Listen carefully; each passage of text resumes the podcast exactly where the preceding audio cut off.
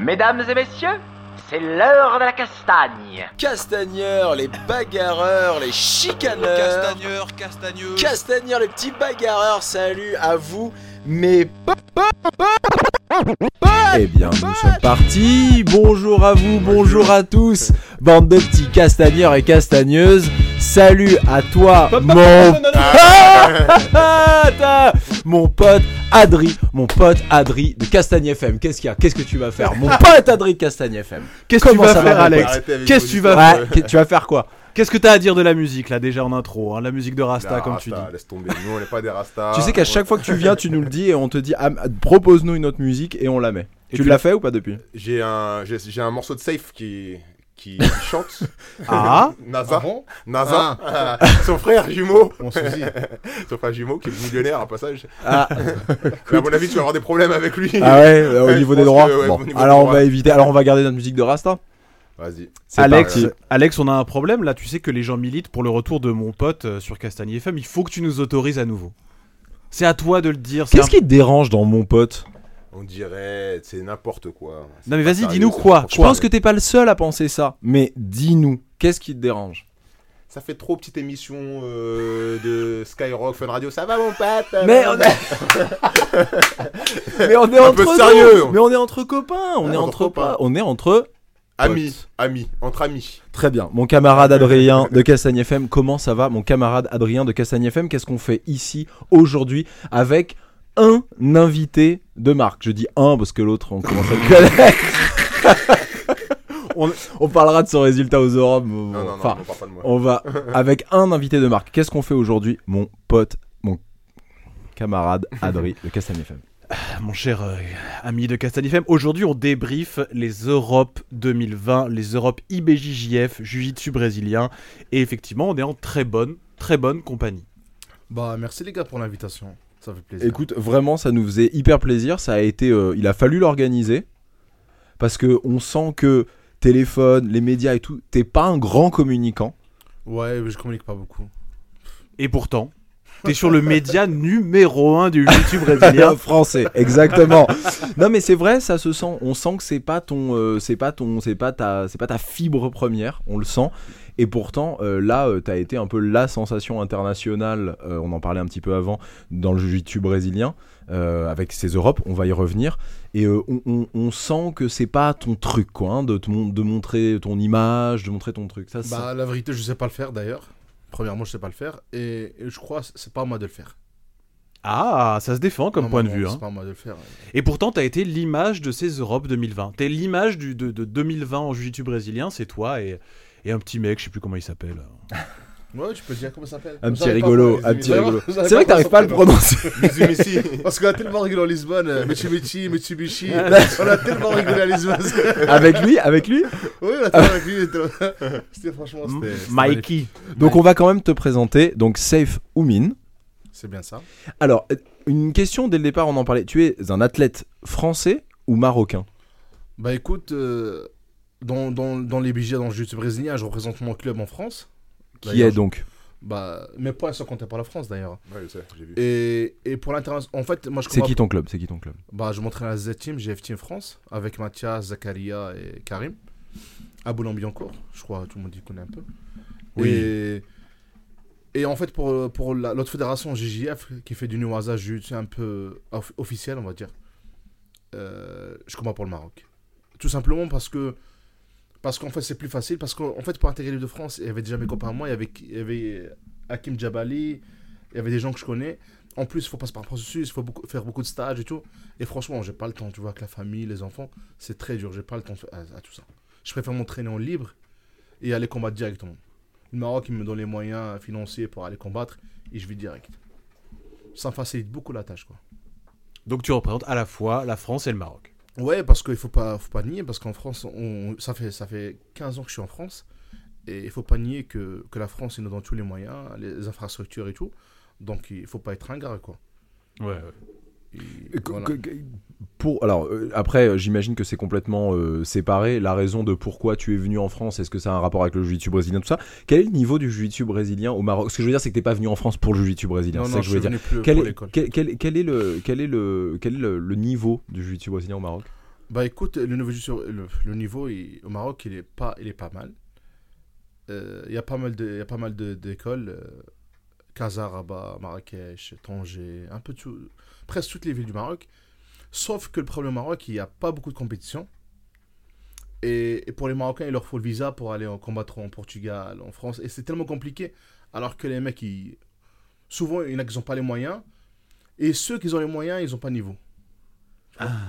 On Donc, entend euh, souvent ça, hein, les Brésiliens, c'est la même chose. C'était euh, Herbert Santos, on ne sait pas pourquoi il met jamais les pieds euh, aux États-Unis Ouais, mais il y euh, a une chose qui, qui est différente, c'est que, comme il a dit. à, cause des, à cause des papiers. Non, mais c'est pas ça, c'est qu'au Brésil, il y a des bonnes compétitions. T'as pas besoin de partir. Voilà, ça, c'est la différence, ouais. Oui, t'as- voilà, parce que moi j'étais au Brésil, plus- j'étais cinq fois au Brésil, et en fait au Brésil il y a beaucoup de compétitions, et il faut pas oublier que le Brésil ils peuvent aller combattre euh, partout dans, partout dans le monde, Angleterre, Europe et tout, ils ont pas besoin de visa, leur passeport il est bon.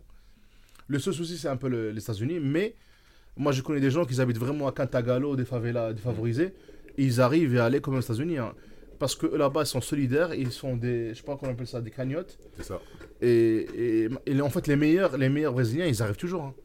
On regarde tous les Brésiliens, maintenant, ils sont installés presque aux États-Unis. Donc, ils ont toujours moyen de- d'y aller, quoi. Par contre, le Maroc, ils n'ont pas vraiment le niveau, ils sont pas beaucoup. Et ils ont vraiment pas les moyens, quoi, d'avancer. Mais je crois que dans le Maghreb, c'est celui où il y a le plus de clubs quand même. Euh, non, je crois. euh, oui, dans le Maghreb, oui, je crois. Ouais, au Maghreb, je crois. Maghreb, ouais, je crois. Ouais. Mais, mais on a, les pays arabes, c'est c'est plus euh, les Émirats arabes. Oui, oui, c'est ça, bien Ah, ça, ils sont chauds au bouillant là-bas. hein. Ouais. Et franchement. Ah, c'est à l'école, là, ou Ah, les Émiratis, franchement, Ouais. ils, ont, ils ont des jeunes là qui. Ils ont la jeunesse là, qui ont 13, 14, 15 ans maintenant et ils sont chauds de fou. C'est très très fort. Ah, tu, tu vas tu vas souvent? Bah, les Émirats, j'étais il y a pas longtemps, j'étais au mois d'avant parce qu'il y avait le championnat du monde de Newaza. Et, et en fait, il y avait, il y avait, des, il y avait trois Émiratis, des jeunes, ils ont à peine 18 ans. Et ils ont gagné les KT de leur KT. Et alors, en Newaza, c'est tous les ceintures mélangées. Ça peut être bleu, marron, violet, tout. oui et donc et tu sais pas quelle ceinture ils sont en jiu-jitsu Si, si, brésilien c'est ça que tu veux dire Si, si, en fait, moi je sais, ils sont quoi Ils, ils sont vi- maximum, ils sont violettes. Et ils ont dû, ils ont- du coup, ils ont dû battre des, des ceintures noires de jiu-jitsu brésilien. Donc, pour dire que le niveau, ils ont vraiment. ah ouais le niveau est très relevé quand même Oui, oui, en fait, en plus de ça, ils profitent des Brésiliens. Et ils ramènent des Brésiliens de, de directement du Brésil. Ils s'entraînent avec eux pendant deux, un, un, un mois ou deux mois. Et ils ont un niveau de fou, quoi. Les mecs, euh, franchement, c'est l'avenir, quoi. Tout à fait.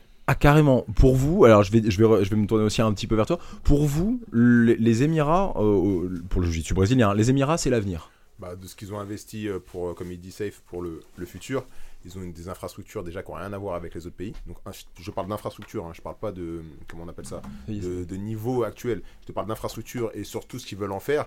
Comme il dit sur les jeunes, surtout, il y a vraiment un gros potentiel. Sachant qu'ils prennent les meilleurs de chaque euh, pays, ils les prennent des fois pendant des 2-3 mois pour s'entraîner. Ah tiens d'ailleurs c'était par, par rapport à ça, Alex, c'est cool que tu y reviennes parce que c'était quelque chose qui était, euh, il y avait un commentaire dans un des euh, podcasts qu'on avait fait sur euh, y a-t-il un avenir pour les compétiteurs français en France? Et euh, à un moment tu dis euh, que euh, on n'a jamais fait venir de Brésiliens euh, de niveau euh, de niveau international en France et il y avait eu une réaction je crois euh, sur euh, sur sur YouTube quelqu'un qui disait que euh, bah en gros lui était pas euh, complètement d'accord ou je sais pas quoi tu te rappelles Attends, euh, attends, ouais. ce- ce attends, truc qu'on attends, avait Ça attends, attends, arrive. attends. Quand j'ai dit ça, j'ai dit qu'on n'a jamais eu de prof du calibre. Je le comparais avec l'Angleterre de Roger Grassi ou de Brolio Estima. Oui, ça c'est sûr. Voilà, mais dis-moi. juste justement pour le clarifier parce que je crois que la personne avait un peu mal compris Non, non, et je sais pas il qui est cette personne. bons professeurs brésiliens en France. Voilà, C'est juste que on est d'accord. niveau champion du monde, on n'en a jamais eu d'instructeur champion du monde en France. Voilà. C'est ça qu'il faut dire. Bah, la vérité, ils viennent pas parce qu'en France, ça paye pas. C'est Tout ça, simplement. Faut exactement. pas se mentir. Parce qu'en fait, moi, je me suis entraîné euh, chez Ricardo pendant un mois, Ricardo Vieira. Et en plus, on avait parlé de France. Il m'a dit c'est un pays que je mettrai jamais les pieds. Parce que je crois il, y a une... il s'est fait arnaquer ici, les mecs ne l'ont pas payé. Il m'a dit c'est un pays qui paye pas. La France. La France, ouais. Ouais. Il parlait de France, il m'a dit c'est un pays que j'y vais pas. Parce que les mecs, ils veulent pas payer. En fait, euh, après, je comprends, tu vois, en France, on, a trop, on est trop habitué à, au social, tu vois. Les salles municipales, tu payes pas, tu vois, les cotisations sont pas chères. Quand tu compares, par exemple, moi, quand je suis parti à, à- à Rio, là, chez, chez Ricardo, j'ai payé 120 euros par mois pour m'entraîner. Donc, c'est énorme par rapport en France. Ouais, c'est beaucoup. Hein. Moi, dans mon club Z-Team, je paye même pas au, au- je crois, la cotisation, elle est à 250 par an. Alors, on a une infrastructure de malade. Le cours, il, il revient même pas à 1 euro. C'est ça. Tu vois, c'est, une différence énorme. Donc c'est pour ça ils, ils préfèrent aller en Angleterre ou aller en Suisse. ou- C'est la vérité. Parce que quand tu vois, quand tu vois juste le. Moi, j'ai un pote en moi, ils s'entraînent chez Roger. Et les son meilleur pote, Fares, ça- il représente le Maroc aussi, on est au hasard. Et je crois l'inscription chez Roger, je crois il y a 250 dollars par 250 pounds par mois. Ouais, c'est ça. C'est énorme. Ouais, mais c'est le tarif mais il est, américain il est aussi, rempli, hein. Roger. Hein. Il est full. Hein. C'est pas. C'est il est- énorme. En plus, c'est même pas lui qui est dans les cours. hein. C'est un mec qui est dans les cours. Et Roger, il vient juste pour faire les cons d'entraînement. Tu imagines les mecs Sinon, il est pas là. Juste, il gère, il gère la Bah oui, structure. Il gère la businessman. structure. Il a plus besoin de faire maintenant. C'est normal. Du côté, c'est normal. Il- il- le mec, il, il a, il a fait sa, sa marque de fabrique. quoi. il a fait ce qu'il avait à faire. Oui, plutôt bien quand même, hein, pour Ouais. Roger Grassi, ça va quoi. C'est une légende. Hein. Puis il fait du MMA, il gagne encore, hein, Roger. Hein. Non, il fait plus des MMA. Ah ouais, il a Ouais, arrêté fait plus des Il a arrêté. c'est- One FC, c'est fini depuis. Ah ouais. Il ok. avait la ceinture. Hein. Bah mais ouais. bon, il a arrêté. Je pense qu'il s'est focalisé sur le jiu-jitsu, c'était ce qu'il savait faire. Et il l'a prouvé avec Bouchécha en 2017. hein. C'est ça. il est revenu, il l'a brisé en deux. On en reparlait, on en reparlait euh, l'autre jour. C'était beau hein, ce combat. hein. Ça, vraiment, il est passé un peu inaperçu, mais ça- Tu, tu trouves qu'il est passé inaperçu N'importe quoi. Non, mais quand Ouais. je dis inaperçu, c'est-à-dire qu'il est. et On l'a vu à la télé, mais on n'en reparle pas tous les jours comme ce combat, tu vois. On Et plus- pourtant. Bah oui. Pour moi, c'est un, un combat magnifique. En plus, à Rio, dans l'arène. Ouais. Bref. Et ça répondait, ça répondait à une première rencontre où euh, Roger Grassi, oh, c'était quoi, Métamoris numéro 1, Oui. que, que, que Roger en gros avait perdu. Ouais, mais il a perdu. Mais, mais attends, moi, comme je t'ai dit, j'ai un pote à moi, il est super pote avec lui. Je sais pas si tu connais Fares, euh, une violette. Bref. Et il me disait qu'en quoi Roger était malade comme un chien ce jour-là. Ouais, c'est possible. Il était vraiment malade comme un chien. Alors ça c'est une discussion qu'on a souvent euh, alors, et après et après on va quand même rentrer dans les Europes parce qu'il y a des gens qui ont envie euh, d'entendre ce que vous avez pensé euh, de toutes les Europes. Non, mais, Mais Jérémy, ça, les gens ont envie de nous entendre raconter Ça, des conneries. Ça c'est une conversation qu'on a qu'on a souvent euh, on l'avait eu avec euh, avec euh, Eric de la Sablière. Quelque part à partir du moment où tu vas combattre que tu sois malade, que euh, ton chien soit mort, que euh, ta femme t'ait quitté ou euh, pas- ton petit copain ou machin, en fait on s'en fout. Oui, mais Si tu y es, bah, c'est pas- ça qu'il veut dire. Il veut dire que Roger, déjà, il a pas perdu. C'était un draw. Donc la performance, Ouais, c'était était c'était un bonne. Ça je suis d'accord, ça c'est vrai, ça c'est vrai. Déjà, la vrai. performance, et Roger, il est, il est sorti de toutes les soumissions de Bouchécha. Donc, déjà, pour commencer. Dont une clé de bras, genre. Ouais, c'est ouais, déjà ouais, de malade. ouais, C'est ouais, déjà non, une performance de Il a malade. juste dit qu'en fait, Déjà, il ça, était pas, il était pas à son top. Et quand on l'a vu au Brésil, effectivement, il l'a ouvert en deux. Ça prouve bien que quand il était un peu Ah préparé. non, attention, c'est pas ça que je dis. hein. Je- Là, je, différencie euh, l'expérience Boucher-Chat-Roger de ce qu'on de ce qu'on dit là. C'est-à-dire que Ah. oui, le côté malade comme un chien, mais c'est aussi ce qu'avait fait euh, Gordon Ryan en disant qu'il avait eu euh, une gastro euh, comme un dingue quand il avait rencontré Peña. Ok, ok. Pour moi, un sportif. En fait, t'es un athlète. Imagine un, un pilote, un pilote d'avion ou un chirurgien orthopédiste qui tue son patient euh, sur la table euh, d'opération ou, euh, ou l'avion qui se plante machin. Et il dit bah mais j'étais malade. Vous comprenez les gars, c'est pas cool. bah le mec il est là pour faire son taf. S'il vient, il vient quelque part. Sinon, il dit qu'il est malade. Ouais, je sais pas. Non. Enfin, je Oui voilà, non, voilà un peu non, comment je. oui. Moi, par exemple, quand je vois. euh, je peux prendre le basket. Michael Jordan, qui est Game 6, Game 5, qui est malade, il a le flou et qui gagne le match. Bah, il était malade. Quand t'es malade, t'es malade. Je sais pas, euh, c'est comme ça. Tu viens, tu combats et puis c'est la vérité. Si t'as fait une, mauvaise une, mo- une moins bonne performance, c'est que. Voilà, S'en servir. En fait, ce que je veux dire, voilà, c'est est ça. servi, Après, hein. peut-être que c'est pas venu ce jour-là, ils ont dit. Ah ouais, c'est vrai. Non, non, t'as raison. Je dis des bêtises. C'est pas lui qui l'a dit. C'est un pote qui t'a dit ouais, il était Non, malade. c'est relou. lui a rien dit. Ah ouais. Il c'est a un eu peu des sens de, différent, il a eu la décence de pas utiliser le flou comme Ça va. excuse. Ouais, c'est ça. il a rien dit, le lui. hein. C'est- Moi, c'est c'est mon pote à moi qui m'a dit qu'on quoi il était vraiment malade comme un chien. D'accord. j'enverrai que Linux est un peu contre Roger Gracie. Hein. Mais c'est pas grave. Attends, tu rigoles. ça, mon pote. Putain, il nous tombe dessus. c'est pas grave. L'enfer sur terre, Roger. Bon, les Europes, on y va. on y Les va. amis, voilà, on y va, c'est parti. Et on ben voilà, ouvre. on a qui fini. y étiez, Voilà. Vous qui y étiez et qui l'avez vécu de l'intérieur euh, à plein de niveaux, les gars, allez-y. Comment c'était ces Europes 2020 C'est parti. Bon, déjà pour moi, euh, ça fait euh, depuis 2012 que j'y vais. Toi, ça fait depuis combien de temps que tu y vas, Steph Bon, après, par façon, je gagnais, je crois, c'était en blanche. C'était en 2012, je crois. Ok. Ah, avant 2012. toute chose, il faut quand même préciser que nos deux invités étaient là-bas euh, en tant que compétiteurs. combattants, ouais. Voilà. Tout à fait. Donc, Non, euh, mais Alex, je crois, c'était plus euh, compétiteur en même temps. En même temps, photographe, journaliste et coach. Et un peu, ouais, mais et puis il a un côté un peu flamboyant, Alex, quand il y est, quand pas, il y est, il rencontre tout le monde, pas, il serre mais- des non, non, mains. attendez, vous savez pas, mais je l'ai coaché sur son, sa carte de Ouais, tu m'as coaché ça. Tu m'as dit que t'avais perdu ta voix Ouais, ce jour-là. avec lui, Ouais, ouais. Tu m'as coaché contre Fedor, c'est Ah, ça c'est contre Ouais, Fedor. voilà. C'était bien, c'était une bonne. En plus, c'est la première fois que je rentre pour coacher. C'est nouveau. Et c'est nouveau ça Ouais, c'est nouveau. pas ça. À l'Europe, maintenant, tu peux en quart de finale pour les ceintures noires. Ah, sur le côté Ouais, tu rentres Oui, à. à l'intérieur. Et c'est toi Bah, le quart de finale, il y avait eu un micmac et il y avait Seth. Il était. J'ai dit, je peux pas le laisser tout seul, donc je suis rentré. Et, euh, Parce que Mathias était pas dispo. Non, c'est pas vrai, je lui dis viens coacher. voilà, Il bon, voilà. derrière, je saute la barrière et viens Voilà. coacher, je suis tout seul. il, te Mathias- connaît, il, te connaît, il te connaît bien, il te connaît bien, euh, Alex Bah, on se connaît au club, on tourne ensemble souvent. hein. Safe, j'ai rencontré, je crois, la première fois, c'était à Abu Dhabi en 2015, c'est ça? Avec Babiche Euh, Non, même Moi, avant. la première Abu Dhabi que j'ai fait, c'était en 2014, j'avais gagné. Ouais, c'était le premier à avoir Ouais. gagné à Abu Dhabi. Je crois que j'ai rencontré là-bas. Oui, En en fait. 2015, après Ouais. j'étais, il y a eu un problème. Donc je, je connais depuis l'époque là. Et oui, on s'entraîne euh, régulièrement au club euh, avec Safe. C'est dur pour moi parce que. Pourquoi Parce que quand il te met en demi-garde, tu prends cher, hein, c'est difficile de le bouger. J'ai compris ce qu'Ali il a ressenti.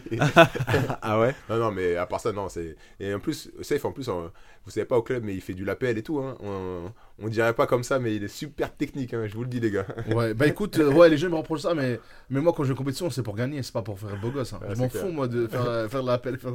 Moi, je veux juste gagner, c'est chaud. Parce que les gens, ils retiendront que t'as gagné. C'est vrai. Ils plus. retiendront pas que t'as fait, t'as fait un, une berimbolo, t'as fait un, l'appel, ou t'as fait. Ils s'en foutent, les gens. Les gens, t'as gagné, tout simplement.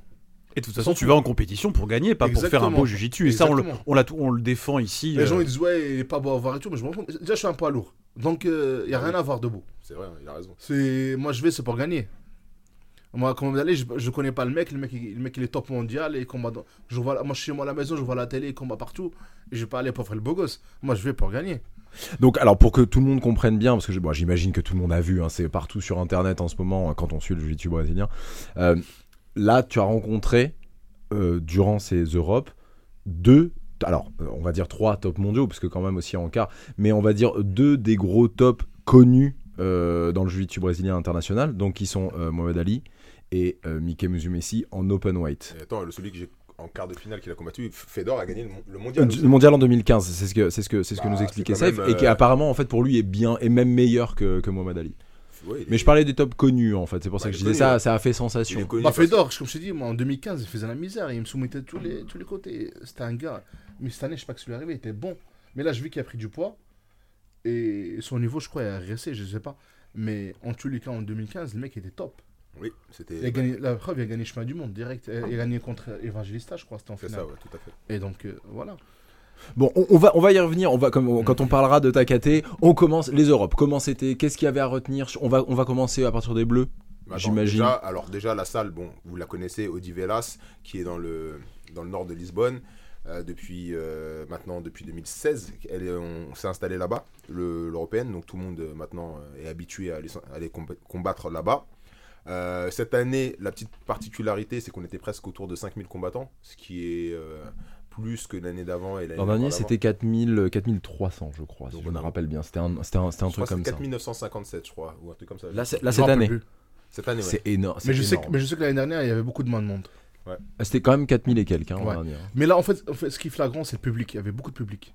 Ils ont même ouvert le- la partie toute haute là. C'est ce qu'on a, euh, on l'a vu. Alors Le- cette année, nous, on y était pas, euh, Ouais. à notre grand désespoir, et on a vu qu'effectivement sur les trois derniers jours, ils avaient ouvert. Ils avaient les- ouvert, il y avait tellement de monde, donc ils avaient ouvert en haut. Et donc, le- les, les Européos, c'est la plus grande compétition de jiu-jitsu brésilien au monde. Au hein, monde, ça ouais. Moi, je trouve oui. Oui, tout à Bah, c'est il y a le plus grand nombre de participants. Et d'ailleurs- euh, d'ailleurs, je, je comprends même, pourquoi, même pas pourquoi il y aura, il y aura pas les Worlds à Lisbonne un jour.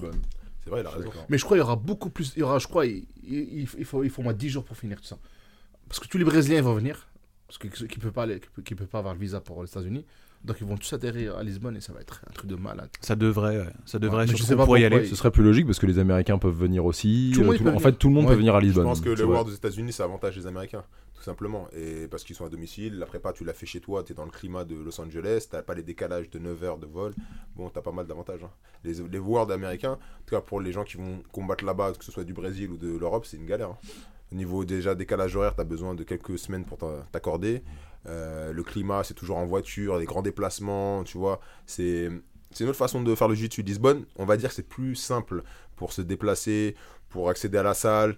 Euh, voilà, le, comment dire, le fonctionnement au niveau de la salle est beaucoup plus simple. Alors qu'aux États-Unis, quand tu, vas tu fais le PAN ou le World, c'est chaque fois une tannée. C'est rempli d'Américains. C'est moi. Quel est par- l'intérêt aujourd'hui, tu penses, pour l'IBGGF de, de, de, de le faire aux États-Unis? Parce que tu dis ça avantage les Américains, mais euh, l'IBGGF, en l'occurrence, ils- ils- quelque part avantager les Américains, ils s'en foutent. Quel est, le- quel, est la- quel est le Je but suis pas sûr que ça, ils s'en foutent. Parce que le Jiu-Jitsu aux États-Unis, c'est ça qui a fait euh, développer le côté business. L'IBGS, c'est une, une entreprise à la base. C'est même c'est toujours une entreprise qui cherche à faire des sous. Donc tout ce qui se développe au niveau super fight, au niveau marketing sur Instagram, tout ça, ça vient des États-Unis. hein. Tout ce qui est Gordon Ryan, tout ce qui est les tout, toutes les organisations qui font un peu de buzz et qui font un peu connaître notre sport, ben ça vient des États-Unis. Au- au- C'est peut-être plus rentable aussi pour eux de faire le mondial aux États-Unis. hein. Peut-être que ça leur rapporte plus d'argent à l'IBJJF malgré tout. Tu sais, en Europe, euh, bah, euh, S'il y a moitié moins de monde, pourquoi? Je sais pas, mais t'imagines la, t- la TVA, euh, la, t- la- la TVA au, euh, comment dire, au, Portugal, euh, c'est 23%, Déjà, euh, y en Californie c'est 5, euh, t'es rien que ça. Déjà, il y a une chose qu'il faut dire. Déjà, au World IBJJF, il n'y a que les adultes. Donc, déjà, ça t'enlève une bonne partie des masters. Parce que là, cette année, les- C'est vrai. laisse-moi finir. Cette année, Non, non, mais t'as raison, c'est vrai. non, mais cette année, les, masters, si t'as regardé les KT en master, genre à partir de master 1 en noir, il y avait, je crois, au début des deux premières semaines, il y avait déjà une trentaine, une quarantaine d'inscrits. Mm. C'est énorme. Alors, avant, en master, il n'y avait pas autant de gens qui étaient inscrits. Déjà à cause des points, parce que euh, maintenant, il faut des points pour euh, combattre en adulte, ceinture noire. Quand je dis des points, il faut- c'est-à-dire qu'il faut gagner des Open IBJJF pour pouvoir combattre en adulte, ceinture noire, dans des gros événements. Et en master, maintenant, il y a des gens, ils, ils voient le niveau il est tellement élevé, ça faudra qu'on en reparle en ceinture noire, que des gens maintenant, ils disent, bah, je préfère aller en master pour au moins essayer de tenter un podium. Parce qu'en ceinture noire adulte, tenter un podium de nos jours, c'est impossible. Petite question, Alex, est-ce qu'on peut, euh, si on a moins de 30 ans, faire master? Oui, bah moi j'ai 30 ans, 31, Bah oui, mais tant que tu peux faire master. bien sûr. Mais est-ce que, est-ce que que, est-ce que, est-ce que à 22 est-ce qu'à 22 ans, tu peux aller faire master si tu jours. veux Non, non, il faut Non. 30 ans minimum. 29, je crois. 29, Dans les 29. 29. Ah, L'année des 29, ouais. Après, je sais qu'on peut, mais l'inverse, je savais pas. Non, Ah tu non. peux pas. Bah oui, bah comme ça, tu. De toute façon, il n'y a pas d'intérêt pour un gars de 22 ans d'aller en master. Aucun bah, vaut- si, gagner quoi. Ça, Ouais. Oui, mais ça t'apporte aucune pub- publicité réelle à 22 et ans. T'es pas sûr de Ouais. gagner. et t'es pas sûr de gagner. En plus, gagner, c'est ce que j'allais dire. C'est hein. ça. Ouais, ouais. C'est, euh, pas sûr de Et gagner. ça, il faudra qu'on en reparle euh, euh, maintenant, Master. Je- On va y venir. Mais plus tard. Donc euh, voilà. Là, euh, quand tu en Master 4, je crois que. euh, Master 3 ou 4, il avait perdu. Euh, Cicero Costa, c'était quoi? C'était Master 3. Master 3. Il est sorti premier tour. C'est ça. Tu imagines? Non, mais c'était un très gros niveau. Moi, j'ai, bah, t'étais là dimanche. euh, et moi, j'étais là aussi dimanche. Et vraiment, euh, bah, Seth était en train de combattre. Donc, il n'était pas trop forcément concentré sur les autres combats. Mais moi, j'ai un peu regardé les Master 4. J'ai vu les combats de David Pierre-Louis, d'Emmanuel Fernandez, de pas mal de Français ou même de, de Brésiliens. Et je te jure, j'étais surpris au du rythme que les gars ils envoyaient en Master 4, en Master 5. C'était vraiment dynamique, même sur 5 minutes. Les gars, ils étaient vraiment actifs. Master 5, on est à quel âge à peu près? Waouh, je sais pas. Oh, plus de 40 ans quoi. Je pense que c'est 50 ans, non? Master 5. Ah ouais? Parce que Master 3, c'est plus de 40. 40, Master 40. 4, je crois, c'est 46. c'était un truc Ouais, comme ça. c'est 50 ans, je crois. Et puis rien. Donc euh, vraiment, euh, c'était impressionnant. Euh, je pense que, après, moi j'en parlerai plus tard. Euh, vraiment, je pense qu'en 2020, on a passé un cap dans le jiu-jitsu. Euh, je pense qu'on arrive dans une professionnalisation du sport, mais ça on le savait, mais vraiment, je pense qu'on est à un tournant. Et j'en parlerai un petit peu plus loin. Ouais, parce que fait, t'as, sur, t'as eu un, un- un- un commentaire sur euh, Facebook. J'ai vu passer un truc où tu dis que là, cette année, le niveau des bleus, c'est pour ça que je me dis on commence au, on peut commencer au bleu. T'avais euh, vraiment impressionné. Bah moi, j'ai regardé bah, le début de Lisbonne, euh, même les blanches, hein. J'ai trouvé très fort. Ouais. J'ai trouvé des blanches très fortes. Oui, oui. Des blanches très très fortes. Pas, forcément au niveau du, physique, mais au niveau technique. Tu te rends compte déjà qu'il y a des panels de mouvements techniques qui sont déjà assimilés en ceinture blanche. Alors je sais pas si c'est parce que c'est avec tout ce qui est disponible sur internet ou tout ça, mais même les blanches, euh, voilà, c'est c'est incroyable. Il y a un gars qui s'appelle Steven qui s'entraîne à la MK Team qui a gagné sa catégorie en, super, en moins de 100. Il est ceinture blanche. Je peux te jurer que si tu tournes avec lui, je l'ai vu mettre à mal beaucoup de ceintures noires. Oh, mais attends, c'est un grappleur, euh, ancien lutteur. Non. C'est pas lui, c'est pas, c'est pas. Non, il faisait un du taekwondo, du. MMA. Ouais, il, euh, non, il a jamais fait d'MMA, il a commencé le jiu-jitsu, mais il est, fi- il est solide. Et je te jure que maintenant, Ouais, enfin, pour battre une ceinture noire, ça fait pas tout. C'est qu'il est, euh, c'est qu'il a un l'entraînement- truc. À l'entraînement, ça veut rien dire. Il peut être fatigué, le ceinture noire n'est pas un compétiteur ni rien, mais je te dis juste que déjà le gars en ceinture blanche, je le vois déjà mettre en difficulté beaucoup de monde. Et des gens ils veulent pas tourner avec lui. Il est ceinture blanche. Ma- Master 5, pour répondre, c'est plus de 50 ans. Master 3, c'est 41 à 44. Et Master 4, donc c'est 45 à 49. Oui, c'est ça. ce que. Donc oui, comme disait Safe, moi les ceintures blanches, j'étais très surpris du niveau.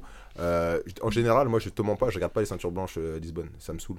Euh, c'est pas pour être méchant, mais je trouve que c'est pas techniquement c'est pas très agréable à voir, c'est beaucoup brouillon. Et là cette année, j'ai regardé un petit peu et ça vraiment j'ai pas été, j'ai été très surpris. J'étais, c'était agré- agréable à voir. Il y avait des beaux mouvements, les mecs ils allaient vraiment jusqu'au bout. Après des fois il manque des petites précisions, mais déjà pour des blanches c'est, en général, c'est les blanches qui sont passées bleues juste après, tu vois. c'est ça, ouais, tout à fait. Et les gens, ils viennent derrière l'année pour passer ceinture bleue. Comme les bleus sont passés violettes, majoritairement. Ouais, tout à fait. Donc après en ceinture blanche, c'était le seul podium en adulte français qu'on a eu. Master, je sais pas, j'ai pas vu les noms des gens en Master français qui ont combattu, je sais pas. si- Il y en a eu pas mal, hein. il y en a eu quelques-uns après en, en master, euh, master blanche. Bon, c'est difficile de tous Ah, ça qui est dommage. On sait, on- ça qui est dommage. On sait pas qui est qui. Tu vois. On est tellement séparés, tellement, tellement pas unis, alors qu'on voit même pas c'est qui les gens qui combattent. Eh ben écoutez, en commentaire, mettez-nous les noms des gens, on essaiera de les répertorier, puis ça vous permettra d'archiver ça quelque part. Si quelqu'un dans votre club est, euh, a gagné, mettez son titre, on, on peut pas tous les citer ici, on peut pas euh, tout regarder, mais voilà, faites, faites participer, dites le club et qu'on qu'on archive un peu ces noms. Après, cette année, j'ai pas fait de recherche, je vous le cache pas, sur les noms des gens qui ont gagné. Déjà, pourquoi? Parce que on sait pas qui est qui. Déjà, c'est Gracie Barra, mais si t'as un nom français, tu peux être un mec qui habite en Belgique. Parce que les Belges, cette année, je trouve qu'ils ont bien bossé les Belges cette année. hein. Ça, faut pas le mentir. hein. Il y a eu des, des beaux, des beaux combats. Et ça peut être un Belge, ça peut être un Suisse, ça peut être n'importe qui. Ou ça peut être un mec des États-Unis qui est un Français qui habite Ouais, là-bas. On sait pas du tout. Donc après, dans les grosses écuries, c'est compliqué. Après, dans les clubs français qu'on connaît avec les noms, c'est plus simple de voir, genre un gars, même Cicero Costa, il y en a deux, deux clubs à Paris, on sait pas qui est Cicero Costa, sauf les noms qu'on connaît, genre les Tages, euh, voilà, les gens, les noms un peu connus. Mais sinon, les gens, après, c'est difficile de savoir si t'as fait un podium ou pas. Donc des fois, sur Instagram, tu vois un mec qui a fait un podium à Lisbonne, tu dis, ah ok, bah cool. Tu lui envoies un petit like, tranquille. Mais sinon, tu sais pas. Ouais, c'est compliqué. ouais. Franchement, c'est bien que peut-être vous, peut-être un jour, l'année prochaine, reporter les, les Français qui combattent vraiment, comme ça, on, on On sait l'avait fait, qui. on l'avait fait, on l'avait fait l'an dernier. On avait fait toute une liste. Il y avait eu, on on- pour ce- le Lisbonne l'an dernier. Là cette année c'était un peu plus compliqué pour tout le monde. Mais on avait fait un épisode où on donnait tous les noms Ouais, des gens qui combattaient. Avait- on, avait même essayé. Enfin, Campos avait fait, enfin Alex avait fait un énorme travail avec même les horaires et tout ça. hein. On avait tout. hein. Ouais, on le fait. Bon là, là cette année c'était compliqué pour nous. C'était compliqué. Donc euh, voilà, en ceinture blanche, bah voilà, on va pas euh, s'attarder trop longtemps dessus, mais voilà, il y a eu des- une, médaille d'or française à Lisbonne, donc c'est Steven qui l'a fait. Euh, voilà, je pense qu'il va être bientôt bleu, donc euh, d'ici sous peu. Et voilà, donc pour lui des nouveaux challenges. Mais voilà, c'est moi je trouve un peu dommage, c'est que euh, cette année au niveau médaille, on a vraiment été très mauvais au niveau français. Alors ça c'est un grand débat, tu vois, je, je sais pas, euh, bon, tu, mon avis est quand même que qu'est-ce qui fait que c'est une grande année pour une nation? Parce que regarde, euh, les, les années précédentes, on prend un ou deux podiums en adulte et c'est tout, c'est ça la différence. Est-ce que, est que ces podiums-là font, la- font, font Ah, permettent quand de dire c'est une grande année? Un, un, un, un premier ceinture marron il y a deux ans, un premier euh, ceinture violette, excuse-moi, un premier ceinture violette en adulte, ah, ça, quand, ça, ça laisse des souvenirs. Mais c'est hein. tout. Il y a deux ans, il y a Enfin, il deux y avait aussi Lutfi. Euh, y avait Lutfi et Reda, voilà. il Et c'est y tout. avait- y avait- non, il y avait, troisième. non, il y avait aussi, il y avait aussi Il y Bilal, il y avait y Bilal, il y avait Safe, il y avait tu Mais Bilal il avait pas Il gagné. y avait Reda Il avait touche. fait troisième, Il c'était y avait. Reda même touche. C'est ça. C'est ça que j'ai. Ah, Ah, aussi, oh, hein, il y a- tu rigoles, c'est- Donc, il y a deux ans. Et l'année dernière, l'année dernière, on n'a pas eu. euh, Il y avait- Master, il y avait- Master, il y a eu Master, Mathias. Il y a eu Olivier, il y a eu Vincent Nguyen. Ça c'était l'année dernière, ça. Il y avait. Laurence, il y avait Laurence. Il y a eu plein de mecs en master qui ont gagné. Il y a eu podium David Pierre-Louis, euh, Emmanuel Attention, on va en parler, il y en a quand même hein, cette année en master. hein. Oui, il y en a. Mais je te dis juste que comparativement à l'année dernière, on peut diviser même par plus que deux les, les médailles françaises. Et surtout, il y a eu beaucoup de gens qui sont arrêtés en quart de finale ou en au deuxième tour. Au pied des ça, voilà, et vrai, hein. Et c'est là que tu te rends compte, et c'est pour ça que je te dis que c'est un peu un tournant ce qui se passe maintenant. Et par rapport à, comme disait Safe, nous on est des, des plus associatifs, municipal, on a des créneaux qui sont pas là tout le temps, on paye pas les athlètes. Bon bref, je vais rentrer dans le débat plus tard, mais il y a un vrai truc à, à revoir en France. On est tombé contre des professionnels, c'est ça que tu dis? C'est ça, même, euh, c'est- bah, ça on le savait déjà, on, on a déjà discuté. Si tu es quelqu'un qui aime le jiu-jitsu brésilien, tu regardes les vidéos sur Ah, internet, tu vois de plus en plus de clubs, notamment Dreamart, le fameux Dreamart, qui, euh, qui montrent vraiment bah, qu'il y a des nouvelles structures qui se créent comme au football, on va dire, et euh, qui sont en train de changer le, le visage du jiu-jitsu. C'était un peu la sensation cette année. euh, Dreamart, on en a beaucoup entendu parler sur Flow Grappling. Ouais, il y a pas mal de- ouais, ouais. Ouais, Dreamart c'était. euh, Il y a même Patrick Godio là, qui je crois il va faire ouais. partie de ça. Et Mohamed Ali, il avait le patch Dreamart. Ouais. mais c'est pas sûr, lui, je crois juste un ambassadeur. Non, non, mais je crois que c'était juste par rapport à, à Bayance, je dirais. euh. Moi, je crois que c'est lui l'amba- l'ambassadeur, je sais pas quoi, mais mais je crois C'est. Bayance qui l'a coaché. Pas de- Je crois que c'est ça, je crois que c'était plus juste par rapport à Bayance. hein. Possible. ouais. Ouais, mais quand il en parle, tu sens vraiment que c'est par. Parce que c'est par euh, respect par rapport à Eloy Irvine qui reste avec lui, mais tu sens vraiment que Dreamart ça le touche parce que Ouais. lui vient de, ouais, et qui vient d'un quartier euh, un peu pauvre à Rio, qui s'appelle, j'ai oublié son nom. Bref, et ça se voit que le projet que Bayance il a fait, tous les mecs qui, qui sont partis là-bas, j'ai l'impression que ça leur a fait quelque chose. Ça, sont- ça les a touchés ça les a vraiment. touchés parce qu'ils se disent putain, je pense que c'est ça que j'aurais voulu faire quand j'aurais été jeune. Tu vois, genre, genre c'est ça que qu'on aurait voulu créer. En fait, au Brésil, t'as des, des clubs où ça s'entraîne dur tout le temps, mais un club qui est fermé, tu t'as un, fer- un fermé que aux compétiteurs, il y a personne d'autre de l'externe qui peut venir, et t'as un, bah, la bouffe qui est payée, le logement, les cours de- d'anglais, t'as les Le cours suivi, le suivi des cours. T'as le suivi, Ça, phys- dingue, le suivi physique. T'as une évaluation chaque semaine de savoir si ta force elle a augmenté, si ton niveau de rythme cardiaque il a augmenté. Euh, ils te payent les voyages. Et surtout, c'est fermé, c'est-à-dire qu'il n'y a personne d'autre du club qui s'entraîne que des compétiteurs. C'est un peu spécial. C'est comme un camp de formation du PSG euh, tu, à Clairefontaine. Tu viens, il n'y a que des mecs du PSG qui s'entraînent. Professionnel, quoi. Ah, professionnel. Mais pas dans le sens euh, professionnel, euh, genre je suis un athlète pro dans une structure où il y a des loisirs, tout ça qui s'entraînent. Par exemple, Athos, à San Diego, t'as Kenan Duarte, t'as Jonathan Grassi, ils s'entraînent. Mais ils s'entraînent avec des loisirs aussi. Après, il y a le cours, profession- il y a le cours euh, compétiteur.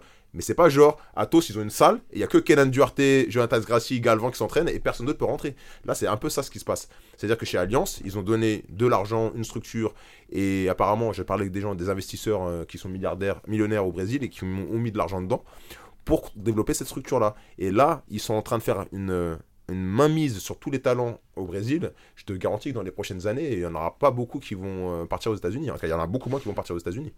Donc on- l'hégémonie des Brésiliens sur le jiu-jitsu brésilien est pas près de s'arrêter quoi. Mm, Oui et non, parce que il y a des pays qui prennent conscience de ça. Je pense que aux États-Unis, bon bah déjà c'est. Les, les Émirats, on en parlait Les aussi. Émirats, euh. safe. Les Émirats, ils sont une autre façon de faire, mais c'est à peu près la même chose. C'est-à-dire qu'un enfant qui veut faire que du jiu-jitsu, il peut faire que du jiu-jitsu s'il a envie. Ouais, mais en plus, ils sont obligés, là. Ouais, voilà, mais c'est obligé. En plus, à l'école, ouais, t'es obligé de faire le jeu à l'école. hein. Ils ont 40 000 élèves, je crois. Ça. 40 000 élèves qui font du jeu maintenant.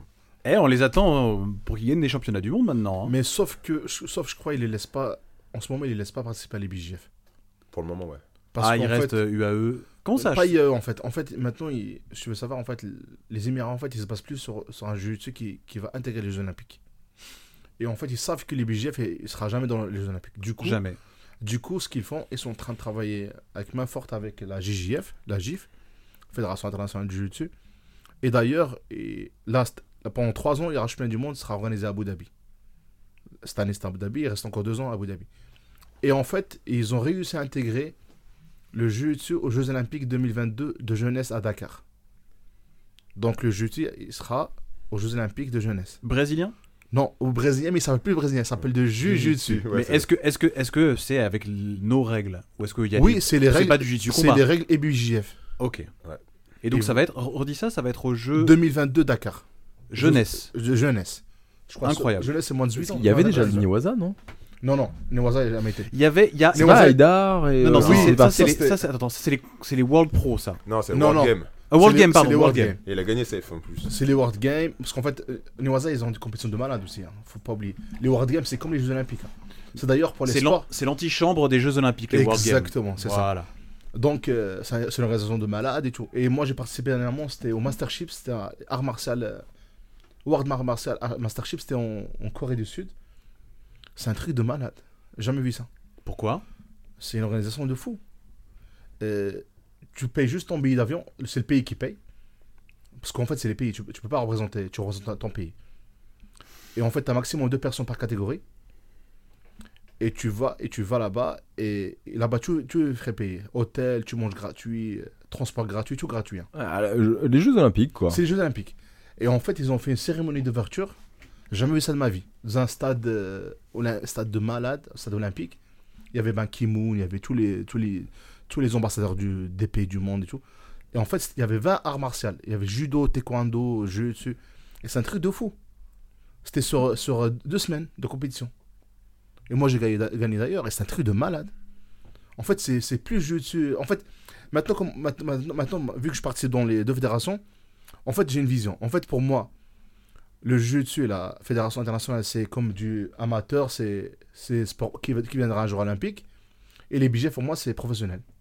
Ah, c'est une très C'est bonne comme si tu ça. dis, c'est comme si tu dis le boxe amateur et le boxe professionnel. C'est ça. Pour moi, le BJF, c'est le WBC et, et, et la, GIF, c'est la c'est l'amateur, je sais pas comment on appelle Ouais, ça. ouais, c'est ça. amateur.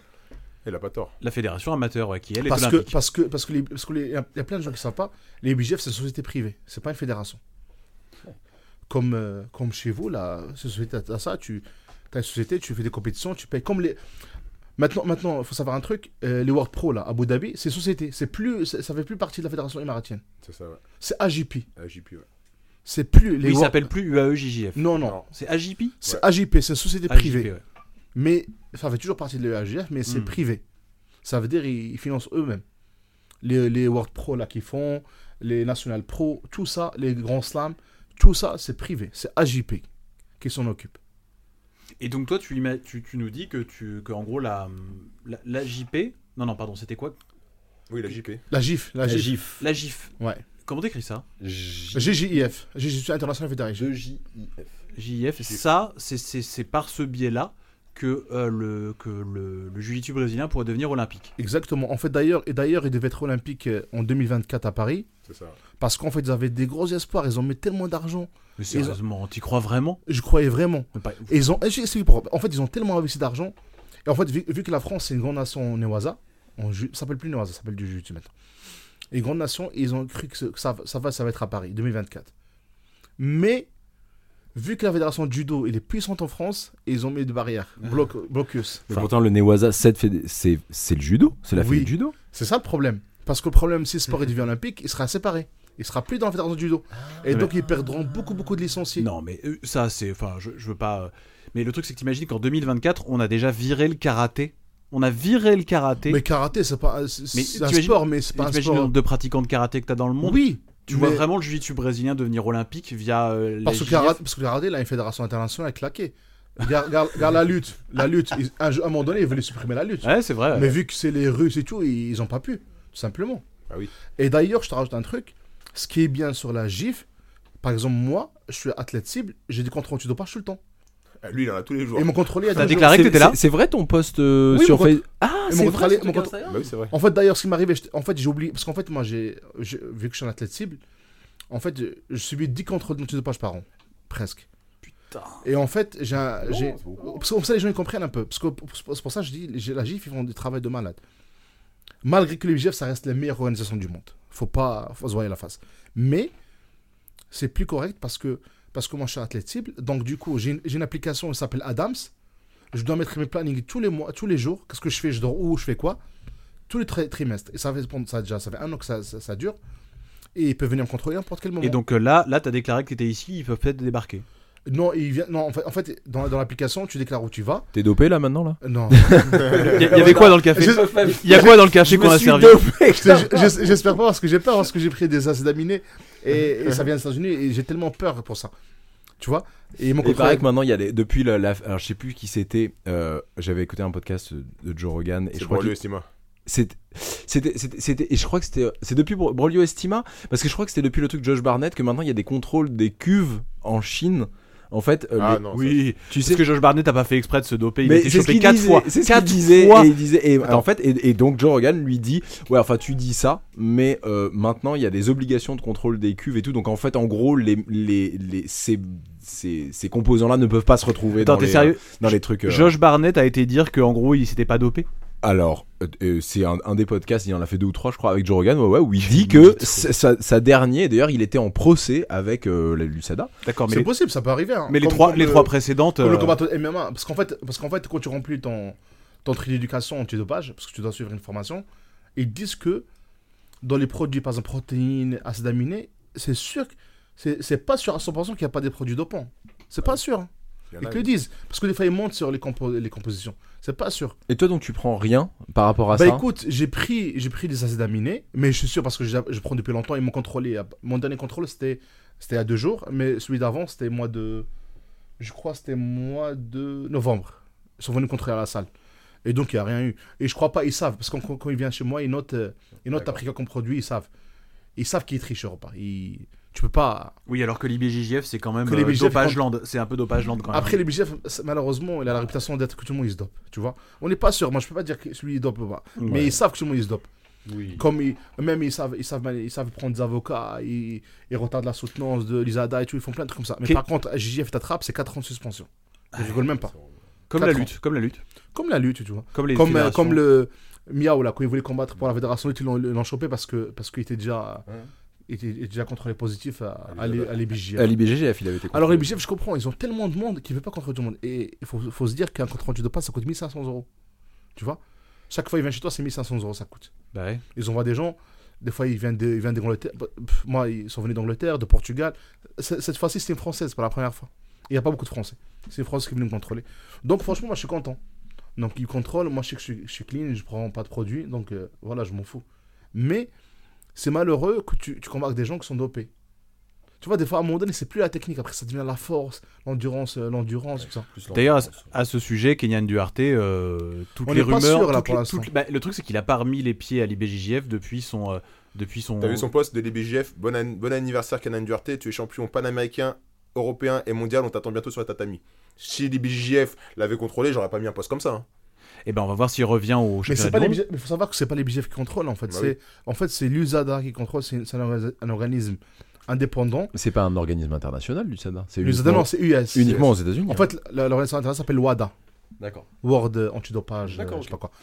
Et en fait, moi j'ai compris que aux États-Unis comment ça marche. En fait, quand ils t'attrapent dopé, tu peux prendre un avocat et tu peux retarder un truc comme ça. En fait, ils peuvent pas publier le truc. Tu dois reconnaître en fait pour que tu, pour que tu sois suspendu. Et d'ailleurs, à l'IBJF, je- ce que je comprends pas trop, par exemple, on va pas loin, comme Tayan, Tayan Porferio. Porfirio, ouais. D'ailleurs, c'est une fille gentille que j'aime beaucoup tout.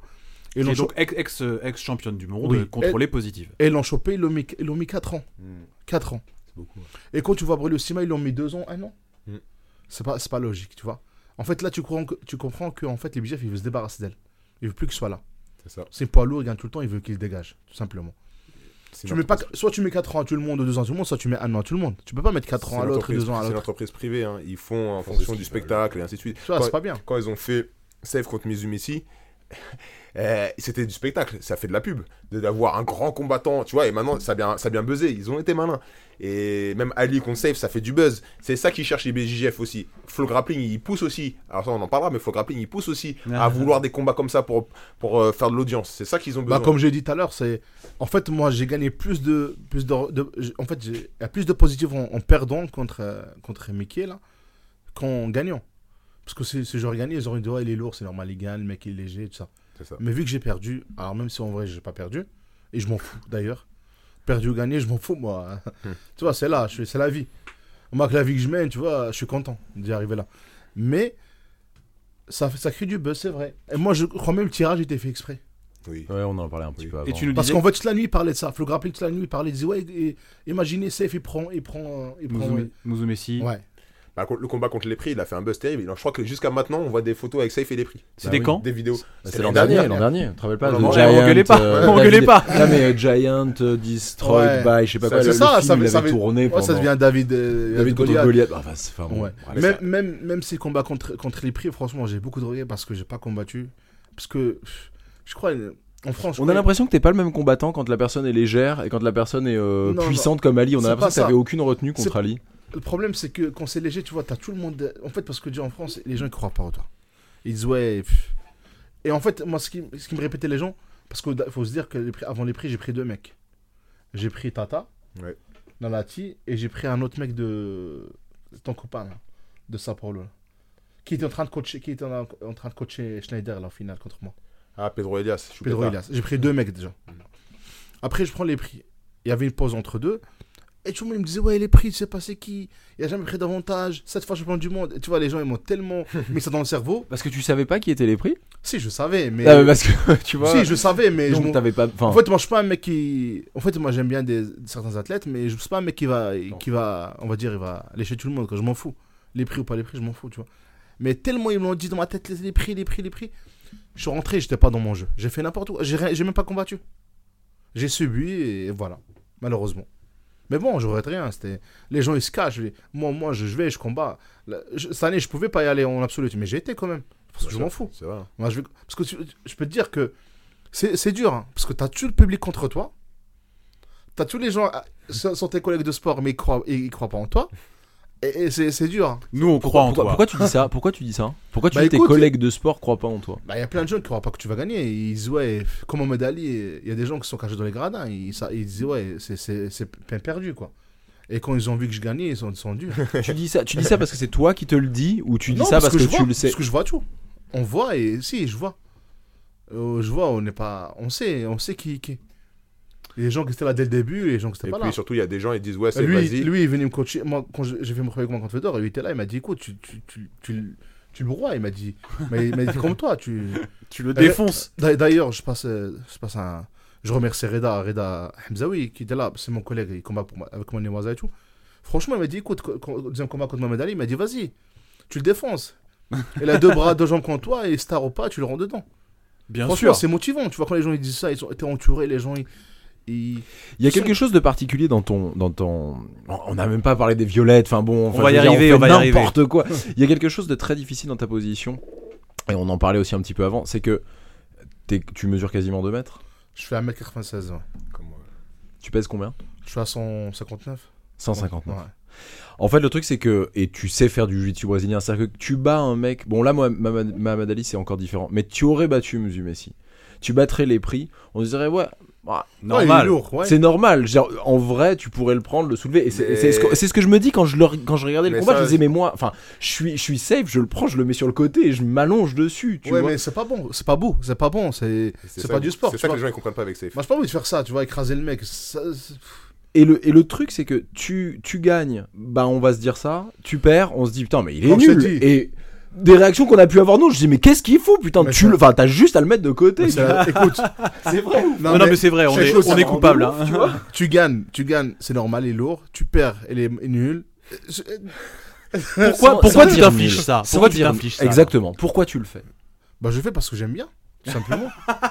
Voilà. parce que j'aime bien et voilà. Bon, écoutez-nous, petits castagneurs et castagneuses, il faut Parce que- encourager les gens qui s'entraînent en France, qu'ils soient petits, grands, gros, ce que vous voulez. Faites-le, c'est dur pour parce tout que- le monde. C'est Parce que hyper se dire- important ce parce que, tu que- dis en fait. Au-delà, au-delà de. Soutenez. Parce que, parce que moi, je, je suis pas un mec qui parle trop sur les réseaux, je m'en fous. Quand j'ai un truc à dire, je le dis. Je perds de personne, tu vois. Et, et moi, j'y vais. Moi, franchement, je te cache pas. La nuit, la nuit, je suis arrivé à Lisbonne jeudi. Je devais, je devais pas faire l'absolute. Je voulais pas le faire. La vérité, je voulais pas le faire. Pourquoi? Il y a une raison. euh Je voulais pas le faire parce que. Parce que c'est assez logique que tu veuilles faire l'absolu, parce- que, l'année dernière, j'ai pris plein la gueule. là. Je peux te dire. prix- Voilà, c'est ça que je veux. c'est- c'est ça que je voudrais entendre. Bah, je que vois la ça- vidéo tourner 24, 24, tout le monde est la relais, les, les gens se foutent de moi, et des commentaires, tu vois. Tout ça, ça, ça pèse hein, sur la personne. Alors que moi, je suis pas, je suis pas vraiment professionnel. Moi, je travaille tous les jours, euh, je tape les bouchons, tu vois. C'est pas parce que t'es famille. plus fort que lui physiquement. Ouais, tu vois, mais après, les mecs, faut se dire- Parce qu'en fait, en France, tu vois, les gens, tout le monde sait qu'on a une vie de merde, tu vois. Même les grands, mais comme euh, Julius César, là, quand je l'ai vu à Lisbonne, il m'a dit Vous avez une vie de merde en France. Il m'a dit, il m'a dit le niveau. Attends Non, mais attends, ah, J'ai là, rien dit, j'ai rien dit. Toujours à défendre la France de ce bar. Non, en fait, je- c'est Explique-nous pas dans- pourquoi. En fait, ils disaient le niveau que- qu'ils ont les Français déjà combattent à Lisbonne, c'est déjà énorme. Avec, la, vie- avec le- la vie de merde que vous menez en France, c'est de la merde. Vous n'avez pas de vie. Il a raison. Comme tu dis là, moi, c'est vrai, on a les infrastructures, on a tout ce qu'il faut et tout, on travaille et tout, mais on n'a pas de vie. Parce qu'en parce qu'en fait, il y, a y, a, y a peu de gens qui croient en sport. Ils disent, ouais, on va, on va jamais arriver. Comme il y a un mec qui est vraiment, j'apprécie comme Reda Maptouche, il a cru en- dans son sport, il est parti. Il est parti au Japon, son père il a cru en lui, ils l'ont aidé et tout. La majorité des parents, ils vont dire non, va à l'école. Tu vois, ils, ils ont pas confiance. Ils disent sport, c'est sport, tu vas te blesser demain, tu n'auras plus rien.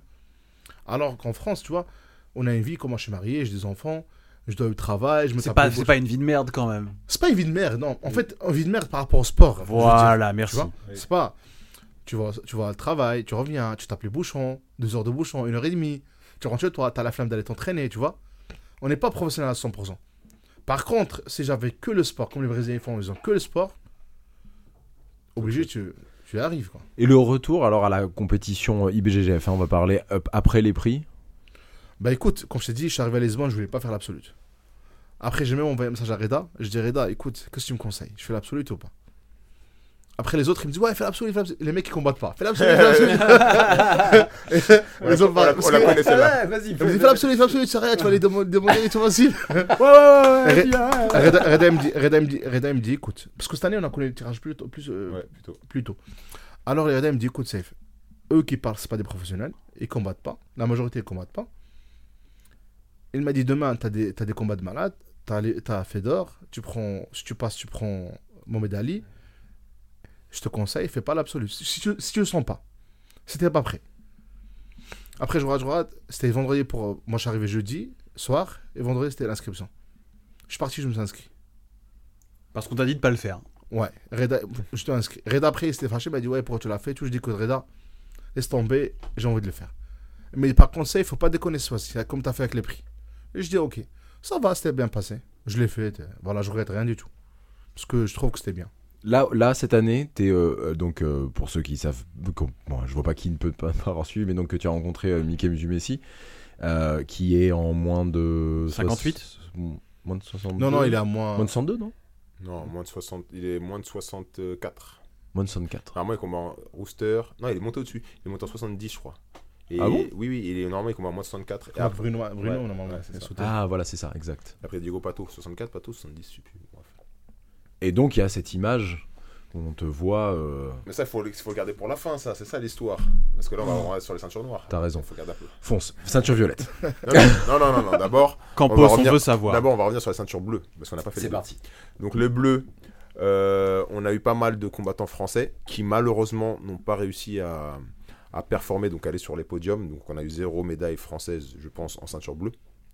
Euh, bleu, je vais vous dire la vérité, j'ai été très impressionné du niveau de bleu, bah, on dira la même chose. C'est là que Dream Art a commencé à ramasser les médailles, donc euh, sur les catégories un peu légères. Donc, euh, On a personne, personne, personne en bleu? Non, on a Il personne. n'y a pas, euh, comment elle s'appelle, Océane? En adulte. Elle est violette? En adulte. Elle est violette? Oui. De chez. euh, D'accord.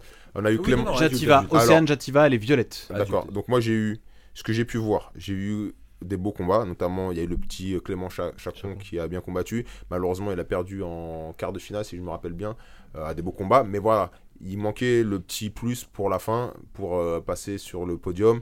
On a eu euh, des bons combattants. On a eu Samir de la MK qui a combattu aussi. On a eu pas mal des gars de la Z-Team.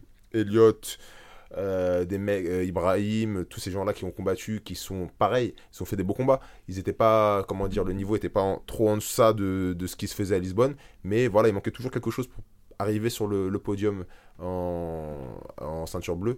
Euh, vu que le niveau était très très élevé, moi j'ai trouvé vraiment très élevé. J'ai regardé un peu les vidéos highlights parce que j'étais pas sur place. Les gars, c'était vraiment précis. Là vraiment, on se sent, on sent que les gars sont tous professionnels. Ça, on l'avait déjà dit dans, dans les comment dire dans les castings avant. Mais là, celui-là vraiment, là, c'était très très professionnel. Celui qui gagne l'absolute en, ceint- en ceinture bleue, c'est un monstre. Je l'ai vu physiquement, c'est terrible. T'as son nom Euh, de tête, là Elder, c'est alors c'est marrant parce qu'il y en a de plus en plus qui combattent pour le Qatar. Alors c'est des anciens de GF Team qui sont sous Qatar. Ils sont pas. Ouais, Ouais. c'est- C'est l'autre qui les a pris. C'est exactement. Il y en a plein qui sont sous Qatar avec Honorio et tout ça. Ils sont en train de faire une équipe. Je sais pas ce qui se passe là-bas, mais Qatar, ça avait 2-3 gars à, l'époque ceinture noire. Maintenant, ils sont à peu près. J'ai entendu maintenant qu'ils vont carrément les naturaliser à Qatariens, comme ça ils peuvent combattre aux fédérations de Newaza. Voilà. Bah, c'est ça, hein. C'est ça. Ouais. Et, et- et Qatar, un peu comme Abu Dhabi, un peu moins structuré bien sûr, mais niveau euh, rémunération, déjà, ils payent très bien. Ils payent le double. Ils payent le double, voilà, des bouts double d'Abu Dhabi. Et les gars sont full-time comme euh, Abu Dhabi et ainsi de suite. Et ils sont en train de monter une petite armée. Ils recrutent pas mal de mecs de projets sociaux de Brésil. Celui qui, qui prend un, un gars de 160 kilos en absolu et qui lui fait une clé de bras là. Un- Ah oui, oui, oui, Bah, oui, lui, il est Qatar. On a vu Ou l'image beaucoup, beaucoup. Emirati ou beaucoup tourner. Qatar Je crois qu'il avait un Non, kimono, c'est un il- Emirati, je crois. Emirati, voilà. Bah, lui, il vient euh, de. C'est command... groupe commandant. Ouais, c'est ça, exactement. Bah, lui, il est tout jeune. À l'époque, Commando, et le groupe Commando, là, il prenait pas des mecs de cet âge-là. Ouais, train, tr- trans. Voilà, exactement. Trans, Ricardo Evangelista et, et Igor Silva, des mecs qui étaient déjà euh, des gros noms dans le jiu-jitsu. Ouais, là, mais sais pourquoi maintenant ils prennent des jeunes? Parce que le fils de, de commandant groupe, Hmm. c'est un gars dans la- dans l'armée, il est super. euh, Le mec, il est tout là-bas. Et en fait, parce que son fils il combat en bleu. D'ailleurs, il a gagné, je crois, son fils en bleu. c'est possible. ouais. Et donc, il lui ramène que des jeunes comme ça. Il... Pour pouvoir s'entraîner. Oui, parce que les grands, ils gagnaient. ils- pff, Ils apprenaient rien du C'est pas ils apprenaient rien du tout, mais c'était c'était des grands. C'est ça. Donc, ils préfèrent les jeunes, ils ils sont plus euh, réactifs. Donc il y a de plus en plus de jeunes qui sont dans les projets sociaux au Brésil, qui faisaient des performances dans les tournois locaux, qui sont maintenant conviés à aller s'entraîner au Qatar. Donc là, notamment le petit jeune là, qui a pris la clé de bras, euh, qui était dynamique, et qui est un peu un Ronaldo Junior mais en ceinture bleue, euh, qui a fait des belles performances. Euh, celui qui prend l'absolute, pareil, clé de jambe en 50-50, arrache les pieds de tout le monde, euh, très très fort techniquement. C'est là que tu te rends compte que maintenant venir en ceinture bleue à Lisbonne, si t'es pas prêt, ça sert à rien de s'inscrire. C'est une perte de temps. Si tu t'entraînes comme tu le fais à la française, je dis bien dire à la française, c'est-à-dire ton petit entraînement, un échauffement, montrer une technique et faire des, des sparring, en tout cas pour Lisbonne, c'est une perte de temps. Mieux vaut soit se concentrer pendant des mois entiers, faire le nécessaire, c'est-à-dire s'entraîner dur, faire ses répétitions, chercher des sparring difficiles tout le temps, peut-être aller même à l'étranger pour s'entraîner aller à Lisbonne, que, euh, comment dire, venir euh, à une compétition en sachant que techniquement ou même au niveau de la préparation, on n'est pas au- Et même, il faut gagner avec des points, il faut pas gagner des avantages. hein. C'est ça. Parce que c'est sûr de perdre. Oui, voilà. C'est vrai que. Alors, ça, c'est une autre discussion, mais l'arbitrage cette année, je l'ai trouvé un peu spécial. Mais bon, ça, c'est une autre discussion. Il favorise un peu les Brésiliens. Tout à fait. Ça, on en parlera en ceinture euh, violette. Donc, moi, ça, vraiment, je vais pas te mentir, les bleus m'ont plus impressionné que les violettes cette année. Ah ouais. Ouais, j'ai trouvé que les bleus, bah, ils avaient un niveau plus intéressant que Violette. Violette, en fait, on s'attendait déjà à un gros niveau. Donc, moi, j'ai Ouais. pas été surpris plus que ça. Mais Bleu, j'ai vraiment vu un gap par rapport à l'année dernière au niveau bah, de la technique, au niveau des combattants, au niveau de la préparation, bah, au niveau des gars du Qatar qui sont arrivés, le projet Dreamart qui était là en place. Donc, c'est sûr que là, tu as, des gens qui sont vraiment full-time, qui ont les, les capacités et les, les conditions pour s'entraîner correctement, comme dit Safe, pour, pour pouvoir vraiment produire un beau jiu-jitsu. Et finalement, bah, on s'est trouvé à un niveau euh, très intéressant en bleu. Donc, vraiment un- stratégiquement parlant, physiquement et techniquement parlant, qui était bien supérieur à ce que j'ai vu l'année dernière. Voilà. Alors, juste une, juste une chose quand même. En bleu, on a euh, Aurélie Leverne qui avait D'accord. gagné les championnats du monde, qui a gagné les Europes. D'accord, mais en ceinture bleue adulte, master, c'est. que- Non, non, adulte, bleu, adulte, adulte. C'est donc bleu adulte euh, qui s'entraîne en Guyane. D'accord, donc c'est la seule fille qui a gagné. En la seule bleu. médaille en, En bleu, bleu. qu'on a. Voilà. Bah, c'est une adulte qui a quand Oui. même. Et, Océane, Océane en violette. Voilà. D'accord. Adulte. Après, en master, j'ai pas suivi qui a gagné en ceinture bleue. Je Je crois qu'il y a pense. un gars de mon- il y a un gars de mon club Loïc, je crois, il a fait deuxième, je crois. Ah oui, Loïc, oui, tout à fait. Voilà, tout à fait Loïc, qui a fait euh, deuxième. Et à partir de là, je sais pas plus que ça. Ah, Il y a, une, il y a une, une, une personne qui nous suit euh, beaucoup, qui s'appelle Nathalie. Euh, on, lui, on lui dit bonjour, qui a gagné. euh, alors, euh, je sais pas combien ils étaient dans ces catégories, tout ça, mais en master, ceinture bleue. Voilà, qui Parfait, a gagné bah, aussi. Ceinture, voilà, il a, elle, a, elle a été, elle a été championne d'Europe. Très bien. Euh, donc voilà, donc finalement cette année, bah, niveau des médailles en bleu, c'est un peu léger. Je pense qu'on n'a pas eu tant que ça, même si on prend les masters, je pense qu'on est même en dessous des 5 médailles, si je me trompe pas. Donc euh, voilà, c'est un peu dommage. Chaque année, j'ai l'impression que les médailles, c'est de plus en plus rare. Euh, ceinture noire, j'en parle même pas, mais ceinture de couleur, avant, on avait quand même un certain lot avec les masters. Maintenant, on, on diminue, je pense, de moitié chaque année. Donc est-ce que l'année prochaine, on en aura peut-être même plus, même en master? Euh, je sais pas. Je vais, je vais dire un truc. Moi, quand j'ai combattu en master euh, à Lisbonne, euh, en violette ou même en marron, je mais quand j'ai gagné ces, ces catégories-là, pour moi, c'était euh, bon, bah, c'est master, tu vois. C'est un peu la mentalité, c'est master, c'est pas adulte. Non, Et maintenant, et, et maintenant je, suis- je vois le niveau des gars en master et je me dis, les gars, ils ont. T'as pas à rougir maintenant. Ouais, franchement. voilà, c'est ça. Les gars qui gagnent en master, même master 1 en violette ou en marron, j'ai vu le niveau, les gars, ils sont vraiment forts. hein. Je me suis dit, bah, déjà, il y a une évolution, c'est normal.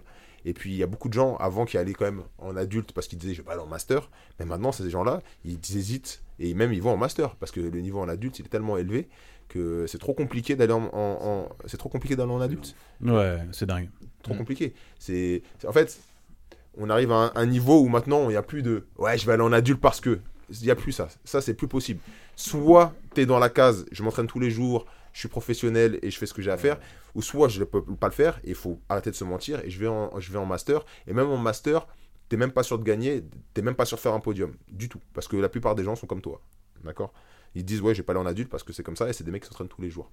Voilà. Donc euh, voilà, ça c'était les bleus. Les violettes. Alors, violettes, j'ai deux points principalement. J'ai euh, Lutfi. Alors, Lutfi Ferra, j'ai bien aimé son combat pour le, la- le quart de finale. Personnellement, c'est mon avis personnel, Il il gagné. gagner. Voilà. Il- Qu'est-ce qui s'est passé ouais, on, genre, on l'a vu. Arbitre- Décision arbitrage. Alors, c'est deux gars de GF Team, faut dire la vérité. Il y a eu un GF Team Il y a un Brésil, Brésilien, un Français. un Français. Alors, si- Franchement, là, c'était flagrant un peu. ouais, voilà. Lutfi, Moi, j'ai- prend- Moi, j'ai vu, à- j'ai vu à la télé. je ouais, crois. pareil, j'étais pas sur place. 50-50 Ouais, Lutfi, je crois. essaye de sweeper. Euh, en fait, c'est pas qu'il essaie de sweeper. On voit clairement sur le combat qu'il est beaucoup plus offensif que l'autre. L'autre ne fait que défendre. Il fait rien du tout. Donc, techniquement et aux yeux de tout le monde, la décision va pour l'autre fille. Sauf qu'in fine, ils ont donné à l'adversaire, qui gagne la catégorie en moins de 100. Bref, comme dit Safe, je trouve que l'arbitrage sur ce coup-là a vraiment été mauvais. Je pense que c'était vraiment clairement Lutfi qui devait gagner. Voilà, après lui, il le prend correctement parce que voilà, c'est un combattant et que voilà, il passe à autre chose. Mais bon, il été pas mal quand même qu'il aille sur le podium et même peut-être qu'il gagne la KT. Donc euh, Bah ouais. voilà. Ouais. Après, il y a eu quand même deux personnes de GF Team qui ont combattu. Il y a eu euh, David qui a perdu Vigilant au premier tour en moins de 100. Et il y a eu Lionel aussi, des, des gars de la Z Team de chez nous, qui, qui a perdu aussi au premier tour. Je pense que c'était leur premier Lisbonne. En cas, surtout pour Surtout Lionel. le combat sur l'adulte, je crois. Ouais, en adulte, ce sont des, des masters au niveau de l'âge. Et voilà, tout, tout honneur à eux d'avoir combattu. On a eu Mohamed Bayo aussi qui a combattu, qui a fait des beaux combats, Ouais. qui a fait une petite polémique euh, avec le JITS il y a pas longtemps, euh, qui a bien combattu. Il a perdu en quart de finale très limite. Une et- polémique avec Jitz. bah, apparemment sur sa performance. Et euh, Alors, juste pour replacer, c'est parce qu'en gros, dans Jitz, il est dit que euh, sa performance, sa contre-performance serait due un peu à un excès de zèle Euh, C'est-à-dire, voilà, c'est un peu, c'est un Mais peu ça qui est dit. ils ont mal formé la phrase. Voilà, je ça. pense en vrai que c'est ça parce que c'est quand même un magazine, c'est quand même alors c'est plus un, mais un magazine on va dire euh, web hyper bienveillant, surtout envers les combattants français. En réalité, je pense que ça voulait juste dire que c'était très beau à voir, ce machin, mais peut-être que c'était pas assez efficace pour la situation. je Non, pense que c'était plus pas dire ça. ça. Je pense que c'est une erreur, comme dit Safe, c'est une, erreur- c'est une mauvaise tournure de phrase. Mohamed Bayo, il a fait ce qu'il avait à faire. Déjà, c'est un très grand combattant et s'est jamais caché pour aller faire ses compétitions.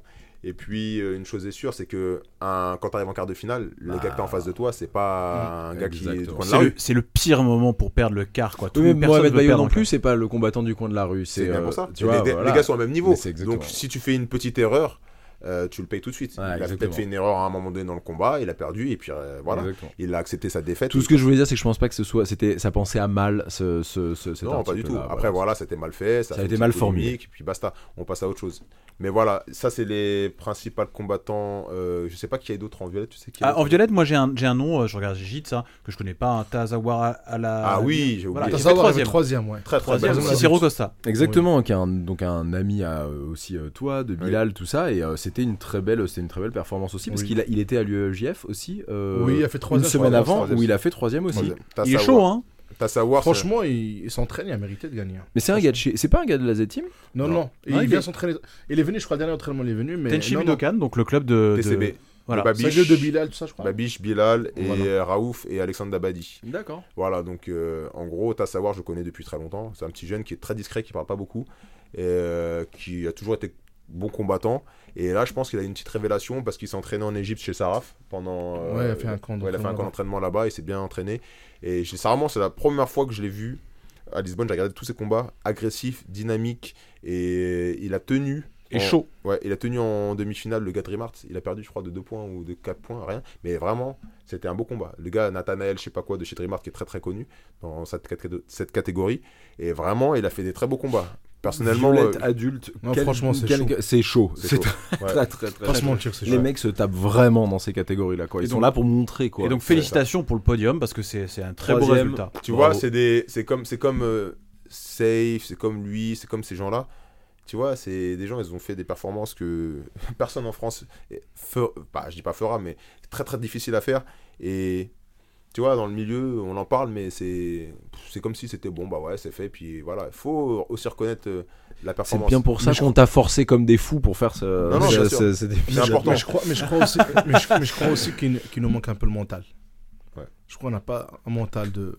C'est pas. marrant, moi Ça j'ai pas l'impression que le mental. euh, Mais ça fait plusieurs fois que t'en parles. En fait, je pense que c'est pas. par- euh, En fait, ah, après, peut-être que je me trompe, mais j'ai l'impression que ce que veut dire safe, c'est que c'est pas forcément le mental euh, de tout un de tout un chacun, mais ce que la, la- la sensation que j'ai, c'est que c'est plus de tout un chacun par rapport à tout le monde.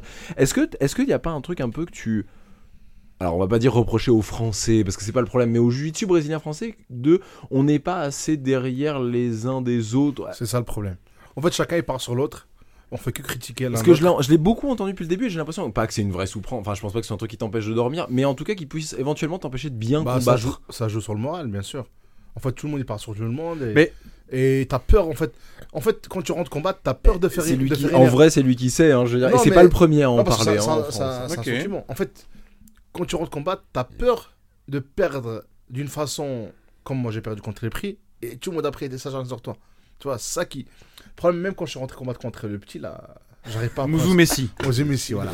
À chaque fois, tu Messi, Messi, je- on a tellement rigolé sur ça. Bah écoute, tel- tel- en fait, tellement t'as peur, tu dis, ouais, tu, tu dis, t'imagines le mec il va rouler sur moi, il va me faire un truc, euh, un berimbolo sur moi, alors, alors que. Et en fait, ce qui te bloque là-dedans, c'est de savoir les réactions qu'il y aura derrière. C'est même pas euh, ta Oui, parce défaite que- par rapport à toi-même. Parce que, parce que t'es là, en fait, t'es seul dans, dans le truc, t'as les arbitres, déjà, sûrs qu'ils vont pas te, te faire de. Ils sont pas Et là pour ça. hein. T'as le public, t'as 3000 personnes derrière, en train de. Ouh, tout le temps, tu vois. Oui, T'as tout ça derrière toi. Bah, franchement, attends. Quand on était à Lisbonne, euh, les deux dernières années, derrière les Français, toute la France était là. Attention, il parle. Je, je pense que c'est pas pendant les combats, en fait, dont on veut parler safe. C'est un état général. Non, je après, mes Français, on n'est pas beaucoup. On est, ils sont combien Maximum une 100 cinquan- personnes. euh, Ça, ce que j'allais dire. S'il y a une centaine, cinquantaine. T'as de 4000 personnes. qui sont en train de. D'accord, mais toi, mais moi, Attention, mon pote, hein, on n'a pas vécu un combat. Franchement, c'est- Messi safe. Tu vois ce que je veux dire en c'est fait, pense Ça c'est dur. En fait, c'est t'as, tout ça derrière, et en plus, moi, j'ai plein de gens qui critiquent. Au Maroc, en France, tout le monde écrit. Les gens ils combattent nulle part, ils sont là juste pour critiquer, tu vois. C'est ça. Et t'as ça t'as le sentiment, t'as le sentiment, et euh, Alex, c'est pareil, hein, je m'adresse aussi à toi parce que tu combats aussi. Vous avez ce sentiment que finalement en France, on soutient pas assez les combattants? On a la critique un peu trop facile? Oui. Franchement, oui.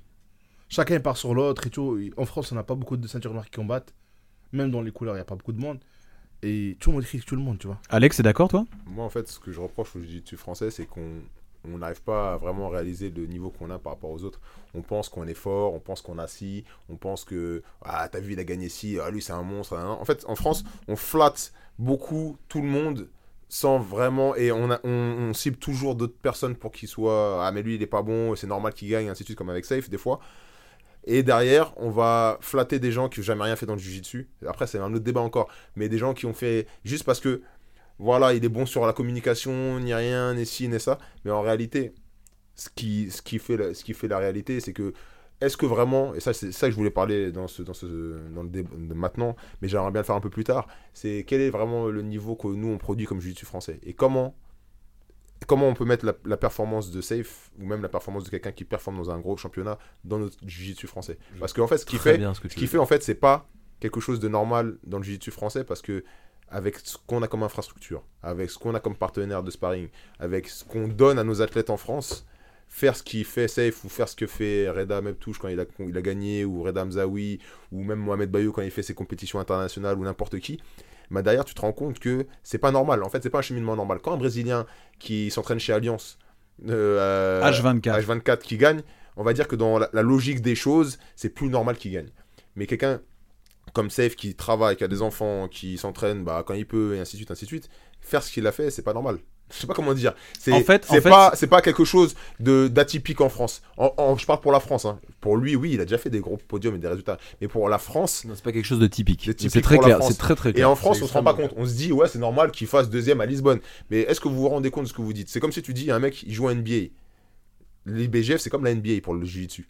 C'est la même chose. C'est comme si un mec en NBA, il allait en finale NBA. Tu dirais, mais c'est un truc de dingue. Tu vas en finale NBA. Les gars, c'est pas possible. C'est une performance incroyable. En France, oh, ben, il, est gagné- il est parti en finale de l'Europe. Ouais, bah oui, c'est bien, parfait, parce qu'il était costaud. Mais non, les gars, vous vous rendez pas compte. Quand euh, les gars, ils combattent en adulte, juste à Lisbonne, c'est le gratin du jiu-jitsu. Donc dans notre sport, c'est des gens qui sont l'élite de ce sport. C'est l'élite de ce sport. Safe, c'est notre Tony Parker. Bah, c'est à peu près ça. Non, je sais pas, j'ai pas ce- Non, mais il n'est pas ça, mais ça, c'est un autre débat, mais c'est c'est pas un autre débat, j'aimerais bien en parler après. Mais c'est surtout que il faut savoir reconnaître les performances sans être trop club par club et dire Ah non, mais lui, c'est pas un gars de chez moi et c'est pas bon. Non, faut savoir quand quelqu'un fait quelque chose de bien, le mettre en avant et le reconnaître. Moi, je le vois pas du tout, ça, excuse-moi. Je le vois pas du tout, ça. Moi, j'ai l'impression qu'on est vachement. on le ah sent, bon bien sûr. Bah, je Mais sais pas, je les- suis impositif. Mais non, mais nous moi. les premiers, il y a des gens. il y a- Mais c'est. no- Enfin, comment dire? Ah, ah, et alors, une fois de plus, euh, je, je- je- enlevons le côté français, madame, mais voyons le côté humain. Euh, Il y a des gens, il y a des gens que t'aimes pas. Mais il y a des gens qu'on n'aime Oui, pas. évidemment. Et on est heureux. Alors après, il y a des gens qui arrivent à faire la part des choses et se dire bon bah ok, certaines personnes viennent de ce club-là, ont gagné, ont perdu machin. Je suis déçu, je suis content. Voilà. Même s'il vient de chez cette personne que j'aime pas, il y a des gens qui en sont capables.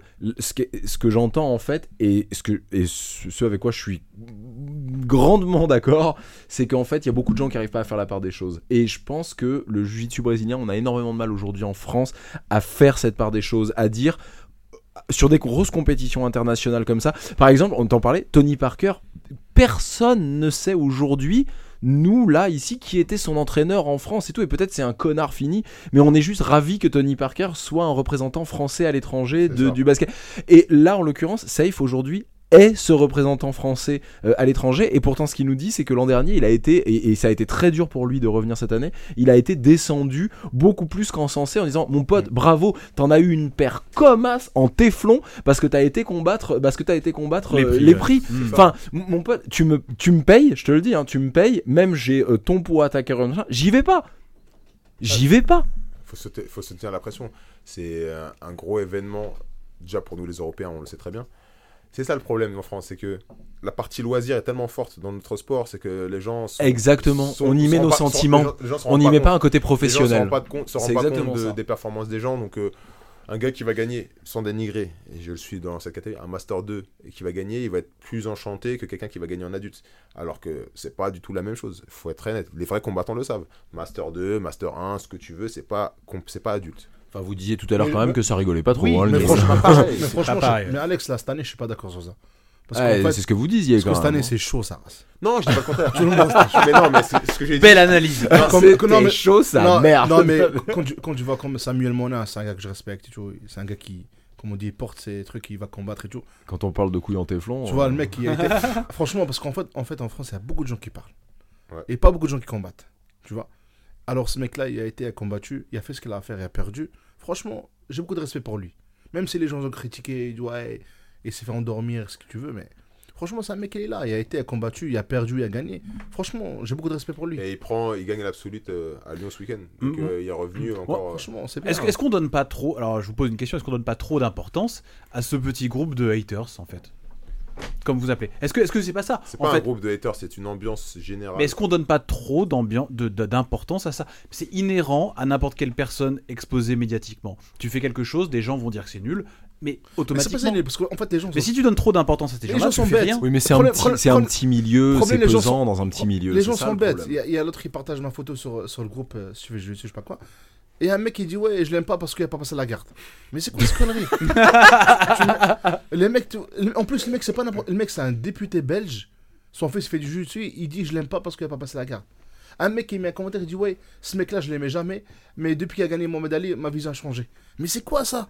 Tu me connais, ma- tu me connais... Les gens, ils veulent même pas parler avec moi. Ils ne savent même pas je suis qui. Tu vois, ils- moi, je peux pas te dire je t'aime pas parce que je te connais. Tu, tu l'aimeras pas en le connaissant. Ouais, non, ça changera pas. hein. Peut-être peut-être on va- on enfin, je, je, te je parle avec toi, je dis putain, le mec, il est. C'est un sucre, tu vois. Alors que le mec, tu connais même pas, il dit, oh, je l'aime pas. T'aimes pas mon jus, c'est peut-être oui. Je suis un poids lourd, t'aimes pas. C'est- T'as le droit. Mais pas m'aimer en tant que personne, parce que tu me connais pas.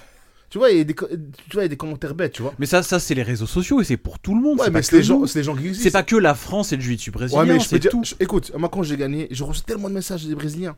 Sur mon Instagram, j'ai j'ai pas répondu à tout le monde. J'ai reçu tellement de messages. Les Brésiliens me disent. Ouais, D'ailleurs, à nous, tu vois, qui sommes français, t'as pas répondu. hein. bah, j'ai j'ai reçu tellement- Bravo.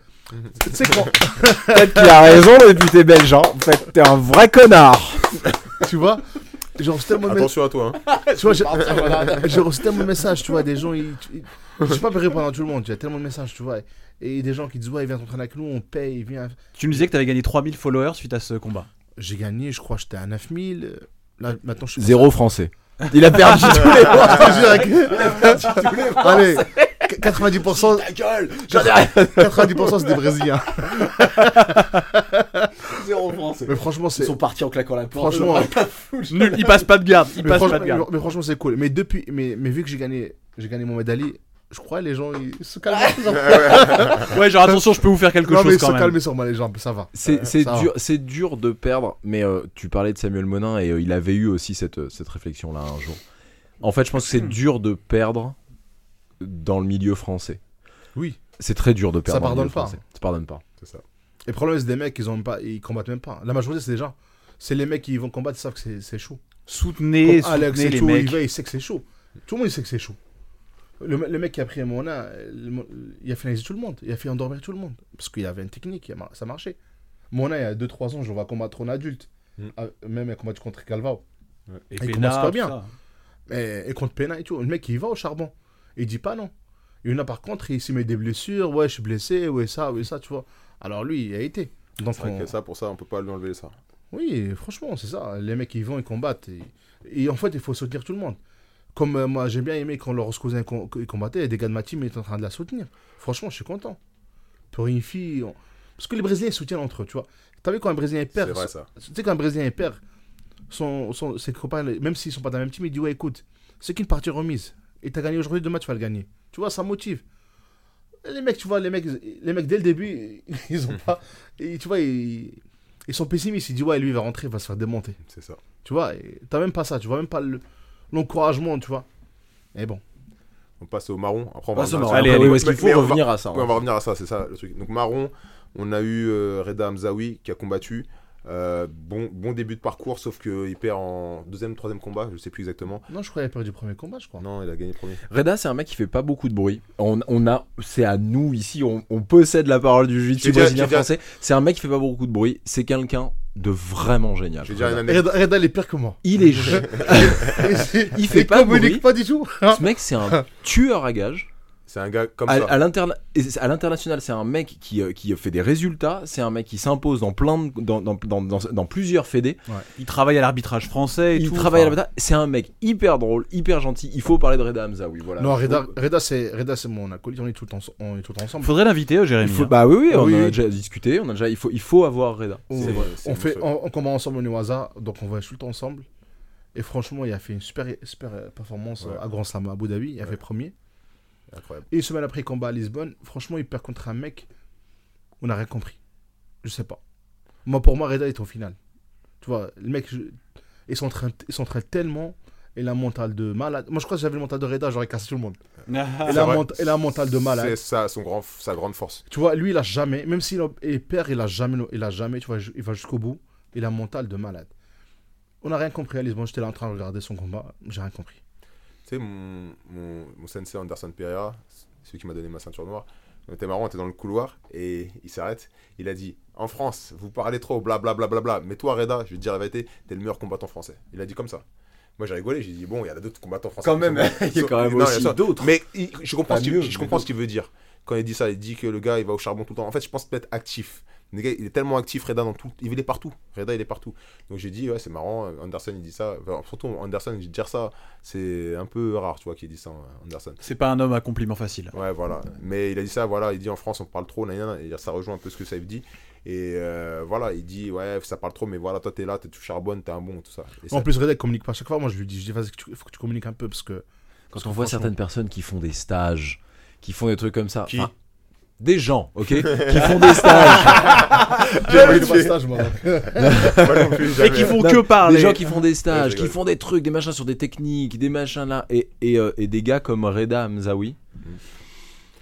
C'est pas les mêmes concepts. Et puis, bon, là, on a parlé de Reda, mais il y avait d'autres combattants français qui ont combattu. C'est juste que je voulais utiliser mon média mais pour dire ce que je mais pensais. franchement, Parce il qu'on le- parle souvent de il Reda. le Et mérite Reda, vraiment. c'est un mec ouf. Non, Voilà. non, Et franchement, ça il fait le. plaisir. Parce qu'en fait, c'est c'est- c'est mon club d'entraînement, mais, mais, mais à part ça, Il est Franchement, il drôle, mérite. il est drôle, il est humble. Il est- mérite enfin, c'est vraiment un le- mec, voilà. c'est un mec en dire. franchement.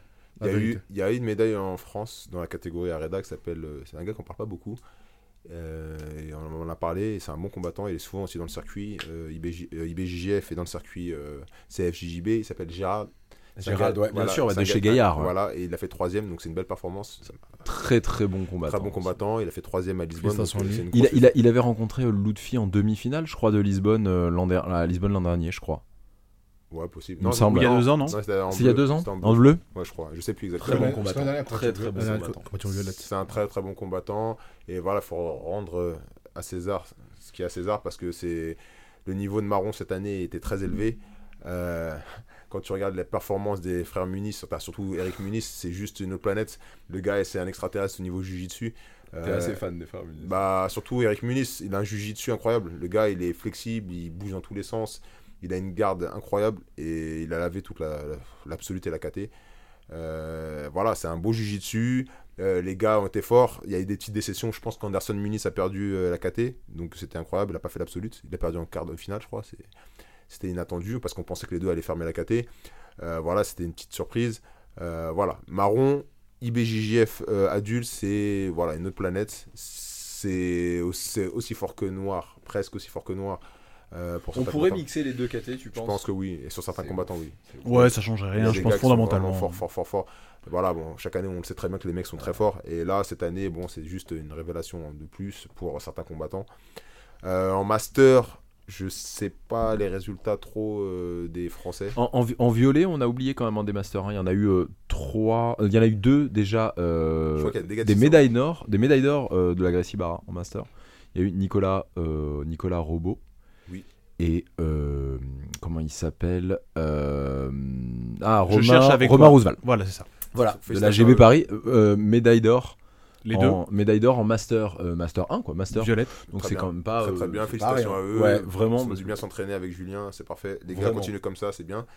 Médaille d'or. Et, Même en master, c'est ouf. hein. et ouais, c'est bah, c'est magnifique, surtout le niveau de master cette année, il était très élevé, donc euh, y a rien à dire. Euh, en master marron, je sais pas exactement euh, les performances actuelles, donc euh, je pense qu'il y a eu peut-être des médailles françaises.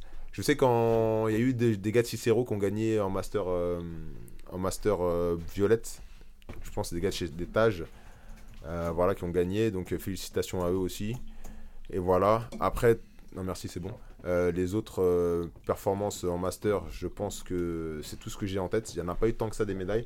Cette année, il y a eu un peu moins de médailles en master. Après, on arrive sur les noirs. Tu veux parler des noirs ou pas? Bah, les noirs, on va commencer le. D'accord, parce que noir Ouais, master, il y a eu des résultats. Oui, mais là, il parlait des parle juste Ok, des pardon, excuse-moi. Noir, on va parler aussi de adulte, de ce que Safe a fait, de ce que Léon l'a Oui, oui, oui, bien sûr, bien sûr. Et voilà, et après, les, les professeurs. Jonathan euh, Grassi.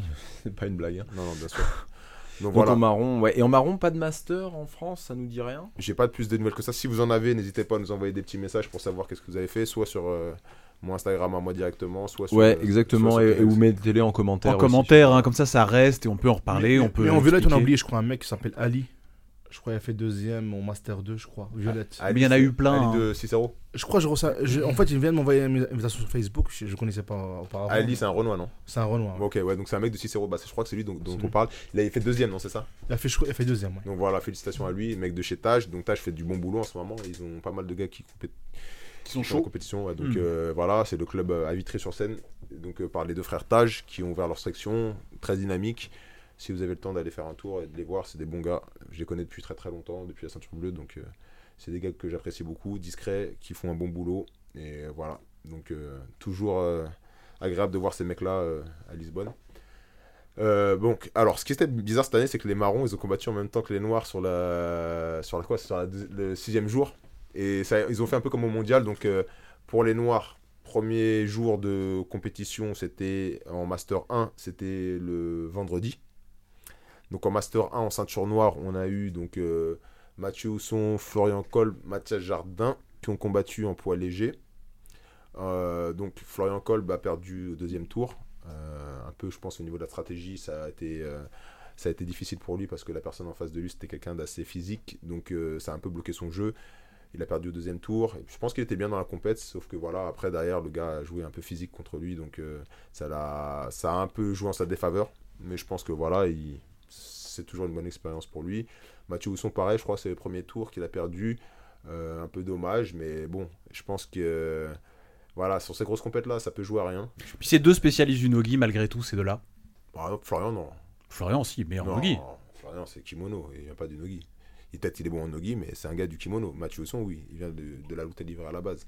Tu sais que Florian, il a perdu en compétition un seul combat en nogi Oui, c'est possible. Mais là, on parle de kimono. Lui, il vient du kimono à la base. Oui, possiblement, mais c'est moi, il se sent plus à l'aise là, bref. Oui, je vois que tu.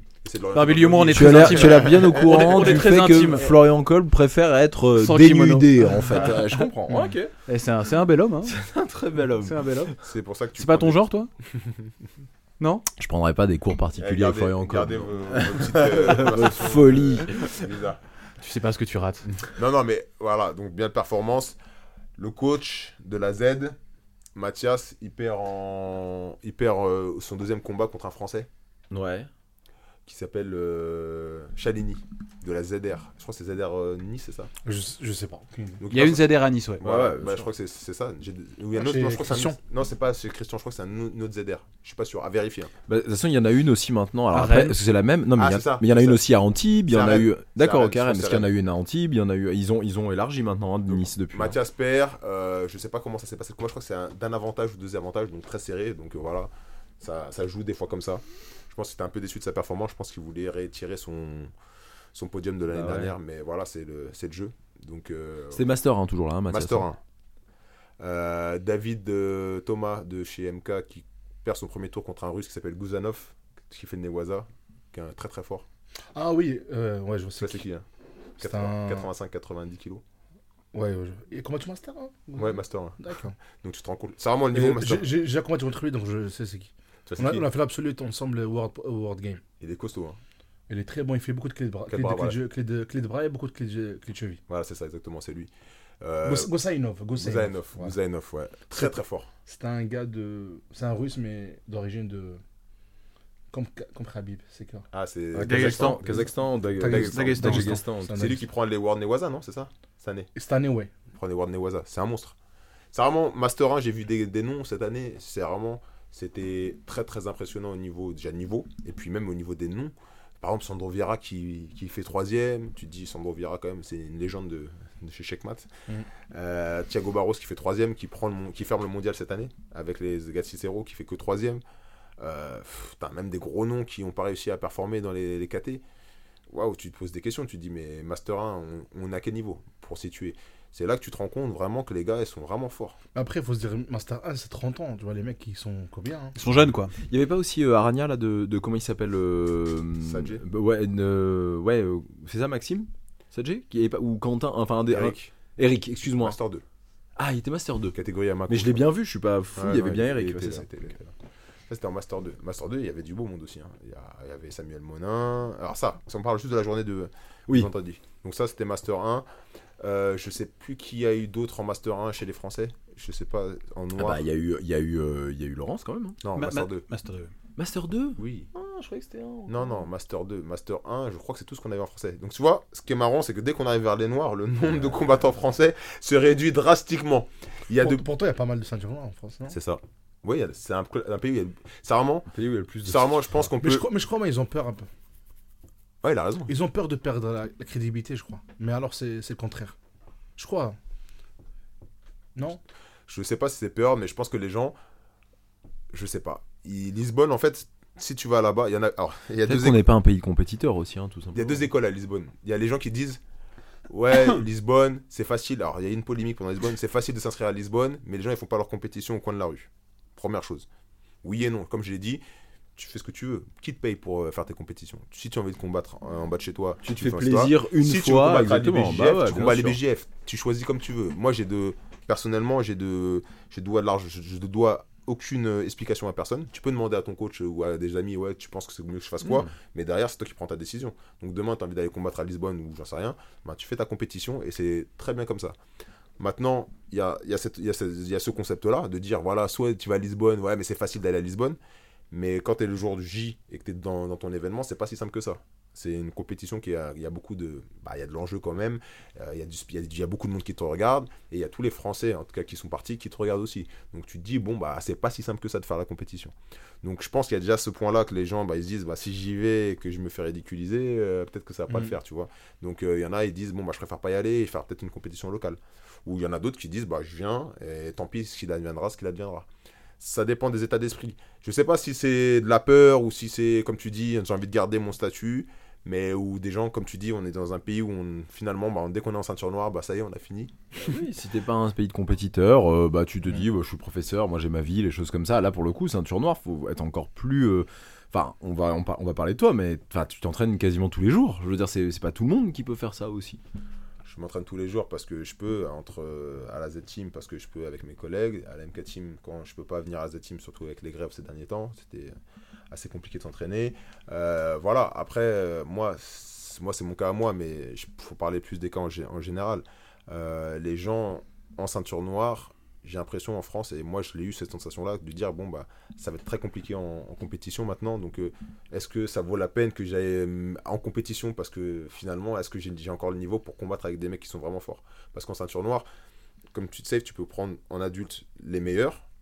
Et comme tu peux prendre en master des mecs qui ont 20 ans de jiu-jitsu et qui étaient les meilleurs. Donc finalement, tu te dis, mais je peux pas me cacher. Pourquoi m'infliger ça aussi, tu vois? Non, mais surtout, je peux pas me cacher. Je peux pas aller combattre un mec euh, comme en ceinture violette qui était un premier tour et ça y est, je l'ai ouvert en deux et dire, ah bon, bah ça va. Et puis perdre derrière, ouais, mais Ouais. c'était un champion du monde. Là, en ceinture noire, en gros, dans chaque KT, ça va être très compliqué pour toi, même à n'importe quel âge de, de ta vie. Genre en master 1, master 2, master Ouais, 3. ce que tu veux dire, c'est que le sport est assez vieux pour avoir aujourd'hui des Master 3, Master 4 qui ont, euh, Mhm. qui ont des années de jiu-jitsu et de compétition en fait, parce que maintenant, bah, les gens vieillissent quoi. Exactement. Ah non, c'est très clair. Donc euh, voilà. Après, là c'était le jour de Master 1, Master 2, donc euh, c'était le, le samedi. Donc il y a eu les adultes qui ont combattu, donc safe. Il y a eu les Master 2, donc moi ma catégorie et beaucoup de Français en Master 2 qui ont combattu, et les marrons.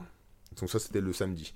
Donc en mas- donc juste pour. ma- On va faire un Master 2 en premier, après on va faire les adultes. En Master 2, donc il y a eu Laurence Cousin qui a combattu, qui a fait première. Félicitations à elle, magnifique. Ça, vraiment, elle est toujours dans le game. Après, elle a plus rien à prouver, elle a gagné le mondial. Pff, Moi, je te dis la vérité. Laurence, elle est au top toujours, Voilà. c'est Pour incroyable. toi, toutes ces, toutes ces victoires, même si ça fait toujours plaisir, c'est cool, machin. Une... Parce que bon, c'est elle, hein. C'est elle, hein. Mm. Euh, pour vous, toutes ces petites victoires et tout machin, ça, ça n'est rien comparé à cette victoire qu'elle a eue euh, il y a, euh, il y a Non, c'est euh, pas rien, 10 ans. Parce que c'est toujours dans le game. Mais gagner le mondial, c'est gagner le mondial. C'est le rêve de n'importe quel Mm. combattant de Jiu-Jitsu d'aller gagner le championnat du monde. Je pense que elle a fait ce que tout le monde aurait rêvé de faire. C'est comme au basket. Je reprends toujours le basket parce que voilà. Mais Ouais, gagner le championnat NBA, c'est la même chose. Tu es allé au, au sommet de ce que tu peux faire au mieux. Donc c'est voilà, c'est une bête de performance et c'est incroyable. Ouais. Et ça, on- je pense c'est pas assez mis de l'avant. Euh, bref, mais ça c'est encore notre débat. mais voilà, c'est- voilà, elle a fait ce qu'elle avait à faire, magnifique. Et félicitations à elle. Euh, on a eu, euh, bah, comme disait Samuel Monin qui a combattu, qui a malheureusement, qui a fait un très beau combat. Alors, le premier combat c'était contre Tony Favier. voilà, l'IBJJF. Alors Avec qui il apparemment, s'entraîne, euh, s'entraîne, excuse-moi, à Antibes. euh, Enfin, c'est pas s'entraîner, mais je pense que c'était un ami. Ouais, déjà ça, de la tropa d'élite, ouais, c'est ça. Et tu vois, euh, j'en parlais avec Samuel et même d'autres gens, j'ai l'impression qu'ils mettent les Français français au premier tour maintenant. Mais C'est dingue ça. Hein. Ouais. Ils pourraient pas ouf, parce que exclure c'est arrivé les deux fois, je crois, pendant ces championnats d'Europe. C'est dingue. Ouais. Mais c'est- ils sont cons surtout. Faudrait exclure les Ou, mêmes euh, en fonction de ce qu'ils veulent faire, ils ont raison. Non, Ouais, ils sont cons. Normalement, ils Ouais. doivent ils doivent avoir un po- un podium euh, international. Quoi. Exactement. avoir que des Brésiliens. Bah oui, c'est ça. Ouais. Donc Samuel Monin, Tony Favier, premier tour Samuel, donc euh, dans un- une bonne forme. Donc euh, le bas, voilà, je pense que c'était bien pour lui, mais je pense qu'il aurait préféré prendre peut-être un autre combattant. bah oui. Et, c'est sûr, et deuxième c'est sûr. tour, perd contre un Brésilien qui lui met une cravate et malheureusement, voilà, il perd le combat. Voilà, euh, c'est le jeu. Voilà, il a fait ce qu'il avait à faire. La preuve, ce week-end, il prend euh, l'absolute euh, à Lyon, donc euh, il revient dans le game même après cette défaite. Rapidement. vraiment que voilà, il est toujours d'actualité et que c'est voilà le, le combattant français qui, qui est toujours là. C'est très beau combattant. Il y a eu euh, Steve Combour d'Akamat aussi qui, pareil, derrière Samuel, qui prend la même finalisation par le Brésilien avec sa cravate encore. Mhm. Et voilà, donc c'est- en fait, ce mec-là, en fait, quand il- je sais pas, vous étiez pas là, mais moi j'ai vu toute la scène. En gros, il y a eu une magouille de Brésiliens. Ils ont commencé à parler entre eux. Ils disent Ouais, mais c'est pas normal que lui passe. En fait, Samuel devait passer, mais il dit C'est pas normal qu'il passe. Attends, laisse-moi passer l'autre, laisse-moi passer. Ils sont partis voir l'arbitre central. Ils ont mis une magouille. Et je sais pas ce qui s'est passé. Il y a eu une attente. Et Samuel, finalement, il combat. Et le- donc le gars voilà, gagne son combat. Et après, derrière, encore une autre magouille. Et il tombe encore contre Steve Akamat. Et il lui met une, une cravate et il perd aussi. Sauf que c'était la demi-finale. Donc dommage pour Sam parce qu'il aurait pu faire quand même un podium. Ça aurait été bien pour lui aussi. Et euh, pareil, passe la même fin- finalisation. Et finalement, je crois que c'est à la fin, c'est GF Team qui ferme euh, presque le podium, je crois. C'était des mecs de GF Team qui ont été éparpillés dans le truc. Donc euh, voilà, Master 2. Après, il y a eu. qui en Master 2 qui a combattu Mako, Mako. Olivier Michalesco. Qui, alors, une- apparemment, une petite polémique. Le gars, il a mis une clé de bras sur euh, la demi-finale. Ça a Le- cassé, ouais. Ça a cassé. Le gars a, a tapé. Apparemment, j'ai pas bien vu la vidéo, mais a tapé. L'arbitre, il, il a rien fait. Il a juste remis au milieu.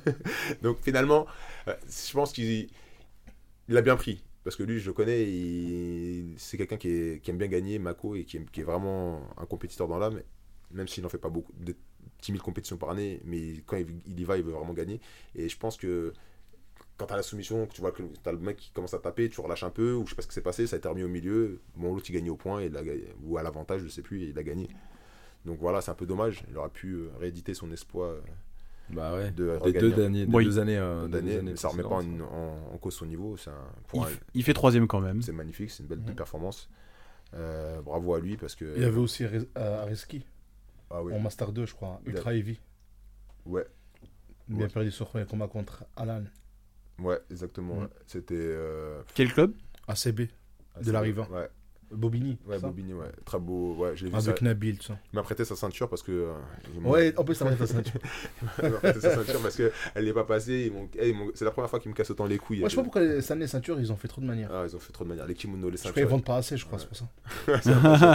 Ah, non, c'est vraiment intéressant. Pourtant, ma ceinture, je l'ai mis à Lisbonne plusieurs années. Je l'ai mis dans différentes compétitions. Toutes les compétitions IBGF, elle est passée. Là, Qu'est-ce c'est. qu'est-ce qu'ils t'ont reproché? Trop, trop court trop Non, elle était trop, trop, soi-disant trop vieille. Ok. Le kimono, il me laisse rentrer dedans, je combat. Je combat avec mon kimono, je me Après, il faut changer. il ouais. faut changer le kimono, je suis sur la barrière, il me dit non mais là faut que tu changes. Je dis mais tu me l'as laissé rentrer combattre. Non mais là c'est pas bon. C'est vraiment quand t'es dans l'ambiance de combat et qu'on Ouais, coupe comme ça, normal, ça joue, ça, ça- te joue, ça ça, te perturbe, coupe, ouais. ça te coupe dans le truc. Ça te bouffe l'énergie. Ça bouffe l'énergie. Samuel, il a eu ça. hein. Ils l'ont pas laissé rentrer dans le kimono. Il m'a il m'a envoyé me parler. Moi j'étais en train de me chauffer, j'étais dans ma bulle et il me dit ouais mon kimono il passe pas. J'ai dit demande à des gars là-haut que je te passe mon kimono. Sa femme, elle court pour chercher les kimonos. Oh là là. Et il trouve pas les gars. Il est, je crois qu'il a dû acheter. Il y a un gars qui lui a prêté un kimono qu'il a acheté. T'imagines le gars, il est dans sa bulle, on le coule comme ça. C'est chaud. C'est vraiment des. des- En des plus, t'as pas beaucoup de temps en fait entre, entre l'appel et. Ouais. C'est des salopards. Sincèrement, ils ont vraiment été sévères là-dessus. hein. Euh, si vous allez à Lisbonne l'année prochaine, vraiment prenez un truc neuf, je Faut crois. prendre deux kimonos Ouais. tout le temps. Moi, j'avais deux kims, heureusement. J'avais pensé cette fois-ci, pourtant en général. Bah oui, lui, je le vends, je le vends en blanc, après en bleu. J'ai qu'est-ce qui t'arrive Elle m'a dit, ouais, maintenant. Ah ouais, laisse tomber, c'était trop. Et euh, voilà, donc c'est vraiment Master 2. euh, voilà, quelques médailles quand même. Donc Et toi Bon, Moi, on n'en parle pas, ça sert à rien. T'étais quoi Master combien Master 2, moi. Master 2, j'ai cru comprendre, mon cher Alex, que tu avais quand même pris la seconde place. Oui, Tu es donc vice-champion d'Europe. Ouais, Voilà. félicitations. hein, comme Ouais, mais Master 2, ouais, mais Master t'es 2, blessé, c'est nul. Hein, c'est nul. Non, non, c'est pas nul. En plus, en plus, je crois était, t'es blessé, je crois, Je blessé, la cheville. ouais, la cheville, je me suis fait mal à la cheville. Voilà, des excuses en plus, En plus, le mec avait exprès, il a pris la cheville, il était blessé. évidemment. Il a Mais- pris- en fait, il a pris l'autre cheville et en même temps, il a, il a appuyé sur l'autre cheville en même temps. Donc, c'est vraiment, j'ai. En fait, quand je me suis blessé dans demi-finale, j'ai. Je sais pas ce qu'on dit, j'ai. Pas j'ai craqué, mais je me suis dit, putain, je suis... ça y est, c'est fini. La finale, elle est morte, j'ai Mm. plus de cheville. Je- Ça, ça a fait ça dans ma tête. Et je me suis dit, bon, vas-y, faut quand même que tu en finale et que t'es- t'assures. Tu vois ce que je veux dire? Juninho Boy, c'est un gars qui est connu dans le milieu. Bon, si vous connaissez un petit peu, c'est un gars qui combattait Rodolfo au... en quart de finale au- à- en 2014 ou 2015. Bon, c'est un bon combattant, tu vois. Donc je peux pas vraiment faire d'erreur avec ces mecs-là. Il faut que tu sois à 100%. Après, comme dans le combat, ça arrive. Tu vois, safe, il a- on en reparlera, mais les avant-bras tétanisés après ce combat. Ah ouais. Et ça vraiment, des fois, tu dis putain, mais je sais pas comment je vais faire pour la suite. Bah, moi, c'est un peu ce qui s'est passé Bah, dans ce, qui ma tête. m'arri- ce qui m'arrive au Newaza aussi. Hein. Ouais. Au Newaza en finale, euh, j'avais, j'ai... en fait, heureusement, il restait. En fait, heureusement, c'était l'après-midi la finale. Sinon, j'aurais perdu. J'avais plus de bras. En tu fait, pouvais pas fermer. je pouvais pas ouvrir. En fait, mes mains ils sont restées bloquées comme ça. Incroyable. Grave. Ils ont dû masser les, les, les bras. Les... Sinon, c'était mort. Je, je pouvais pas combattre. J'aurais Bah, perdu. Après, c'est compliqué parce qu'il n'y a pas non plus euh, énorme. Enfin, mais vous pensez qu'il n'y a pas assez de temps? Est-ce est que ça pourrait se faire C'est-à-dire faire une première partie des Noirs, euh, euh, une première partie des Noirs un jour, une autre partie euh, un autre jour, et une autre partie. C'est-à-dire en gros avoir deux combats, en deux combats jour. C'est ce qui s'est fait. Il- Pour les Noirs, ouais. c'est vrai. Mais Par exemple, sur, les, sur les marrons violettes. C'est pas ça le problème. C'est que quand tu combats, après on en reparlera dans les catégories chez Safe, 10 minutes, et avec des mecs qui sont vraiment très solides, tu vois. Ça changerait rien. Ça arriverait quand même en fait. Je pense qu'il a eu, c'est Les normal. lactiques, c'est les lactiques. Après, derrière, est-ce que tu as le staff derrière qui te t'aide vraiment à récupérer bien? C'est ça aussi, tu vois. D'ailleurs, on a parlé de ça. hein, L'année prochaine, on, on ramènera une masseuse avec nous. Non, mais ça joue, hein, ma ça c'est Non, il a raison. C'est impossible. C'est très dur. Je perds. Moi, je suis rentré dans les combats, j'avais plus de main. Plus rien. Ouais, c'est ça. Il était Enfin, je disais, putain, quand ça, ça va finir, c'est deux minutes de merde. Non, mais ça joue pour de vrai, ça ça joue pour de vrai sur le mental. Moi, par exemple, quand je suis parti avec mes chevilles, je bois. De toute façon, la douleur, ça joue sur le mental, il n'y a même pas à discuter. Et Ouais. ça n'existe pas, quelqu'un qui arrive à l'annihiler complètement et qui, pff, tu vois, qui va comme s'il était frais. euh, Ouais, franchement, c'est dur pour tout le C'est monde. pas possible. Ma cheville, elle a craqué trois fois dans le truc. Donc j'ai pas tapé, mais je me suis dit, je peux pas taper en demi-finale dans, dans le dos. euh, Tu tapes pas dans le dos. Donc je suis sorti, j'avais mal aux chevilles. Je suis parti là-haut. Ils m'ont mis un strap, Samy m'a mis un strap deux fois de suite sur les chevilles. Et j'ai dit, bon, je vais y aller. Je me dis, putain, mais les gars, j'ai les chevilles strappées, il va m'attaquer les chevilles. Genre, t'avais mal, vraiment. Bah, la cheville, j'avais mal, elle était gonflée, c'était une boule. Je Ouais, il avait vraiment mal. Ouais, j'avais mal. J'étais vert. D'ailleurs, il voulait faire l'absolute après a changé. Comment ça se fait? Dit, non, j'y vais pas. J'étais vert. En fait, je sais pas, j'ai- j'ai- ça m'a dégoûté en fait. C'est pas psychologiquement, j'étais pas. C'est là qu'on dit des fois on manque un peu de, de Mm. professionnalisme, c'est que j'ai pas voulu faire. En plus, l'absolute, les mecs que j'ai combattus, il y en a aucun qui sont inscrits. C'est avec des légers. Je me suis dit bon bah, j'ai vu les mecs que j'ai affrontés. Je me suis dit après c'est facile de dire ça. J'ai dit c'était plus simple que la KT, tu vois. Donc je me suis dit bon bah pourquoi pas. T'aurais dû y aller. J'aurais dû y aller, mais le coup. J'allais y aller, j'ai pris le ticket de l'absolute, et je, je me suis pas inscrit. J'ai dit, Bon, t'es tomber. t'es content quand même, deuxième place, c'est beau gosse Oui, quand même. très bien, c'est très très bien. Je suis content de, de ce que j'ai fait. Surtout, Ouais, pu- fait des beaux combats. Surtout, j'ai pu faire mon jeu, c'est ça qui m'intéressait. Après, t'as vu, euh, pff, moi, je me considère pas comme un combattant professionnel du tout. Donc, euh, pour moi, c'était juste euh, un plaisir de le faire.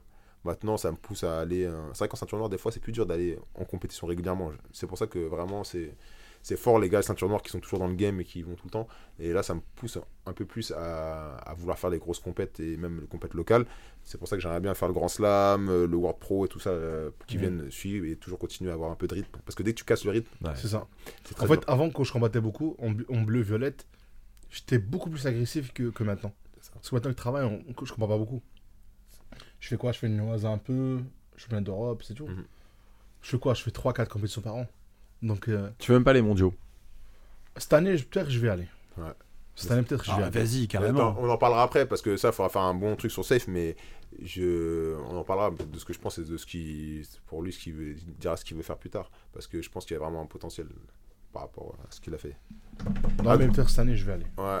Et finissons avec les Masters 3 et Ouais. après on allons sur les adultes. Et d'ailleurs, et donc je, je réitère, les amis derrière et tout, ne nous en voulez pas, excusez-nous. Il y a plein de gens certainement qu'on n'a pas cités. Je repense aussi à Myriam euh, qui a été, qui a fait deuxième cette année de, de Nantes. Oui, exact. Myriam, Euh, Nantes, De Orléans. Orléans, excusez-moi, qui a ça. gagné et qui est sur le podium depuis 3 ans, qui est sur le podium à chaque fois. Et en violette, Exactement. ça En violette Oui, cette année. qui Elle a été championne en bleu, hein. Elle a été championne en Elle bleu, championne en violet, elle a fait vice en bleu et, Et en plus, il vient s'entraîner tous les samedis à, à la Z-Team. Ouais, je vois c'est qui. ah ouais. Ouais, je le passe Et c'est une super super super fille et, Et elle a fait troisième, son- trois- deuxième cette année. Et t'es accompagné par son mari. Ouais, c'est ça. Elle a, et elle a fait deuxième cette année. Elle a fait deuxième, oui. Parfait, félicitations à elle. Bah ouais. carrément. Et donc voilà, je vous en supplie, excusez-nous, c'est pas, enfin vous. Mais notez-le, aidez-nous et à vous, avancer. et vous nous mettez, vous nous mettez les- vos résultats, ça, soit c'est vous nous Campos qui a pas fait son travail. Normalement, il doit. c'est vrai. Malheureux. Euh, il a une vie, euh, Campos. Il a fait deuxième au master, c'est déjà bien. Voilà, c'est tout ce qu'on lui demande. Attendez, laisse-moi finir Master 3. Alors Master 3, j'ai vu bah, Samir Ben Saïd. C'est vraiment, il n'avait pas été content de son combat, mais personnellement, euh, je trouvais que il a bien combattu, perso. Donc euh, ça vraiment, moi je suis content, je suis, je suis content pour lui et je pense que pour le futur, ce sera bien. Il a proposé de belles choses. Dommage qu'il a perdu un- vraiment de justesse à la fin, mais voilà, Il a perdu, il a perdu son premier combat? il a gagné son premier. Ah voilà, combat, c'est il a ça, c'est bien ce qui me semblait. voilà. Il a gagné son premier et perdu le deuxième. Donc c'est vraiment, c'est vraiment euh, bien, ça vraiment continue à faire ce que tu as fait, c'était bien et pour la prochaine ça passera. Euh, le suivant, je, moi j'ai coaché un peu David Pierre-Louis parce que David Pierre-Louis c'était mon premier professeur de jiu-jitsu, Pierre, lui, il avait battu, il avait battu Mehdi Khalil. c'est ça. C'est un gars de France qui est maintenant installé au Maroc. Et dans le cours à Marrakech. C'est ça. Il y a une performance qu'il ne faut pas dire, oublier, et ça j'ai oublié de le dire. Reda l'a coaché, et je l'ai un peu coaché. C'est euh, Toufik Cerebro qui a fait troisième en Master 1. J'ai oublié de le dire. Toufik Cerebro, c'est un ancien de Urban Team, qui est maintenant, je crois, professeur au Bahreïn. Ou au, ou, ou- ouais, au Bahreïn. Ben, le gars, il a combattu, il a eu le cœur, il a tout donné. C'est vraiment félicitations. Et je crois qu'on a oublié de parler de Julien Da Silva, je crois aussi. Il a, fait deux- il a perdu deuxième tour. Il a perdu deuxième tour, En Master 1. Master 1. Bien, mais c'est difficile. hein. C'est vraiment, il faut être vraiment, vraiment prêt. Mais je crois qu'il cherche toujours la finalisation, je crois. C'est ça. Il connaît Ils pas les hein. points. Il connaît pas les points. Ouais, mais bon, à ce J'ai niveau-là- regardé, à Il connaît pas les points. Mais Julien, il connaît même Ouais. pas le Jiu-Jitsu. Jiu-Jitsu brésilien en soi, il s'en Mohamed Ali, c'est hein. pas qui c'est, c'est sûr. Il s'en fout. Ouais, mais c'est bien, mais. Il aime la bagarre en fait. Oui, mais c'est bien, mais à un moment. à un autre, mais il le dit lui-même, il est conscient de sauf ça. que les c'est stratégique. C'est ça, Voilà. c'est ça le truc. ça il en a dire. conscience. C'est les que- gens qui connaissent l'arbitrage. les- Tu prends des combattants et ils connaissent l'arbitrage par cœur. Moi, le combat avec euh, Mikey, quand je l'étranglais, je l'étranglais à passer de la garde, je sais pas comment il faisait, et il sortait dehors. Et on dirait c'est moi qui le poussais dehors. En fait, il me poussait avec son bassin. Ah, c'est lui qui s'est déplacé vers l'arrière? Oui, Il se déplaçait vers l'arrière. Ah, parce que moi, moi je hurlais devant mon écran, je disais, mais pourquoi est-ce qu'il pousse? Oui, non, Utilise- je, je, disais, mais utilise ton énergie pour le sortir de la garde, Non. pourquoi tu le pousses? Je le poussais pas. En fait, il me poussait avec son bassin pour sortir. Et en fait, à chaque fois il sortait, il, il faisait un truc bizarre, il me prenait comme ça. Il fait comme ça, il reste comme ça. Et il dit à l'arbitre, ouais, j'étais comme ça. Alors, c'était pas comme ça. En fait, moi, j'ai compris qu'avant, lui, il se faisait voler par le Brésilien. Du coup, il y a. Il connaît les coups de vis. Et ouais, voilà, il commence Bien à faire sûr. son vis, il me pousse. Et à chaque fois, je le fait il allait dormir. Il, il sortait et l'arbitre arrêtait le combat. Remettez-vous au milieu. Et à chaque fois, c'était comme ça. Et ça m'a là, ce type. Ouais, c'est un Et il malin. me pousse, et c'est lui qui sortait. sûr, c'est un Je le poussais pas, il sortait vraiment. et je dis comment il fait pour ça, je sais pas. Ils m'ont dit qu'il y a une technique, il pousse avec son bassin, en fait, il fait ça avec son bassin. Vu qu'il est, moi je suis grand et donc on De voit l'extérieur, on avait vraiment l'impression que c'est toi qui poussais. Non, je c'est te pas jure, moi. ça me rendait pas. ouf. C'est pas moi. Pourquoi j'ai- Pourquoi j'ai le poussé? Non, c'est pas moi. Il Bah oui, c'est sortait clair. exprès. Bah oui. donc, C'est incroyable. donc, Master 3, il y a eu David Pierre-Louis qui a fait troisième. C'est vraiment, il a, début, il a un peu démarré un peu doucement, mais après, il a bien envoyé. Euh, c'est vraiment respect à lui, toujours dans le, dans le game. Vraiment, rien à dire. Grand, grand combattant et il est toujours là. C'est vraiment, ça fait plaisir de le voir. Donc, félicitations à lui. Troisième. Euh, Emmanuel Fernandez qui a combattu, je crois que c'est Master 4, c'est ça? Exact. C'est vraiment, il a gagné. Chapeau. Vraiment beau combat, dynamique. Champion d'Europe. champion d'Europe magnifique, Manuel Fernandez, que je connais pas très très bien, mais c'est vraiment de ce que j'ai vu, il n'y a rien à dire, c'était vraiment propre, pro. Euh, Il y a un combattant qui a pas gagné, mais je tenais à le dire, qui était venu ici, c'était Romy, du CDK. Ah, Romy, ouais. Rod- euh, Black. Lion. Black Black Lion. Lion. C'est un gars au nord, ça. On a pris le même avion. ouais, c'est Ouais, un gars, c'est vraiment, vraiment, il est incroyable, c'est vraiment, c'est un bon gars, et, euh, voilà.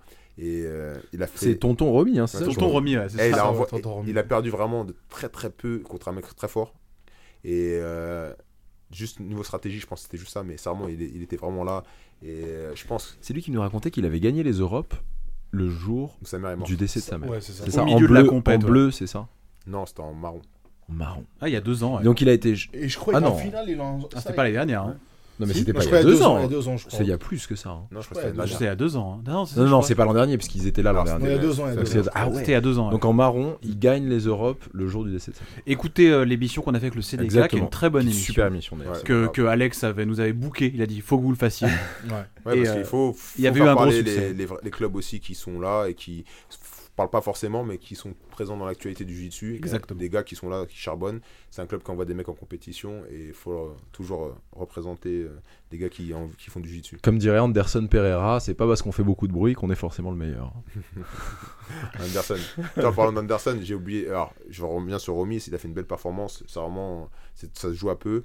Et euh, première en noir, félicitations à lui. Même s'il n'a pas gagné, voilà. C'est euh, tous nos encouragements pour lui. En parlant d'Anderson, il faut dire la performance de Elke Boulout, qui était mon ancien partenaire de sparring pendant 8 ans. Et ça, vraiment, il a gagné Lisbonne très haut la main et pff, magnifique. C'est vraiment.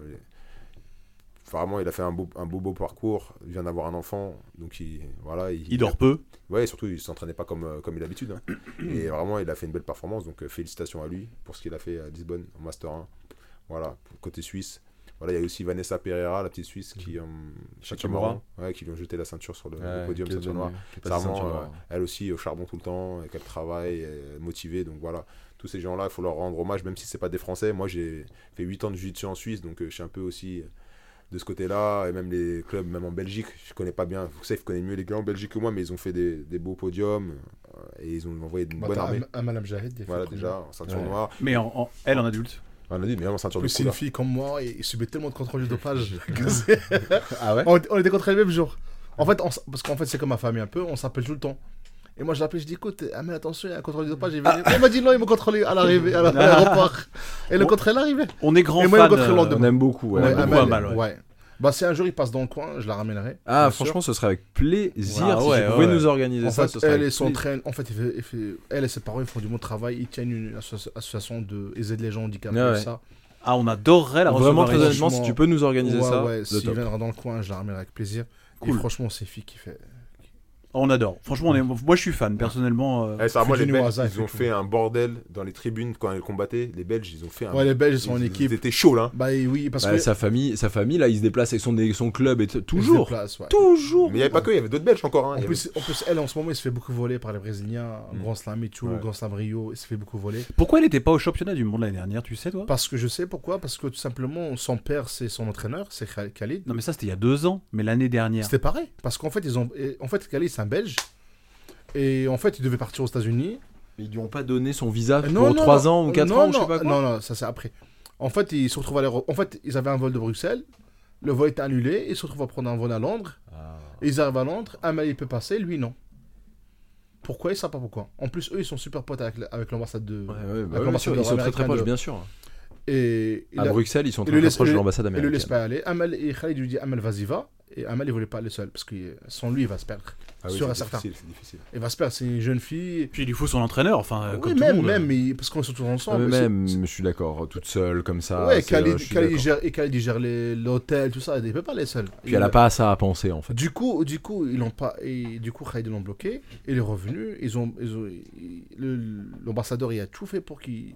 Mais bon, au bout de deux ans, maintenant, il a eu son visa de 10 ans. Voilà, c'est ça, maintenant ils peuvent aller vivre le là-bas. Donc Amal. Amal, championne du monde, IBJJF cette année en mai. J'espère. Bah oui, J'espère parce sûr. qu'il le mérite vraiment.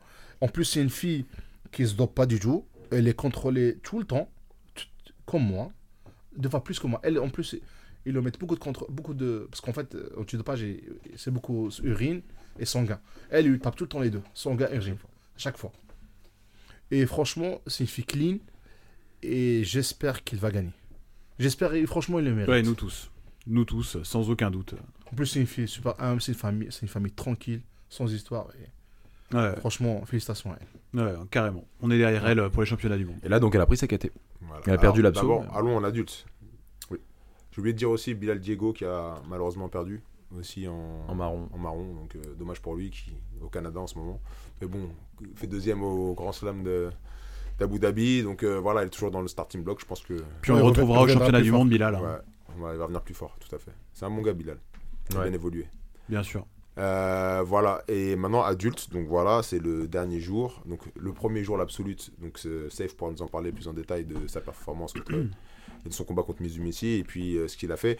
Juste moi d'abord, je vais parler de Léon Larmand qui passe son premier tour, mais qui perd contre Jonathan Grassi. Merci. Voilà, bon, Jonathan Grassi, on connaît, hein, c'est l'élite euh, du jiu-jitsu mondial en ceinture euh, noire en- dans sa KT. Donc voilà, ça c'est sûr que c'était un combat compliqué. Il a fait ce qu'il a pu. Bon, Et c'était loin d'être euh, d'être honteux, quoi. Enfin, franchement, non, il s'est bah, super bien débrouillé. Il a bien combattu. Et Ouais, puis, ouais. euh, je pense que pour la suite, ça donne. euh, Ça prouve que même des fois, quand on n'a pas forcément tous les sparring, il y a des mecs de temps en temps qui arrivent à se faire des choses. Tu vois, il a 21 ans, il est encore là. Donc, à mon avis, je pense que il va tout donner pour, pour s'entraîner. Il venait à la Z-Team aussi. euh, pour- Ouais, il fait un peu tous les clubs, Voilà. Tout ça. Donc, il est là, il s'entraîne, il, monte sur Paris, il s'entraîne pour les sparring. Et voilà, c'est un bon gars. Il était venu à l'émission ici. Donc, euh, on lui souhaite que ça continue pour lui. Euh, Claire France qui a fait troisième, elle perd son premier combat, et je crois que c'est son seul combat. Ouais. Voilà. Donc voilà. Et Amandine Layek, Amandine Layek qui perd son premier combat. qui perd son premier combat, voilà. Et voilà, après en, Fran- en adulte noir, on a eu que deux personnes, c'est ça hein, si je m'en Ben euh, ouais, il y avait pas Kenji est blessé. que j'ai blessé, on a Ah, Kenji est Safe et Léon Larmand, donc deux Français en ceinture noire adulte. Donc Safe, pour avoir compté mieux que moi ce qu'il a fait. voilà. Bah, c'est simple. Hein. Bah, écoute, euh, on, on, cad- on absolu, j'ai- pris euh, premier combat un gars de, qui évolue bien dans, en Europe. J'ai oublié comment il s'appelle d'ailleurs. C'était qui le gars déjà? J'ai oublié. Qui bat tout le temps, il bat tout le temps, comment ça s'appelle euh, Yakuza. Ah, J'en peux plus. Alors là, je sais pas du tout. Je peux pas aider, je suis désolé. Je crois que c'est l'Europe de l'Est. Pologne ou je sais pas quoi, un truc comme ça. Bref. Bref, j'ai Ouais, pris. ouais. bah, je, je souhaite mon rétablissement parce que je lui ai cassé quelque chose. je Mais crois. non. Oui, je l'ai blessé, ils l'ont pris en. Mais quoi? Qu'est-ce que comment Qu'est-ce que t'as fait? En fait, j'ai. Qu'est-ce que t'as fait encore? Je suis parti en, je suis parti en crossfit, je crois, et ça pète un truc sur son dos. Je sais pas. Je- je- j'esp- j'esp- J'espère j'espère rien de grave. Bref, Bah évidemment, tu vas pas lui souhaiter d'avoir mal, ouais, handicapé quoi. j'espère. Bah, il voulait faire l'absolute. Bah... bah ouais. Lui c'est quoi comme KT En plus, c'est un lourd. Lui, je crois, c'est moins. Je crois que ça doit être moins 94. Si c'est pas moins 100, c'est moins 94. Moi le 94. Ouais. Donc, euh, Road, Road sur le combat de euh, Yakuza. Ok. Il prend tout le temps sur YouTube, tu mets Yakuza. Et, et deuxième combat, j'ai pris. euh, C'est pas Adam, hein Non, non, c'est pas Adam. J'ai pris Matsu, Matsu, ma- je sais pas. Ma- Mitsubishi, là, comment ça s'appelle Mizu Mizu Messi Bah écoute, j'ai perdu, perdu par deux pénalités. J'ai pris deux pénalités.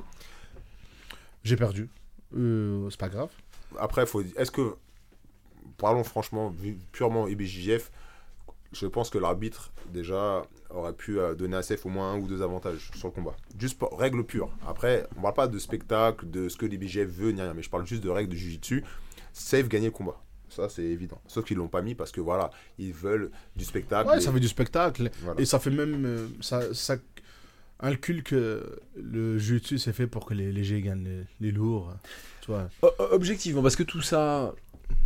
Alex, toi de l'extérieur, euh, spécialiste, professionnel du jiu-jitsu brésilien, ouais. toi t'étais dedans, donc c'est un peu plus compliqué. Est-ce que c'est normal que quelqu'un qui fait 160 kilos ne puisse pas battre quelqu'un qui en fait 60 Bon, on va, on va, 10, on va, on va on dire va sur mettre, ce coup-là. on va mettre les Eh, points sur les Est-ce que c'est normal? On va mettre les points sur les i. Il n'y a pas que c'est normal ou pas.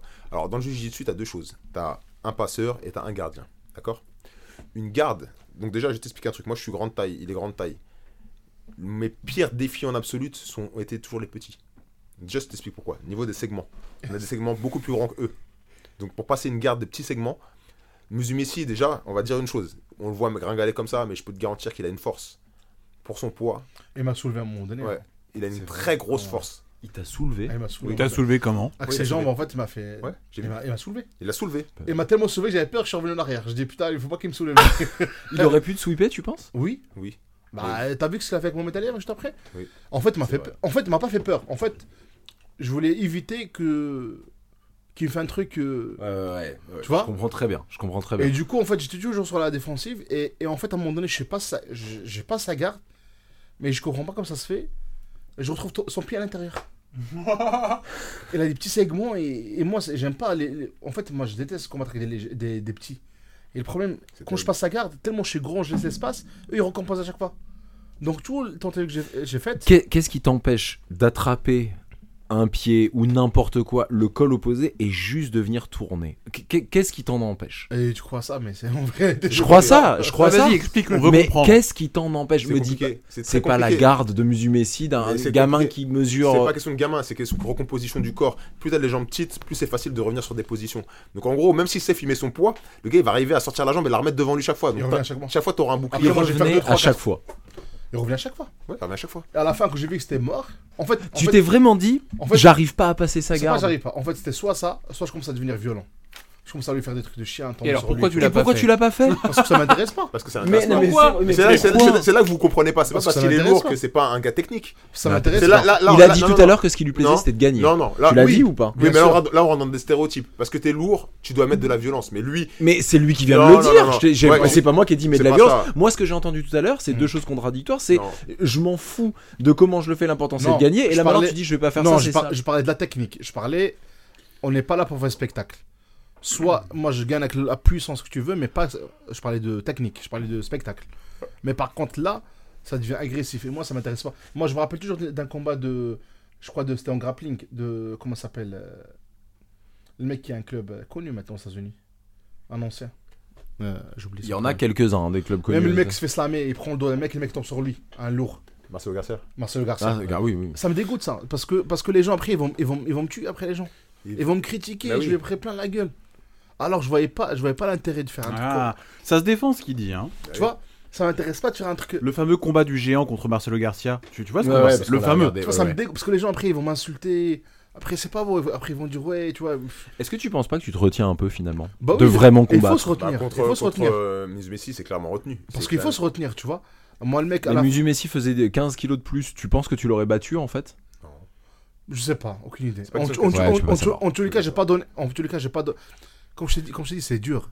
Tu vois. Donc, ce que tu dis, c'est que tu te retiens exprès à cause de la, mauvaise image que ça pourrait donner. Oui, ça- il y a ça, il y a ça. T'as as le public contre toi, t'es lourd. Il y a Et plein alors- de trucs. Et alors, est-ce que tu te dis pas aussi que tu t'en sers comme Il excuse? N'y a pas que ça, les gars. Vous vous rendez pas compte C'est il pas une excuse, tu vois. C'est- dire, attends, j'aurais pu être plus violent, j'aurais gagné. Mais gagner, gagner pourquoi faire? Gagner pour être violent. Gagner quoi? Ça sert à quoi de gagner pas, je mais tu dis trois fois champion du monde. Mais attends, et sans te-. Mais tu le Non, mais prends d'un côté, tu dites prends de l'autre, tu le portes, tu le mets Il sur le côté, il va se débattre, mais tu vas le porter et le remettre Ouais, au mais ça sol. quoi Franchement, franchement, je crois que c'est l'année prochaine, il revient à ça. Et si je retourne contre lui, ce sera pas la même chose. Parce que c'est bon, on a fait spectacle, tout, mais ce sera pas la, même- la même la même chose. mais je le ferai techniquement et plus de force. Parce qu'en fait, ah, pff, je sais pas, parce qu'en fait, je suis déjà rentré. Et c'est lui qui a choisi hein, de faire le, le, le, le, le pseudo, hein. Ouais, T'as- Tu crois pas pas été c'est- le voir en lui disant, hé, Je crois pas c'est lui, je crois que c'est l'autre qui l'a poussé à fond. C'est Cautera, Ah son ouais. truc de bizarre là. Il veut le pousser. Mais le mec, il avait mal. À la fin, je lui ai pété le cou. Ouais, il y a même mes photos sur Instagram, je sais pas, tu vas la voir et tout sur son mur. Je lui ai pété le cou. Je lui, fais, je lui lui fait faisais mal. marre. Hmm. Je lui faisais mal, mais franchement, pff, mais est-ce que c'est beau de faire ça? Est-ce que c'est beau? Mohamed Ali à la fin, tellement il était énervé et tombé sur lui, a fait un truc de chien. Mais est-ce que c'est c'est beau de faire ça? Non, ça vaut pas la Tu peine. vois, ça vaut pas le coup. Ça vaut pas le coup. Et Vraiment. puis, l'essence de ce sport-là, juste une chose, vous vous rendez pas compte, le gars, même s'il est fait 60 kilos, 70 kilos, il est trois fois champion du monde. Il n'est pas trois fois champion du monde parce qu'il est, il est, il est, il est léger ou qu'il a de la force, c'est qu'il est super technique.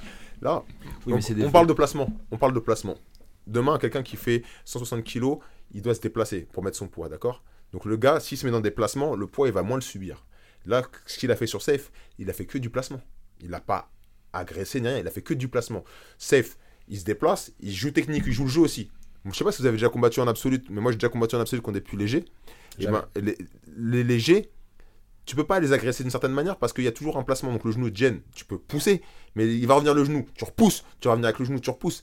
Et regarde, Samuel hier l'a combattu contre les Blue Mental. Il les a pas, il les, il les a battus, mais il, les- il a eu du mal parce que c'est compliqué les petits. Quand t'es grand et que tu combats contre un Les ils sont grands en plus, hein, par rapport Ah, à lui. Oui, ils sont Ouais. grands. Lui, il est bizarre, il a des petits, il a des, il a- il a des petits segments. Et à chaque fois que je prenais en fait sa jambe, il a de la force, hein, faut pas se mentir. Oui. Il a de la force sur les genoux. hein. Ah ouais. Ah, Bah oui. malade. Je, je- je tirais, et je- c'était bien, il résistait.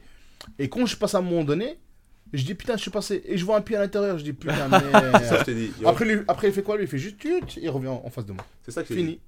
Lui, son but, c'était pas de gagner, dans le sens, il, il pensait pas forcément gagner, mais il disait, au moins, je vais l'embêter, il me passera pas.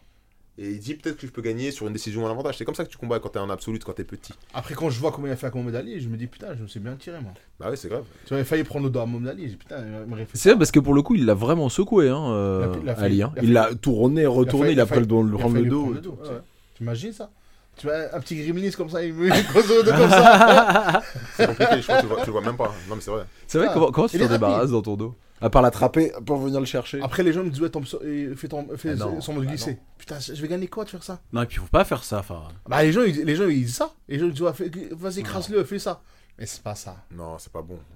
Et moi, j'ai gagné, je peux te dire, j'ai gagné beaucoup, beaucoup de positifs que de, que de négatifs en perdant. Ouais, je comprends ce que tu veux dire. Moi, j'ai rien à prouver à personne, ce Ouais. que j'ai à faire. Moi, j'ai été, voilà, j'ai Et pas. puis, je me, dé- pas caché. je me défie n'importe qui d'aller combattre Musumeci et de gagner. hein. oui, voilà, c'est ça. Faites-le. Il y a personne qui va le battre, clairement. Et n'importe qui, un mec qui peut. Une fois de plus, hein, là, c'est parce qu'il y a plein de gens qui se posent la question. Euh, euh, Peut-être même moi le premier. Quand je dis tout ça, c'est aussi parce que je le pense et je me dis mais comment c'est possible que tu, as, tu ne l'aies pas juste soulevé en fait? Tu vois ce que je veux dire? Soulevé. Maintenant, On n'est pas dans une bagarre de rue, hein. on est dans un sport quand même. Il y a des règles, il y a des positions. Là, c'est. Oui, physiquement, il met une, pa- une pêche dans la gueule, il va tomber KO. Mais là, c'est un sport, il respecte les règles du sport. Non, fait- mais quand je dis ça, non, mais là, Alex, tu, Non, mais tu- tu comprends ce que je veux dire. forces le trait. Mais euh, venir chercher derrière le derrière sa, sa Mais C'est nuque. pas du jiu ça. C'est il tire, il va faire quoi? Il, il peut pas le le- secouer. je, je parle juste, non, je parle juste de le faire. Mais il est léger, il va revenir. C'est ça que je te dis. Il revient, ça- il Mais oui, recompose bien. Il recompose. Il est léger, il recompose. Il ça, est le sur- c'est problème. pas, je te dis, il est champion du monde pas pour rien. Les, les positions, il les maîtrise. C'est-à-dire que même si Safe va mettre son poids, il peut accepter même peut-être plus lourd qu'encore que Safe dans- au niveau de la position. Donc pour lui, ça le dérange, mais il va pas craquer. C'est ça que je suis en train de te dire. Ouais. C'est ça que je t'ai dit. Mais c'est parce que t'as. C'est très dur pour nous derrière te un dis, hein. écran. C'est ça Moi, je- ça- et, et, euh, et- et déjà parce que j'aurais voulu que tu gagnes. Outre le côté, euh, j'aurais voulu que tu gagnes. Mais euh, je me suis dit, il se fout de nous un peu quand même. là. je me suis dit, il se fout de nous. Peut-être que tu dis ça. euh, Comment, tu vois ce que je veux dire? Je me dis, t'as- pas un petit frère quand même Tu vois ce Parce que je veux que- dire? Que t'as- ouais, parce Tu que- te dis, c'est fou. Parce que les gens ils disent ça, mais en réalité, quand tu, quand tu combats, c'est pas la même chose. hein. C'est sûr. Mais c'est ça que je voudrais que les gens entendent. en fait. c'est ça que je voudrais que les gens entendent. Après, tu dis, l'autre, l'autre, il me fait des comparaisons, il me dit, comme si tu combats avec ton fils. Les gens, ils parlent, mais. Mais c'est pas Mon mon fils, mon fils, il est pas champion du monde, quoi, déjà. Mais c'est pas mon fils. En plus, il se passe bien, tu vois. Il, il faisait les gardes d'araignée, tout son Tous truc. ceux, tous ceux qui se font du jiu-jitsu, et des combattants et des vrais mecs, ils savent très bien que c'est compliqué. Il y a personne qui va te dire. ah, S'il y a une personne qui fait du jiu-jitsu et qui dit que ouais, mais c'est pas normal, c'est dire qu'il fait pas du jiu-jitsu. On l'invite ici et qu'il Ouais. nous explique comment mais- battre Pouzou Messi. Non, Bah, voilà. si Daxit, toi, Castagneur, d'où tu viennes, tu penses savoir comment faire, viens nous Il expliquer. y a personne qui Il fallait, prendre le débuté belge, là. viens, on invitera un député belge avec, avec plaisir. Mais c'était. Léon Larmand, c'est Léon Larmand justement, qui quand même aussi, le niveau de Léon Larmand quand même, qui disait que Musu Messi c'était euh, pas le même sport. Ouais, voilà, c'est ça. Il disait c'est pas le même Bah, sport. Ah, le mec, c'est un prodige. Il dit c'est pas le même sport. Il a dit ici, hein, il a dit on, on- on- on- on- il fait pas la même chose que nous. C'est pour ça que c'est tout à son honneur d'avoir combattu contre lui et d'avoir Mm. respecté en plus son adversaire Exactement. sans le faire de la violence, c'est-à-dire en jouant le jeu. Et voilà, donc c'est pour ça qu'il a. D'ailleurs, gagné. d'ailleurs, d'ailleurs, il est venu à la fin, il m'a remercié et tout. Il m'a dit, ouais, excuse-moi, euh, merci de m'avoir. de- Pas m'avoir me blessé quoi. chose, blessé. Bien sûr. as vu que le mec que je blessé avant. Il m'a dit merci et tout. Il m'a dit, il m'a dit franchement. Vois, c'est ça. Était content. Il m'a dit. C'est ça le sport. Après, je lui dis, mec, la prochaine fois, ça sera pas comme ça. Les mecs, même, les, même les autres mecs, ils, ils auront la haine, tu vois. Même les lourds, ils veulent pas. Mohamed Ali, à la fin, craqué, tu vois. Ouais. Parce que, voilà. Quand même, ça reste un léger, tu vois, il rentre dans, chez les lourds et tout. Maintenant, il faut parler de son deuxième combat contre Fedor. Voilà, donc après, c'est là c'était l'absolute. On passe donc au lendemain, samedi, dimanche, en KT. Donc euh, premier tour, il tombe contre Fedor. Donc son surnom, Fedor, il s'appelle Gabriel euh, L'Irias. Lirias, c'est ça. Donc cette personne-là a gagné le mondial en 2015 ou 2014, je me souviens. plus. 2015, 2015, voilà. Euh, où le jour où Bouchecha se blesse le genou, donc lui il fait une- une- un, un mondial de folie, il gagne la- le mondial, donc c'est un grand combattant, au Brésil connu, il a gagné beaucoup de combattants, c'est un poids lourd, je pense qu'il est dans les 120-130 kilos à peu près, c'est ça? Il doit être plus, là, je crois, il m'a dit, je suis à 145. Voilà, donc 145, donc c'est vraiment une belle machine. Donc il tombe contre Safe au premier, en quart de finale, donc euh, moi j'étais là pour, euh, pour l'aider. Donc ça s'est joué beaucoup debout. Safe a, voilà, c'était un échange de saisie, il avait la bonne saisie au niveau de la, de la ceinture. Après je te laisse euh, raconter un peu ton combat avec Bah lui. écoute, je crois que j'ai secoué, secoué un peu. Voilà. On a pris une pénalité chacun, je crois, à un Mm. moment donné. Même si c'est moi qui faisais tout. De toute façon, c'est comme ça, il pénalise tout le monde. Après, j'ai vu qu'il était devant, il était nul, il était pas, nul, il était pas stable. Donc j'ai dû le ramener devant, et je crois que ça, il est tombé, Mm. quatre pattes. C'est ça, Et je crois que je me suis retrouvé sur son dos. Après, je l'ai je l'ai mis en, en position 100 kg. c'est ça. Et j'ai essayé de l'étrangler. Et l'arbitre m'a mis une pénalité pendant que j'étais en train d'étrangler. Je comprenais rien. Ouais, grave. Et. T'expliques ça, le- tu as une idée du pourquoi la pénalité? Parce que je pense qu'il il voit pas l'autre en train d'agoniser, et comme il voit pas la situation, ils se disent, bon, bah il se passe rien. Il se passe rien, d'accord. Alors que finalement, il a l'étranglement en place, sauf que l'autre il tape pas, c'est tout. Du coup, le problème, tu vois, quand t'as une pénalité, c'est c'est avantage, après c'est deux points, après c'est disqualification. J'avais peur. C'est ça. J'ai dit putain, ils vont me disqualifier ou un truc comme ça. Tu vois, j'ai pas confiance. Du coup, je suis revenu en 100 kilos et je suis parti, reparti au nord-sud et je l'ai étranglé. Il a tapé. Et elle a tapé là. Et Donc ben ça- bravo. Premier combat, quart. Premier Boum. com- Ouais, elle a tapé. je pense que déjà psychologiquement ça l'a bien ça l'a fait monter parce que c'est difficile tu dis je trouve des mecs qui sont champions du monde moi euh, je suis pas un- Et surtout, je le connais, je le connais un peu bien parce que on s'est entraîné un mois ensemble au Brésil, donc. euh, Ouais, il Je te malmenait en je plus. connais ce la bête, disais, ouais, ouais, je c'est ça exactement. donc il y a des appréhensions tu rentres tu te dis pas je- ça va être tranquille tu te dis bon bah va falloir quand même que je joue stratégique Ouais. euh, voilà je peux pas En plus, lui, en plus, lui, il évite ça. Il est maintenant il est au Qatar. C'est ça. Il évite ça, tu vois. Il, Qatar maintenant il fait que du sport. En plus, il y a du sparring de malade. Mm. Ils sont beaucoup de lourds là-bas. Il y a. Comment ça Honorio. s'appelle Honorio, tout ça. ils- C'est des lourds. Ils s'entraînent ensemble. Donc, ils ont un bon niveau. Et voilà. Ça m'a ça m'a redonné de la confiance. Et le deuxième combat, après, c'était donc le premier donc après on est parti dans les dans le comment on appelle ça? salle d'échauffement. Ça, je d'échauffement comprends. c'est là c'est là c'est là c'est là où on a fait les massages c'était celui Oui. Parce qu'il avait les avant-bras en fait tétanisés. Donc euh, tout tétanisé. Donc moi je l'ai je l'ai massé son bras de l'autre côté, je crois que c'était Nabil, euh, pour lui enlever les. Tu pouvais plus ouvrir la main. Et Ouais, tu savais chaud. que 20 minutes après, t'avais euh, Mohamed Ali. Mais, mais ça, La merde, quoi. ça- Mauvaise journée, mais ça- mon pote. Mais ça, ça m'arrive souvent en ce moment parce que je crois que je combats pas beaucoup. Je fais pas beaucoup de compétition. Je crois que c'est stress. En fait, c'est parce qu'au club, je monte, je monte beaucoup. Mais je crois que c'est stress. Ah, les ça- lactiques, les lactiques, c'est ça. Il faut boire beaucoup d'eau, C'est du stress, je sel, crois, il joue. respirer Mm. et, euh, et pas de viande Donc rouge. il prend, il va, et donc il a essayé ça, il était là, il s'est chauffé, donc euh, ils sont partis lui chercher de l'eau, barre de pour manger un petit peu vite fait, et voilà. Parce que j'avais 5 combats, je crois. Ouais, c'est ça. 5 combats après. Ouais, donc il avait Ali qui tombait après. Donc là, moi ce que je sais, c'est que moi quand j'étais derrière, parce que j'ai laissé Reda prendre la place pour le coach, j'avais plus de voix. Mm. Et, euh, j'ai euh, comment on appelle ça? J'ai vu Fedor et parler avec Ali. Et les En groupes, fait, ils étaient réunis ensemble. ouais, En fait, j'ai vu qu'Ali avait peur de moi. Tout le temps, il passait, il me disait bonjour, il faisait des câlins et tout. Tout le temps. Et je dis, c'est pas normal que ce lui arrive. C'est le mec, il arrête, arrête- arrête pas de faire, ouais, bro, brother, il arrête pas de me faire de- tu vois, des câlins et tout. Alors que tu le connais pas. euh, Alors, je, si, je le connais depuis longtemps, en violette et tout, mais c'est pas mon pote, je le euh, connais pas. ouais. Donc, chaque fois, il venait passer, il me faisait un câlin comme ça, je dis que ça arrive, le mec? Et, et je crois, on... après, il s'est mis dans le coin, il avait peur, il parlait avec Fedor, il dit, ouais, comment on va faire et tout. C'est ça. Après, je vois, il me regardait beaucoup, il, me regardait- il arrêtait de me regarder, il était stressé, tu vois. Ah, je dis, lui, c'est bon. En fait, Ah, c'est bien pour toi. ça. Ouais. déjà l'ascendant mental, tu le savais. Ouais, je dis, c'est bon, lui, il y a Ouais, c'est une de- clé, hein. Mais tu vois, quand, je pense quand tu rentres dans un, un combat comme ça, tu dis, bon, le gars, il a gagné le mondial, c'est une star, il est partout sur les Ah. réseaux. Tu dis, il, Ouais, a, il- a de la pression pour lui, mais même pour toi, tu dis, bon, faut quand même que j'assure. Faut que je. Ah ouais. Faut que je te... Moi, personnellement, sur ce combat-là, je vais te dire la vérité, c'est le combat où Safe il m'a le plus impressionné parce qu'il a passé beaucoup de mouvements techniques. Il a C'est passé- vrai, t'étais hyper lucide sur ce combat Il a- et tout, c'est vrai. Je suis, il a- je suis il a- complètement il est- d'accord.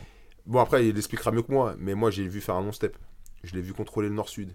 Ali, plusieurs fois, je l'ai vu à quatre pattes. Le mec, il a résisté 10 minutes hein, avec Safe sur le dos. Je me suis dit, il est capable de le soulever et de le relever en même temps. Parce qu'il trichait en fait. Quand on Ouais. sortait de tatami, il trichait, il prenait des positions qu'il avait pas. C'est ça. C'est vrai, j'ai, j'ai- ah, parce que ça se voit. Il y a un moment où ça se voit. Il triche Et t'es pas très. euh, de manière générale, t'en fous un peu. Enfin, je me suis dit, putain, il est calme quand même. hein. Problème, tu peux pas t'en foutre. Problème, tu parles et te mets pénalité, donc je préfère pas parler. Chaque Eh fois oui, comme ça. T'es, t'es resté hyper calme. Je me suis fait la réflexion parce qu'il y a un moment où vraiment ça se voit. Il Avec- récupère un lapin, je Avec crois. Je dis, mais Multiméchi, c'était la même chose. Ils prennent des trucs qu'ils avaient pas. C'est ça. Tu vois Ah, les et, crapules, tu quoi. vois, C'est et, un- et le problème, moi, chaque fois, je parle avec l'arbitre. il- il me- Chaque fois. Je- tu, peux, tu peux pas parler, je peux rien dire à l'arbitre. Donc, euh, Après, moi, je me suis dit. Après, tu vois, quand tu parles avec l'arbitre, il va dire pénalité chacun tous les deux. Après, il va dire relève-toi, mets-toi debout.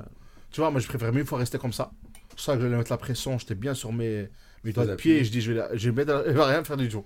Je savais qu'il va rien faire du tout. Donc, euh, voilà. après, il a fait une stratégie un peu bizarre. Il a tiré la garde. J'ai pas compris pourquoi il a fait ça. À quand il tire la garde, je dis impossible de rentrer dans sa carte. Ouais. Direct, j'ai en fait, direct, j'ai changé la main. En fait, j'ai pris, en- en- j'ai pris son, son bas de pantalon et je passe la garde. Direct, je vais pas, il va pas, il va rien fermer du tout. Et il a bien passé, hein. Croisé. comment, comment il aurait. Comment... bah, il aurait pu fermer Tu penses qu'il aurait pu Bah fermer oui, il cherche à fermer.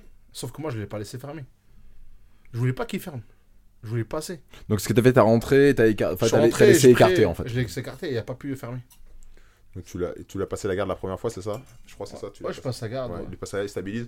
Donc, Ali, quand même. euh, C'est vraiment, sur... vous, vous l'avez pas vu, mais moi je l'ai vu sur tatami. Je te jure, il était pas bien. Tout le combat, il faisait des grimaces. Pas des grimaces, mais je sentais qu'il avait plus d'air. On l'a regardé ensemble le lendemain et on- Ouais. exactement ce qu'on s'est dit. On s'est dit, ah ouais, c'est ouf de voir quelqu'un de son gab, de son gab quand même, c'est ça, qui Ouais. souffrait.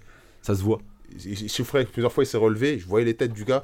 C'était comme ça. Et chaque fois, quand il se mettait en dessous, il a quand même fait 10 secondes, 10 minutes car pas 10 minutes, mais au moins 5-6 minutes, avec safe sur le dos, en position de, de presse, de soulever, de, De presse, de, de de squat, press. pour se relever. J'ai dit, le gars, il a une résistance physique monstrueuse. C'est-à-dire que le mec, même si qui craquait avec quelqu'un sur ton dos comme ça, le mec, il était dangereux à chaque seconde. Donc safe, en fait, le travail qu'il a fait technique, de chaque fois de se, positionner d'une manière pour que l'autre ne puisse pas le lever, soit en, en se prôlant, soit en tournant, soit en le remettant à, à- à truc. C'est un gros travail parce que tu dis que le mec, à n'importe quelle minute, s'il suffit qu'il le soulève et qu'il passe après, ça va être safe sur le dos. Là, ça va, il va se manger une rafale d'accé- d'accélération. Ça va être compliqué.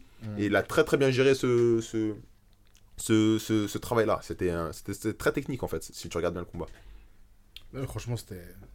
Ça Ah, m'a ça redonné- devait être une belle ça m'a sensation de, redonné de la- redonné de l'assurance. de battre un des je peux te top dire- ça peut, mondiaux. ouais. Et je peux te dire, je peux te dire que j'étais bien. hein. Ah ouais. Cardio, j'étais bien. Ça- ah ouais. Bah oui, c'est vrai parce que Si finalement. vous savez rien, moi.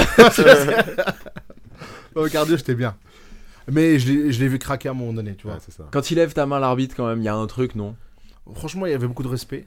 Parce que. Parce que des, des- alors des, des Français qui combattent des champions du monde, qui ont déjà combattu des champions du monde, il y en a eu, il y en a eu pas mal maintenant, hein, il y en a eu beaucoup. Mais qui, euh, bah, des Français qui ont, qui rencontré des champions du monde, il y en a maintenant. Qui?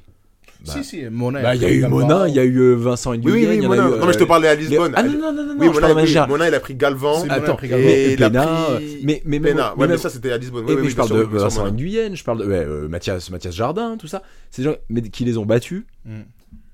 il y en a Moi, je trouve que la. C'est beau Ouais, c'est beau. Ouais, c'est beau. ouais. C'est beau Ça ça m'a donné de l'assurance et, ça, et je me dis qu'avec la vie qu'on mène, Eh. rien n'est impossible. C'est ça.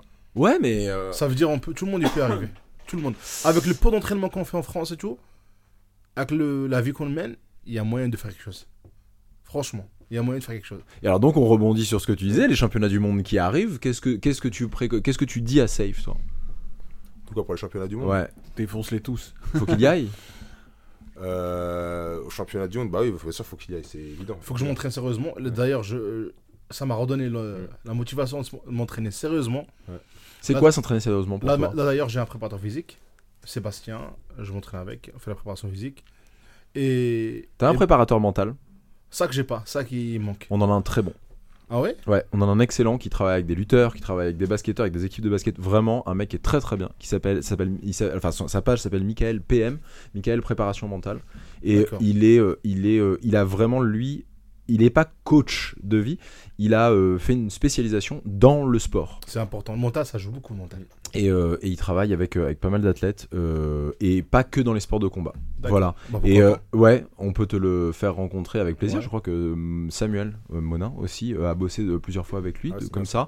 Mais en suivi, en suivi, en suivi, on peut te le, on peut te le faire rencontrer vraiment avec Ouais. très grand plaisir. Parce que de tout ce qu'on entend et tout, on parle souvent de la, la- de la préparation mentale et on, on a l'impression qu'il y a un côté un peu magique, Non, un côté un peu chamanique. Si, si, Mais quelqu'un aujourd'hui, les petits castagneurs comme Safe, donc à un niveau là international, euh, peut- tu peux le- on peut le dire, la préparation mentale est aussi importante que la important. Je préparation crois que ça physique. prend 20%. Ouais, c'est énorme. C'est énorme, 20% en finale d'un championnat euh, international, 20% c'est énorme. Ouais. Quand je, vois- quand je vois les combats de Bouchacha, il, il est en galère et tout à la dernière minute, son coach lui dit Allez. Il dit Vas-y, le mec, il, il change complètement, le mec. Tu penses que tous les champions aujourd'hui, parce qu'on le sait pour Mickey Messi, mais est-ce que tu là que tu as rencontré, hein, mais tu penses que tous les, les champions aujourd'hui euh, passent du temps à la préparation mentale? Euh, je, je crois, ouais, surtout ceux, ceux qui gagnent beaucoup, oui. Oui. Ouais, grave. oui.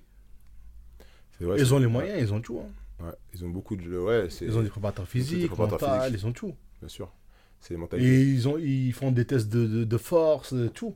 Cardio, ils font des trucs de malade. C'était euh, l'équipe, euh, c'était la première fois qu'on entendait parler de ça, un peu ce principe de la préparation mentale. Le- C'était la Dream Team à l'époque, les, Ouais. les basketteurs, et euh, on, on avait mis en, en- en avant la, la visualisation positive, je crois, quelque chose Ouais. comme ça.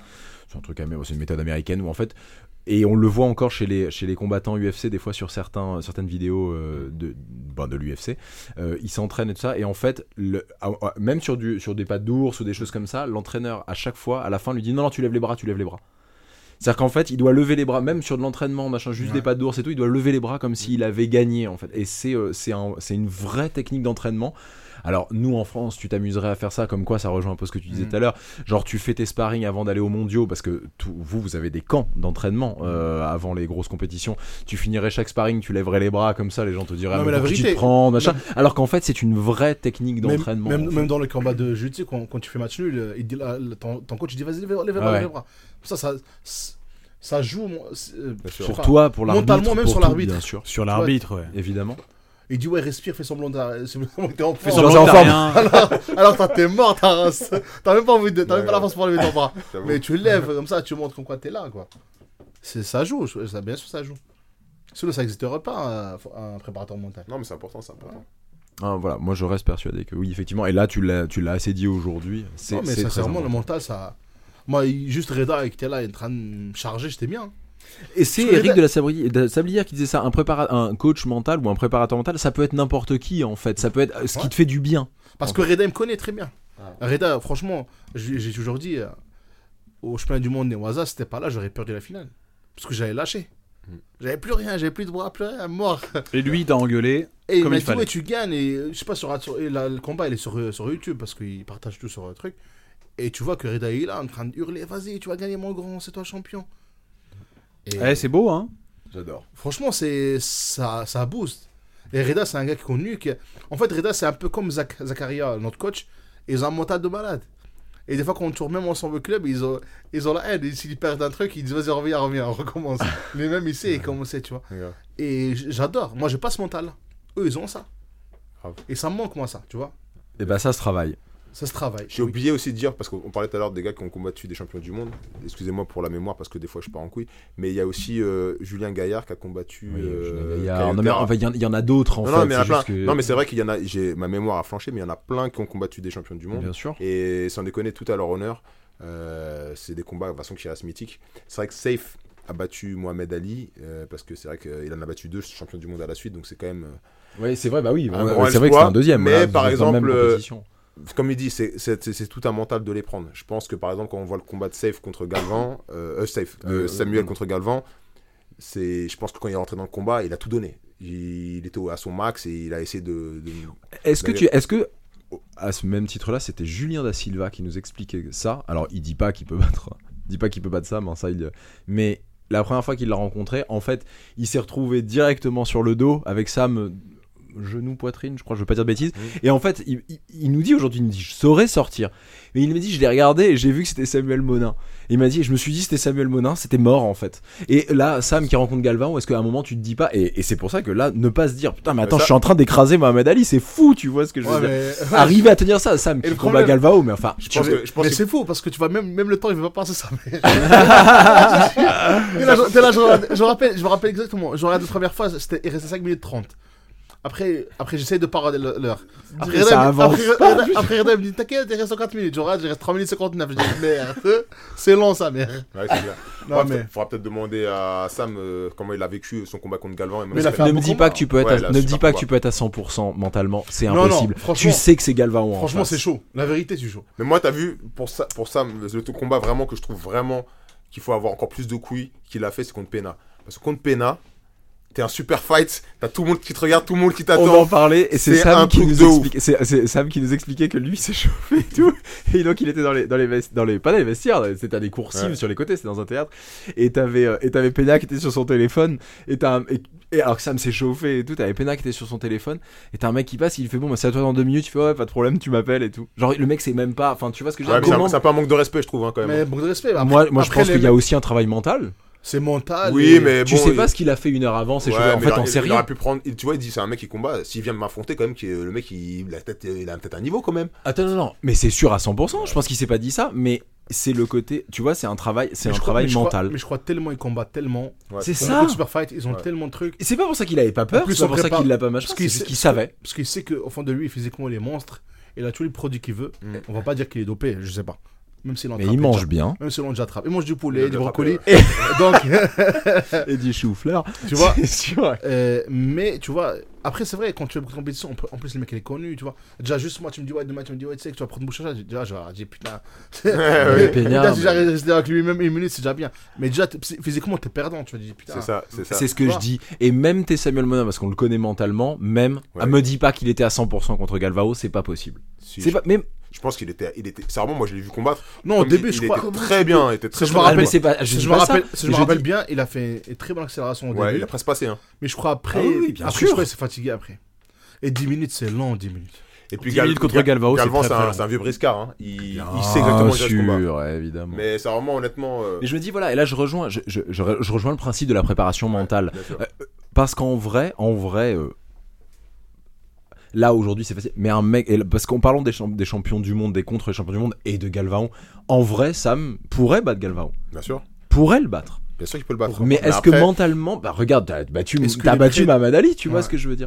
Mais est-ce que mentalement, et juste vraiment j'essaie de parler de la, bah après il y a que lui qui pourra en parler, ça j'en sais rien. Je pense qu'il faut voir avec lui. C'est à lui, de, c'est à Mentalement, lui de dire Comment est-ce que tu te sens quand tu rentres Ça, il y a que lui qui l'a vécu. Moi, j'ai jamais combattu de champion, champion du monde. Donc lui, il doit le savoir. Comment tu te prépares pour ça? Moi, je le sais pas. Parce que là, t'as eu cette chance de Mais voir le Ali discuter et dire, euh, tu vois, te regarder, machin. La vérité, je vais te dire, c'est euh, rien n'est impossible. hein. C'est ça. et là, tu. bah, Franchement, il n'y a rien qui est. Les gens, ils viennent au championnat, ils sont déjà perdants. C'est sûr que c'est pas facile, mais bon. Moi, j'ai vu dans ses yeux, il y avait un truc, tu vois, il était pas. mais s'il y avait En pas eu fait, ça, est-ce que tu serais arrivé à 100% Parce qu'en fait, parce qu'en fait, je, je reviens sur ça. En fait, quand j'ai, en fait, il y avait, il y un, je sais pas si tu l'as vu là, la vidéo que je l'ai envoyée là, avec Tatami, euh, la revue Tatami. Oui, oui, j'ai vu, j'ai vu. Ils l'ont dit comment c'était le combat. Il a dit ouais, je regardais. En fait, il a déjà regardé mes combats. Alors que j'ai pas des combats de fou sur YouTube, tu vois.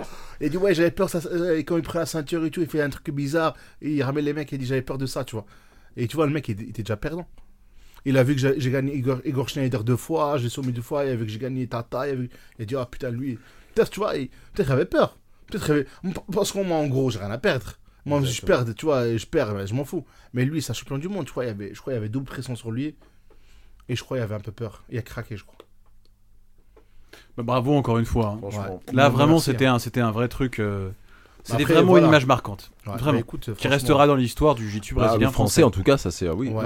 Bah écoute, beaucoup de gens, ils ont changé leur, euh, leur vision, ils ont aimé. Je suis content. que J'ai du soutien maintenant, c'est bien. Et on va continuer à soutenir. Et j'espère que pour les autres Français, ils auront un jour euh, l'opportunité de gagner des gens connus. hein. Pourquoi mais pas? oui, mais évidemment. Moi, je suis vieux maintenant, mais après, il y a des jeunes. Moi, j'ai commencé tard le jeu dessus, maintenant, il y a des jeunes qui ont commencé tôt, donc euh, il y a toujours moyen. Bien sûr.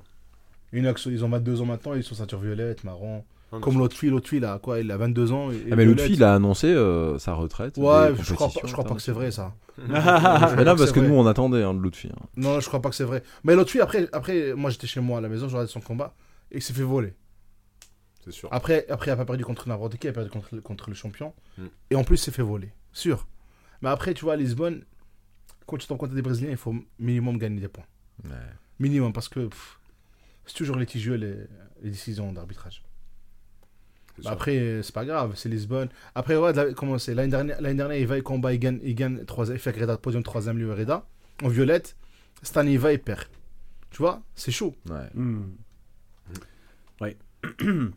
Donc voilà quoi. Après, euh, bon, moi, vu, le point que je voulais évoquer, c'est plus. euh, alors, c'était en début de podcast et maintenant, j'aimerais bien en parler plus en détail. Je, me, je disais que 2020, c'était un tournant dans le sens où moi, je me base principalement sur ce que Isaac Bayance a fait depuis un an, donc le projet Dream Art Qui est un projet donc de jeunes qui ont accès, on va dire, à une structure professionnelle au Brésil.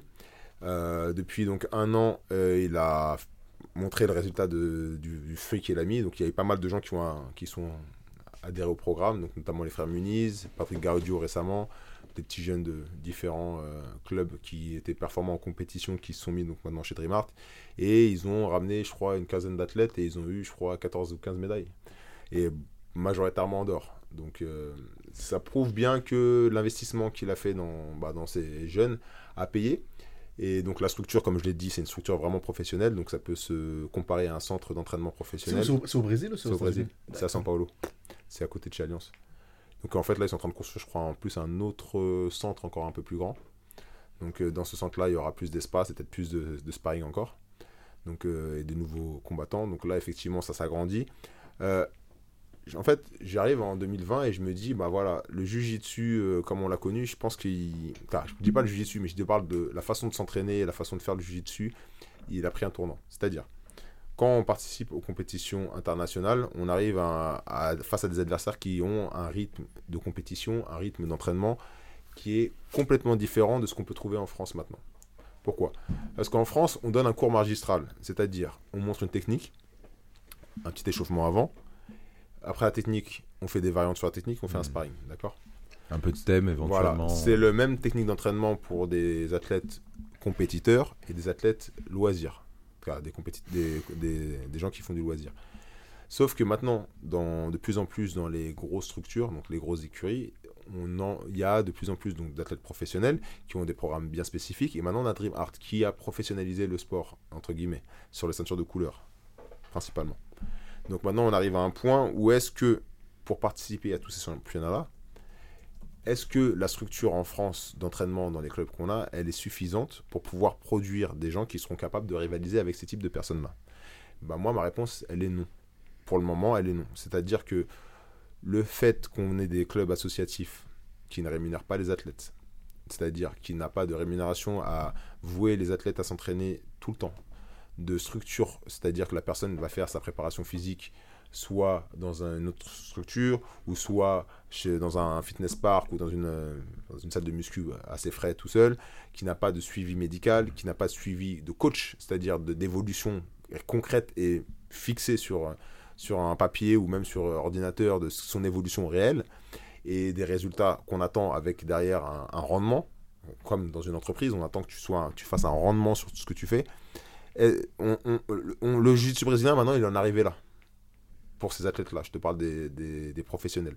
Nous, en France, on n'a pas d'athlète qui, qui est dans une structure comme ça. Alors, je ne dis pas qu'il n'y a pas d'athlètes qui ne font pas des résultats. Il y en a qui font encore des résultats. Mais je te dis, dans les années qui vont venir, je te dis, là, on arrive à un schisme. C'est-à-dire que dans les années qui viennent, est-ce qu'on aura la capacité à pouvoir produire des médailles en France? Moi, je ne le pense pas. C'est-à-dire, là, ça l'a bien montré. On est arrivé, je crois, avec une dizaine de médailles sur tout le championnat IBJF de Lisbonne une dizaine de médailles. Et derrière, on voit que le Brésil en a 144, que d'autres pays en ont 50, d'autres 80, même des pays européens qui en ont plus que nous. Donc là, la question est plus globale que ça. Est-ce que on a du retard sur euh, nos, notre façon de nous entraîner? Oui. Est-ce que les structures qui encadrent nos, nos, nos combattants, elle est adaptée à ce qui se passe réellement dans le jiu-jitsu brésilien dans le monde? Non. Et qu'est-ce que maintenant les gens ils vont proposer de faire pour pouvoir remédier à ça? Parce que si on fait rien, bah, les résultats qu'on a connus bah, précédemment, et ou même les résultats qu'on a connus cette année à Lisbonne, c'est-à-dire des podiums, on n'en verra plus. Ça va continuer à se creuser. Mais ça, on en a déjà parlé plusieurs fois, Alex. Oui. Tout ce qui manque, c'est un gros investissement euh, massif. Toi, toi qui travailles dans la haute finance, il faut, que, faut que tu nous trouves un mec qui est prêt à mettre un million sur la table. Peut-être pas un million, mais deux, tu sais très bien les montants. C'est 200, 300, 400 000 euros qu'il faudrait non, mettre. C'est pas ça que je dis. Pour créer un Dream français. Moi, j'ai pas dit que, que, qu'il fallait trouver la solution. J'ai juste dit un constat. J'ai dit juste que voilà. Maintenant, je dis pas la meilleure solution pour la France. J'ai dit juste qu'il y a un constat c'est que plus le temps passe, plus le retard qu'on a avec les autres pays, les meilleurs pays, je parle, se creuse. Que ce soit Abu Dhabi, que ce soit les États-Unis, que ce soit le Brésil. Donc moi, je me dis, je dis juste comme un message d'alerte que si on fait rien en France, un message d'alerte, c'est un grand mot, mais si on fait rien en France pour une façon de nous entraîner et tout ça, derrière, c'est pas que ça servira à rien d'aller dans ces championnats-là, mais ça va être une, ça va être du temps et de l'argent gaspillé pour rien parce que finalement, on va se rendre compte de plus en plus que personne n'est au niveau par rapport à ce qui se fait internationalement. Alors peut-être qu'il y aura toujours une ou deux exceptions, mais globalement... Ce sont des exceptions qui confirment la règle. Voilà. Mais globalement, le niveau français va stagner. Déjà, il a déjà stagné par rapport aux autres pays, mais il va complètement stagner et on n'aura plus possibilité d'avoir des médailles. Et qu'est-ce que ça veut dire pour notre sport? Manque d'évolution, plus de médailles, le manque d'envie de faire des compétitions. Tu il y a des... Y a... Après, ça peut être tout simplement bah, développer une nation de non-compétiteurs, en fait. Et c'est un, peu ça le... un peu ça la tristesse. C'est qu'on va être, on va être une nation de loisirs uniquement. C'est peut-être ça aussi, hein, l'évolution. Parce que, je sais pas. Moi, en fait, c'est juste ce que je voulais dire la dernière fois sur mon live que j'avais fait la dernière fois. Et c'est aussi ce que, voilà, je pense, je sais pas, j'ai pas de science infuse, j'ai pas de, comment on appelle ça, de, c'est pas moi la voix du jiu français, c'est juste mon point de vue. Aujourd'hui, sur la situation que je vois à Lisbonne, et ce que je vois bah, à travers les réseaux sociaux et les médias, au niveau du jiu brésilien j'ai l'impression qu'on vraiment on est en train de partir à la dérive et que rien ne se fait pour euh, améliorer. Quelle solution? Je sais pas, j'ai pas de solution. Beaucoup Mais- d'argent, mais c'est ce qu'on a dit la On dernière l'a fois. dit, on on en a parlé plein de beaucoup fois, hein. d'argent. Monter une structure comme Dreamart, t'imagines combien ça coûte? Non, je suis d'accord avec toi, j'ai pas dit que c'était pas cher. J'ai juste dit que maintenant en France, il va falloir faire quelque chose. Si déjà, déjà- avant ça, je crois il faut, il faut essayer d'attirer les sponsors, tu vois, les gros sponsors. Tu vois. Quand tu vois par exemple les Brésiliens, tu trouves des jeunes de ceinture bleue. Un gars s'appelle, euh, je crois, Mika. Le mec, il a un compte Instagram certifié alors que c'est une ceinture bleue. Tu vois, 100 000 followers, tu vois. Même ça, ça- ça permet d'attirer les, sponsors, tu vois. Et moi, je trouve, en France, il faut professionnaliser le sport. Ça devient professionnel, tu vois. Que tout le monde y parle, la télé, tu vois, les radios, tout ça. Et comme ça, les, les, investi- les investisseurs et les, machins, les mecs qui ont des grosses marques, ils auront envie, tu vois. Moi, honnêtement, hein, comment je le vois, bon, de mon point de vue, d'un peu d'expérience dans l'investissement et ce genre de truc, il faut trouver, euh, il faut, il faut se trouver un, en, en gros, un, un Qatari, quoi, un mec tellement blindé qui peut dire, ok, vous savez quoi, je mets 300 000 sur la table parce que ça m'amuse. Pourquoi en France pour ça C'est parce qu'il aime comme- bien les Français. Combien, combien a fait Jamal Boras avec, avec euh, Paris Saint-Germain judo C'est possible. Mais après, il faut les contacts, tu vois. Ah, il faut trouver un mec qui est prêt à mettre de l'oseille, qui, qui se dit, Il allez, si je le perds, c'est pas grave, c'est pour l'amour du Non, il faut du contact. C'est que ça. Parce que rentable, rentablement, ce sera jamais rentable avant 10 ans. Mhm. Et qui, qui a, qui a- c'est pas tout le monde qui a de l'argent à mettre avec une rentabilité sur 10 ans sur de tels montants. Est-ce que le, le mot de couper, mais est-ce que le modèle actuel, il est, il est toujours viable, c'est-à-dire de pousser des jeunes à s'entraîner tous les jours, rien gagner, pas d'argent, payer leurs compètes, leurs voyages, leurs Mais oui, pour la passion des gens, Mais oui, mais la passion, à un moment ou à un autre. pas pour la professionnalisation, je suis d'accord. Mais la passion, c'est bien, la passion, je comprends ce que tu veux dire. Et c'est ça le plus important Mais en le fait. problème, c'est qu'il y a des jeunes en France qui veulent, qui voient les vidéos sur internet des jeunes au Brésil, aux États-Unis qui s'entraînent et qui sont payés et qui font toutes les compètes. Ils disent bah moi aussi je vais faire toutes les compètes parce que j'aimerais bien être à leur niveau, les affronter. Sauf qu'en réalité, ils sont pas du tout à leur niveau et qu'ils les affronteront pas parce que c'est pas du tout le même niveau. Donc parce que pourquoi? Parce que comme il dit, il manque des choses. Et est-ce que en France, on va arriver à débloquer ces choses-là, c'est-à-dire ben, les structures, les les ça, je ne sais pas. Avec de l'investissement privé. Voilà. Mais, Mais, l'investissement privé, c'est très compliqué. là, la plupart des professeurs en France, c'est- des, modèles associatifs. C'est-à-dire, c'est des gens qui proposent des créneaux, qui prennent de leur temps libre. Mm. Ils pourraient faire de l'argent, faire autre chose. Et C'est bénévolement en plus. voilà, bénévolement, pour faire leur passion et la transmettre. Dès qu'il y a un athlète qui se débrouille un peu bien dans le club, on lui donne un peu plus, on va peut-être lui payer peut-être une compète par-ci, par-là, on va l'aider. Mais derrière, on, on crée aucun cadre pour former une armée de compétiteurs athlétiques qui seront là tous les jours à aller au charbon sur chaque championnat. Là, on va au championnat à Lisbonne parce que c'est notre championnat à nous. Mais après Lisbonne, combien tu vas retrouver de mecs en compétition? C'est ça la vérité. Ouais. Mais, moi, mais moi, je crois en France, il faut se tourner vers les clubs de foot. Je crois. Vas-y. Comme, comme ils font, comme ils font les Émiratis, tu vois. Tu sais qu'aux Émirats, tous les, tous, les clubs, tous les clubs de foot, et ils ont un club de jiu-jitsu. Avec. Ouais, je vois ce que tu veux Avec dire. l'argent de la Ouais. structure dégagée par le football. Donc Exactement. en gros, il s'a- à un sport qui Parce rapporte que, beaucoup d'argent. j'explique. Parce qu'en fait, aux Émirats, c'est spécial. Aux. Émirats, qui, qui a, fait- qui a fait intégrer le jiu-jitsu aux Émirats? C'est le, c'est le cheikh euh, Ouais, ouais. Mohamed Ben Zayed et son frère euh, Tahnoun. Tahnoun, c'est la DCC, c'est le grappling, et l'autre, c'est le jiu-jitsu. Alors maintenant, aux Émirats, tout le monde il veut, il veut faire bien avec lui. Tout le monde veut sponsoriser le jiu-jitsu, tu vois. Tout le monde. Parce que tout le monde, celui- ceux qui veulent vraiment s'approcher du, du prince, ils, sont, ils, font, ils font du jiu-jitsu ils sponsorisent du jiu-jitsu, tu vois. Donc en France, je ne sais pas qui qu'est-ce qui peut nous permettre, à part, euh, comme par exemple, comme l'idée de, de Paris Saint-Germain, par exemple. Pourquoi pas? Quelqu'un, il connaît Khalifa, il va parler avec lui, il dit, écoute, euh, il y a du jiu-jitsu, ça, ça monte, on aurait maintenant même Qatar et le jiu-jitsu, il est connu. Pourquoi pas? Sera, on, aura, on, aura, on aura Paris Saint-Germain jiu-jitsu. Bien sûr. Comme il y a Paris Saint-Germain Saint-Germain judo. Eh ben, c'est une bonne idée. Ou juste, ou juste même si même s'ils donnent rien, c'est juste gagner un peu de. Notoriété.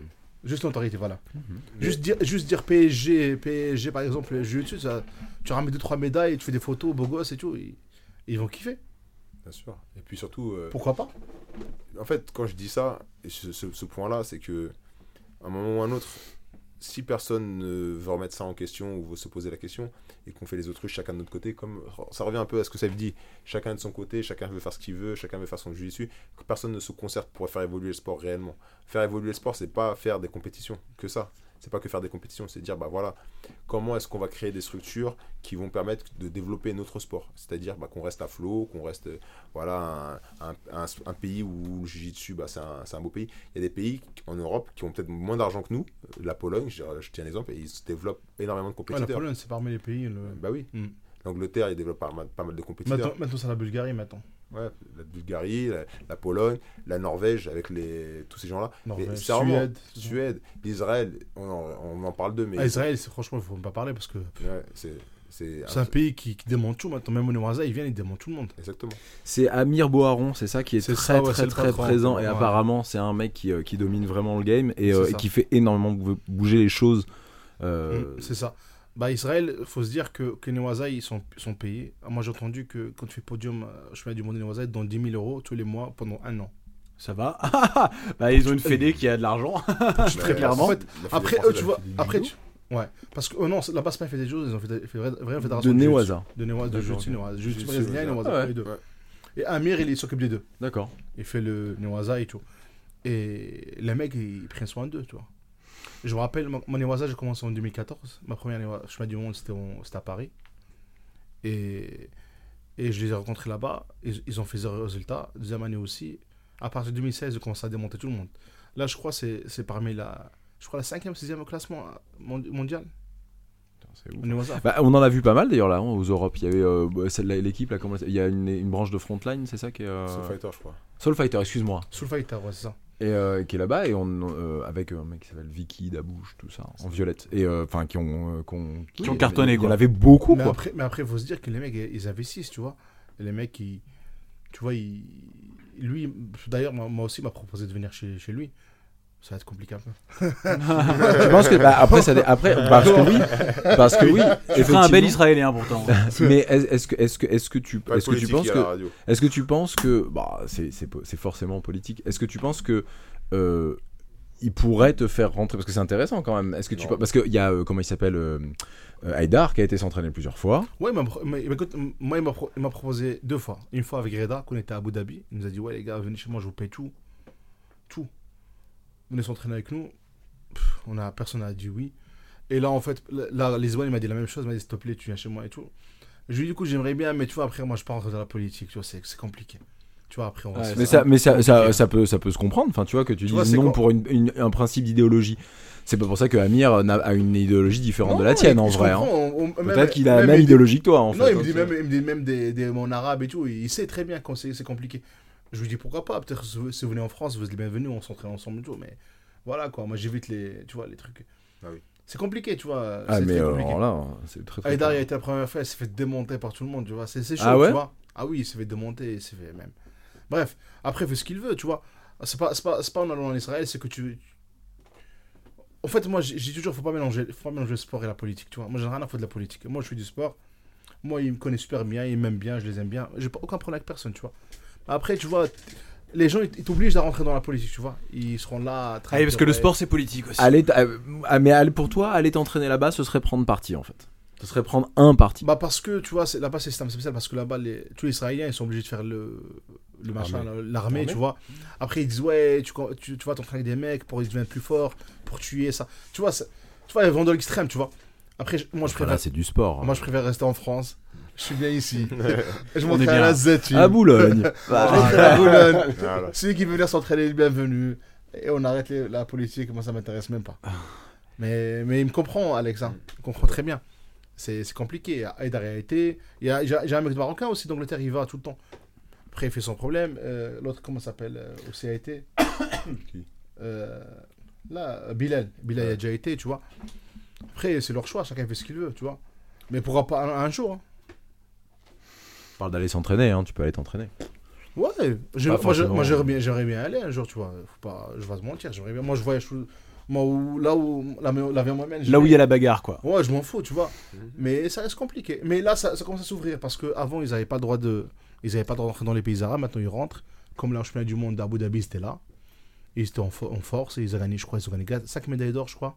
Et ils ont tout cassé. C'est bien. Parce que les mecs, ils investissent, ils, ils prennent soin de leurs athlètes, c'est magnifique. Et leur, leur, leur hymne national, il retentit partout, c'est bien. Là, ils organisent, je crois, 3, open, 3 ou 4 Open par an, IBJF là-bas chez eux. C'est bien, les mecs, ils bossent, c'est comme ça. C'est comme ça, ils s'imposent, ils sont là, ils, ils volent personne, ils s'entraînent sérieusement, ils ramènent des gens, ils payent. Et c'est bon, c'est bien. Ça. Franchement, il n'y a rien à dire. Ça se professionnalise, il y a que nous hein. Mais non, mais non, on est, on est là, on est ça là. Bon, Bah, ça, franchement, ça va changer. Bah, franchement, en France, ça va rien changer du tout, la vérité. Ah ouais. Parce que le problème en France, c'est ça reste toujours judo. tant qu'il y a le judo derrière, ça va. Même, même les MMA, tu vois, même les MMA, il a pas su partir. Ils, Ouais, à la chaud. boxe et tout, c'est Ouais. spécial, tu vois. Tu vois, en France, il y a une grosse fédération de judo qui met la pression à tout le monde. Mm. Ils ont la puissance, ils ont l'argent, politiquement et tout, c'est chaud pour le jiu Parce qu'ils savent, bah la preuve, même, même ils ont interdit aux judokas de faire du jiu Ouais. La preuve, tu vois. Pour dire que, Ouais, vraiment le jiu il pèse, quoi. Quand tu vas à Lisbonne, tu vois 5000 combattants, mec, ça fait peur à tout le monde. Ça fait une semaine de compétition. Ça fait peur à tout le monde. Mm. T'as vu les sous qui rentrent énorme. C'est vrai que c'est énorme. T'as vu les sous qui rentrent, t'as vu les licences qui rentrent. Alors c'est une société privée. Mm. Tu vois, c'est. Faut se dire que voilà, quoi, ça fait peur à tout le monde. Moi, je vais, j'aimerais bien faire, avant la fin de l'émission, faire un remerciement à- donc déjà à tous les Français qui sont partis à Lisbonne. Parce que voilà, ils ont tous euh, fait le nécessaire pour s'en- s'entraîner le, plus- le mieux possible. Adulte comme master, Voilà, comme master. master 6. Voilà, Vraiment. Tout le monde, toutes les ceintures. Je fais un remerciement à tous les gars de la Z-Team, à Safe, Mehdi, euh, Reda Hamzaoui, euh, voilà, tous les gars de la Z, euh, tous les gars de la MK, Olivier, euh, à Samuel Monin, avec qui je me suis entraîné euh, pour Lisbonne, un très bon sparring, et voilà, remercier aussi, voilà, lui, son, sa femme, a- au restaurant c'était drôle, c'était sympa. Ah, c'est vrai que pour bien, le coup, ouais. le- ils sont. ah, ça, c'est vrai aussi. En plus d'être un très grand combattant, c'est quelqu'un avec qui c'est très agréable de sortir avec Ouais. Ouais. c'est vrai que C'était c'est marrant, on avait bien rigolé. Je suis d'accord. Voilà, euh, voilà, remercier à eux. Je remercie euh, voilà, tous les gars que, qui sont dans le jiu français, qui font avancer le sport, et qui vont en compétition. Voilà, c'est important de le dire. Et euh, voilà, c'est. Je, je connais d'autres gens, désolé, je vous ai pas. Et puis ouais, le sud, le sud, le sud, Voilà, sud-est, sud. sud-ouest. On sait que vous étiez là, c'est compliqué pour nous. En plus là, nous cette année, on n'y était pas, donc ça a été vraiment euh, très difficile. Et puis toi, tu combats, t'as quand même, enfin voilà, prendre des notes tout le temps. On en a oublié, c'est sûr. Euh, une fois de plus, on fait pas ça à temps Mm. plein. On en a oublié, c'est sûr. Ne le prenez pas mal. Notez, Mm. notez dans les commentaires. Et nous, comme ça, ça nous permet d'avancer. On en reparle peut-être même au prochain podcast. C'est pas, euh, c'est pas, euh, c'est pas volontaire. Voilà, il y a beaucoup de choses qu'on fait de manière involontaire, comme euh, certaines choses qu'on peut dire qui peuvent euh, euh, blesser certaines personnes de l'autre côté. Mais le truc, c'est qu'on n'est pas, euh, on n'est pas professionnel et euh, il y a certaines choses qu'on dit. Alors après, n'hésitez pas si vous pensez qu'il y a Mm. quelque chose qui a mal été dit ou, euh, ou, euh, ou mal amené, vous le notez en commentaire et on peut en reparler. Bien sûr. euh, Avec on peut en plaisir. reparler Et puis a- avec surtout, plaisir dans les, diff- dans les, quand- dans les suivants. Pour les podcasts, ne prenez pas les choses euh, qu'on dit des fois personnelles parce que il n'y a aucun sous-entendu où on n'est pas là dans le sens euh, pour euh, mettre de l'huile sur le feu ou mal parler de quelqu'un. C'est vraiment pas le concept du sud. Là, on est juste Ouais. vraiment pour parler. Ça de- rappelle embrouille euh, Monin contre. euh, Mais c'est à, ça- c'est à ça que je pense, surtout qu'en plus, quand on vous connaît tous les Alex. deux, quand on vous connaît tous les deux, Ouais. euh, Elles sont devenues potes maintenant. Bah, il ça le- mais était c'est déjà obligé. avant. mais c'est exactement ce que en fait vous voulez en plus vous étiez avant mais ce que je veux dire c'est que c'est ce que c'est ce que c'est c'est ce que c'est exactement ce que je voulais amener par rapport à ça et là là une fois de plus sur les, les émissions comme ça c'est toujours très compliqué parce que je peux comprendre qu'on heurte la sensibilité de certaines ouais, personnes sauf que euh, en- il faut comprendre que nous notre but et on en parlait au tout début euh, donc avec Safe notre but c'est de rassembler les combattants français et de fait. mettre les combattants français tous tous tous tous tous tous tous tous Ouais. tous sur le devant de la scène donc on ne dira jamais rien de négatif. On, on, on amènera jamais notre ou alors sinon c'est qu'on n'en parlera pas. Ouais. Tout ce qu'on tout ce qu'on amène ici, il faut vraiment que vous l'entendiez, c'est forcément positif. Dans, euh, dans- alors après peut-être qu'on peut se, on peut le dire mal, peut-être qu'on peut, euh, on, on l'amène peut-être de manière euh, étrange, j'en sais rien, mais ce sera forcément positif. C'est Et puis, hyper important Je- que les je- gens l'entendent. Juste pour recaler une seconde, hein, on est dimanche. Euh, Jérémy a trois enfants. On est à 2h39 d'enregistrement. On était là, on a dû installer Ouais, le studio avant. Je suis malade. j'ai- Voilà, ce que je veux une dire, fois c'est qu'on- ça, les prend- gens comme les combattants vont dire, Eh, à ce moment-là, fallait rester chez toi. On prend, Tu vois ce que je veux dire? on prend, on prend quand même 3-4 heures de notre temps pour ça. On kiffe, hein, c'est pas le problème, mais voilà, c'est pour Bah, ça. les gars, juste bon soyez travail, les sympas. gars. parce On essaye, de- on Soyez essaye, sympa, on euh, essaye. Et puis surtout, euh, il y a beaucoup de gens derrière qui. et Moi, j'ai déjà entendu des gens te critiquer. Ouais, mais ils ont pas parlé de moi. C'est des gens qui m'ont rapporté que, genre, dans le podcast, on n'a pas parlé d'eux, qu'on n'a pas dit ça sur lui, qu'on n'a pas dit ça sur lui. J'ai envie de lui dire, frère. euh, si tu voulais que je te dise un truc, tu m'envoies un message, voilà. Ou si tu voulais pas que je te dise, tu me le dis en face. Mais viens pas devant moi et tu me dis, ah ça va, nan, nan, et puis derrière, j'apprends que, se disant, on n'a pas parlé de toi, que c'est de la merde ce qu'on dit. Je fais, bah si c'est de la merde, on fait plus rien, on fait pas de podcast. on essaye au même titre que les combattants, au même titre que des gens. Et alors, on, on va encore comme euh, toi, comme Safe, euh, comme Samuel, on en reparle comme Olivier, et on- euh, comme comme euh, comme euh, comment il s'appelle, comme euh, on en parlait tout à l'heure, Gérald dans Ouais. le Sud-Est, comme Léon Larmand. Non. Ce sont ce- vous- tout ça, là, tous ces gens-là, ce sont des gens qui euh, bah, de toute manière ils vont et font. Et bah nous c'est un peu pareil. Il faut, il faut nous permettre aussi bah, de perdre des combats. Ouais, il faut communiquer un peu. Il faut nous Ça, permettre de perdre des combats. Il faut, il faut aussi. euh, on n'a pas toujours le mental au top. On en parlait tout à l'heure. On n'a pas toujours. Il faut, nous, il faut nous, il faut nous le permettre aussi. On fait absolument ce qu'on peut pour que, voilà, toutes les deux semaines, vous ayez, euh, bah, que vous puissiez entendre Safe Depuis plus de deux ans. depuis plus de deux ans. On a quasiment à trois ans. Euh, vous puissiez entendre, euh, voilà, euh, Alex qui donne ses, euh, ses, ses impressions sur ce, sur, sur, Mm. sur ces Et Europes, C'est que ça. les miennes, hein. après. vous Exactement. ce que vous voulez, hein. Bon, Et, si vue, hein. vous avez autre chose, n'hésitez pas, vous nous le dites et, Et puis on sera participe- ravis de- d'en Bon. discuter avec vous aussi. Dans Voilà. l'ensemble, on a quand même beaucoup, beaucoup de recours positifs. On- la section commentaires arrête pas d'exploser sur ces dernières émissions.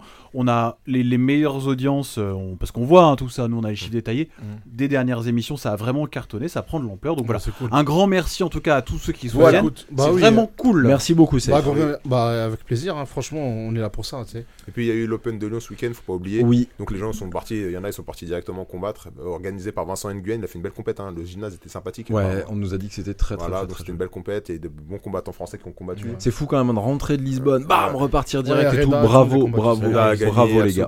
Ouais. euh, Samuel Sam, il était en adulte, hein. Bien sûr. Bah, Sam, euh, pour lui en parler, il était dégoûté d'avoir perdu à Lisbonne, mais il a retrouvé le mental pour aller. euh, Truc, Non, mais ça, ça casse. Combattre vrai, en adulte. Il est parti, il est, c'est vraiment, vraiment pour ça, c'est fort parce que il est Mm. reparti directement au charbon et On voilà. parlait de mental ils tout à l'heure. C'est Voilà. beau. Bah, Voilà. Franchement, félicitations à tous les Français qui ont Voilà, participé, exactement. ceux qui ont gagné ou ceux qui ont perdu. Parce qu'il y avait Reda aussi. eh, bah oui, t'en parlais Reda aussi, qui a pris la médaille d'or aussi. Ouais, mais Ça fait du bien, je pense, pour quand tu, quand tu t'as contre-performé, revenir tout de suite au Très charbon beau. Et faire ton travail. Bah voilà, les gars, ils sont là, ils profitent. franchement, il y a tellement de gens qu'on a oubliés, même des gens de mon club et tout. Il y a, Non, mais il y a même pas. il y a Emily déjà qui est combattu, il y a, il y a Bogdan, il y a Loïc, il y a Bulldozer, Basile, il y a Dani, C'est vrai qu'il y avait Basile. Deux ans, on a parlé Antoine, de Basile. il y a Van, il y a, pff, il y a tellement de gens. C'est ça. ça, Il y a même l'autre chez- fille, Anes. C'est évident qu'on en a oublié plein aussi. y a tellement de gens, Chez, quoi. chez, on a chez, oublié. euh, Manu Fernandez. c'est- Bien sûr. Après, désolé, mais On est effectivement, désolé, les gars. on a fait ça dans le. Mais là aujourd'hui, c'est- finalement, celui-là, c'est peut-être mieux comme ça, ce format-là. C'est plus, c'était plus un côté, euh, c'était Mm. plus un côté euh, feeling sur la compétition en général. Voilà, et je crois c'est qu'au ça. final, c'était peut-être un peu mieux. euh, Comme ça. ça, ça évite de blesser les gens. Merci beaucoup, Safe, Ah bah, avec Alex. plaisir, merci à vous. vraiment. Bravo invité. et encore plein, Merci. plein, plein. Un très beau futur. Ouais. Alex en Bah, parlait et écoutez, ça va moi être je repars direct là, je Et repars mois prochain- bah, ce mois-ci là. Et sache que tout Je vais le faire, monde est euh, derrière toi. Je vais faire l'Open euh, Munich là. Pour les points. C'est bon. Eh je ben, aller. Par les points même pas, je vais comme ça pour que. En fait, pour je vais- kiffer. Non, je vais avec Mehdi parce que lui, il a besoin des points pour combattre au World. Ah oui, il m'en parlait. Mehdi Alaoui. Ouais. Donc euh, voilà, je vais avec lui. Bon, ça m'intéresse même pas, mais je vais. Et Moi, tu vas faire les Worlds. Parce que moi, j'ai déjà mes points pour les World. Ah, c'est Moi, bon. je les ai, y a pas de problème. 90 points, je crois. Je dois être à 80, je dois être à presque 900, je crois. Ça va. Donc euh, ça va, j'ai mes points. Donne-en un peu à Mehdi Alaoui. Bon, je vais- D'ailleurs, je vais parler parce que lui, il doit faire 3 Open. Il doit faire... Et j'espère qu'on fait l'absolu ensemble, comme ça il passe. Et comme ça, il gagne- parce qu'on gagne plus de points absolu. Tu vas te faire critiquer hein, si tu l'écrases Je m'en pas. fous, Faut que ça tu l'écrases. Faut que tu l'écrases. Fais-lui mal. Fais-lui mal. Non, ça va aller, je pense qu'il va s'en sortir. C'est ça. Merci, Merci les gars. beaucoup. On est vraiment ravis, ravis, ravis. C'était chouette. Jérémy, merci mon, Mon pote. loulou, merci beaucoup. C'était bien mon pote hein, Adri. Mon pote Adri. Castagne On va FM. partir là. Allez. Salut, amusez-vous bien. Salut bye. à tous. ciao. Salut, salut.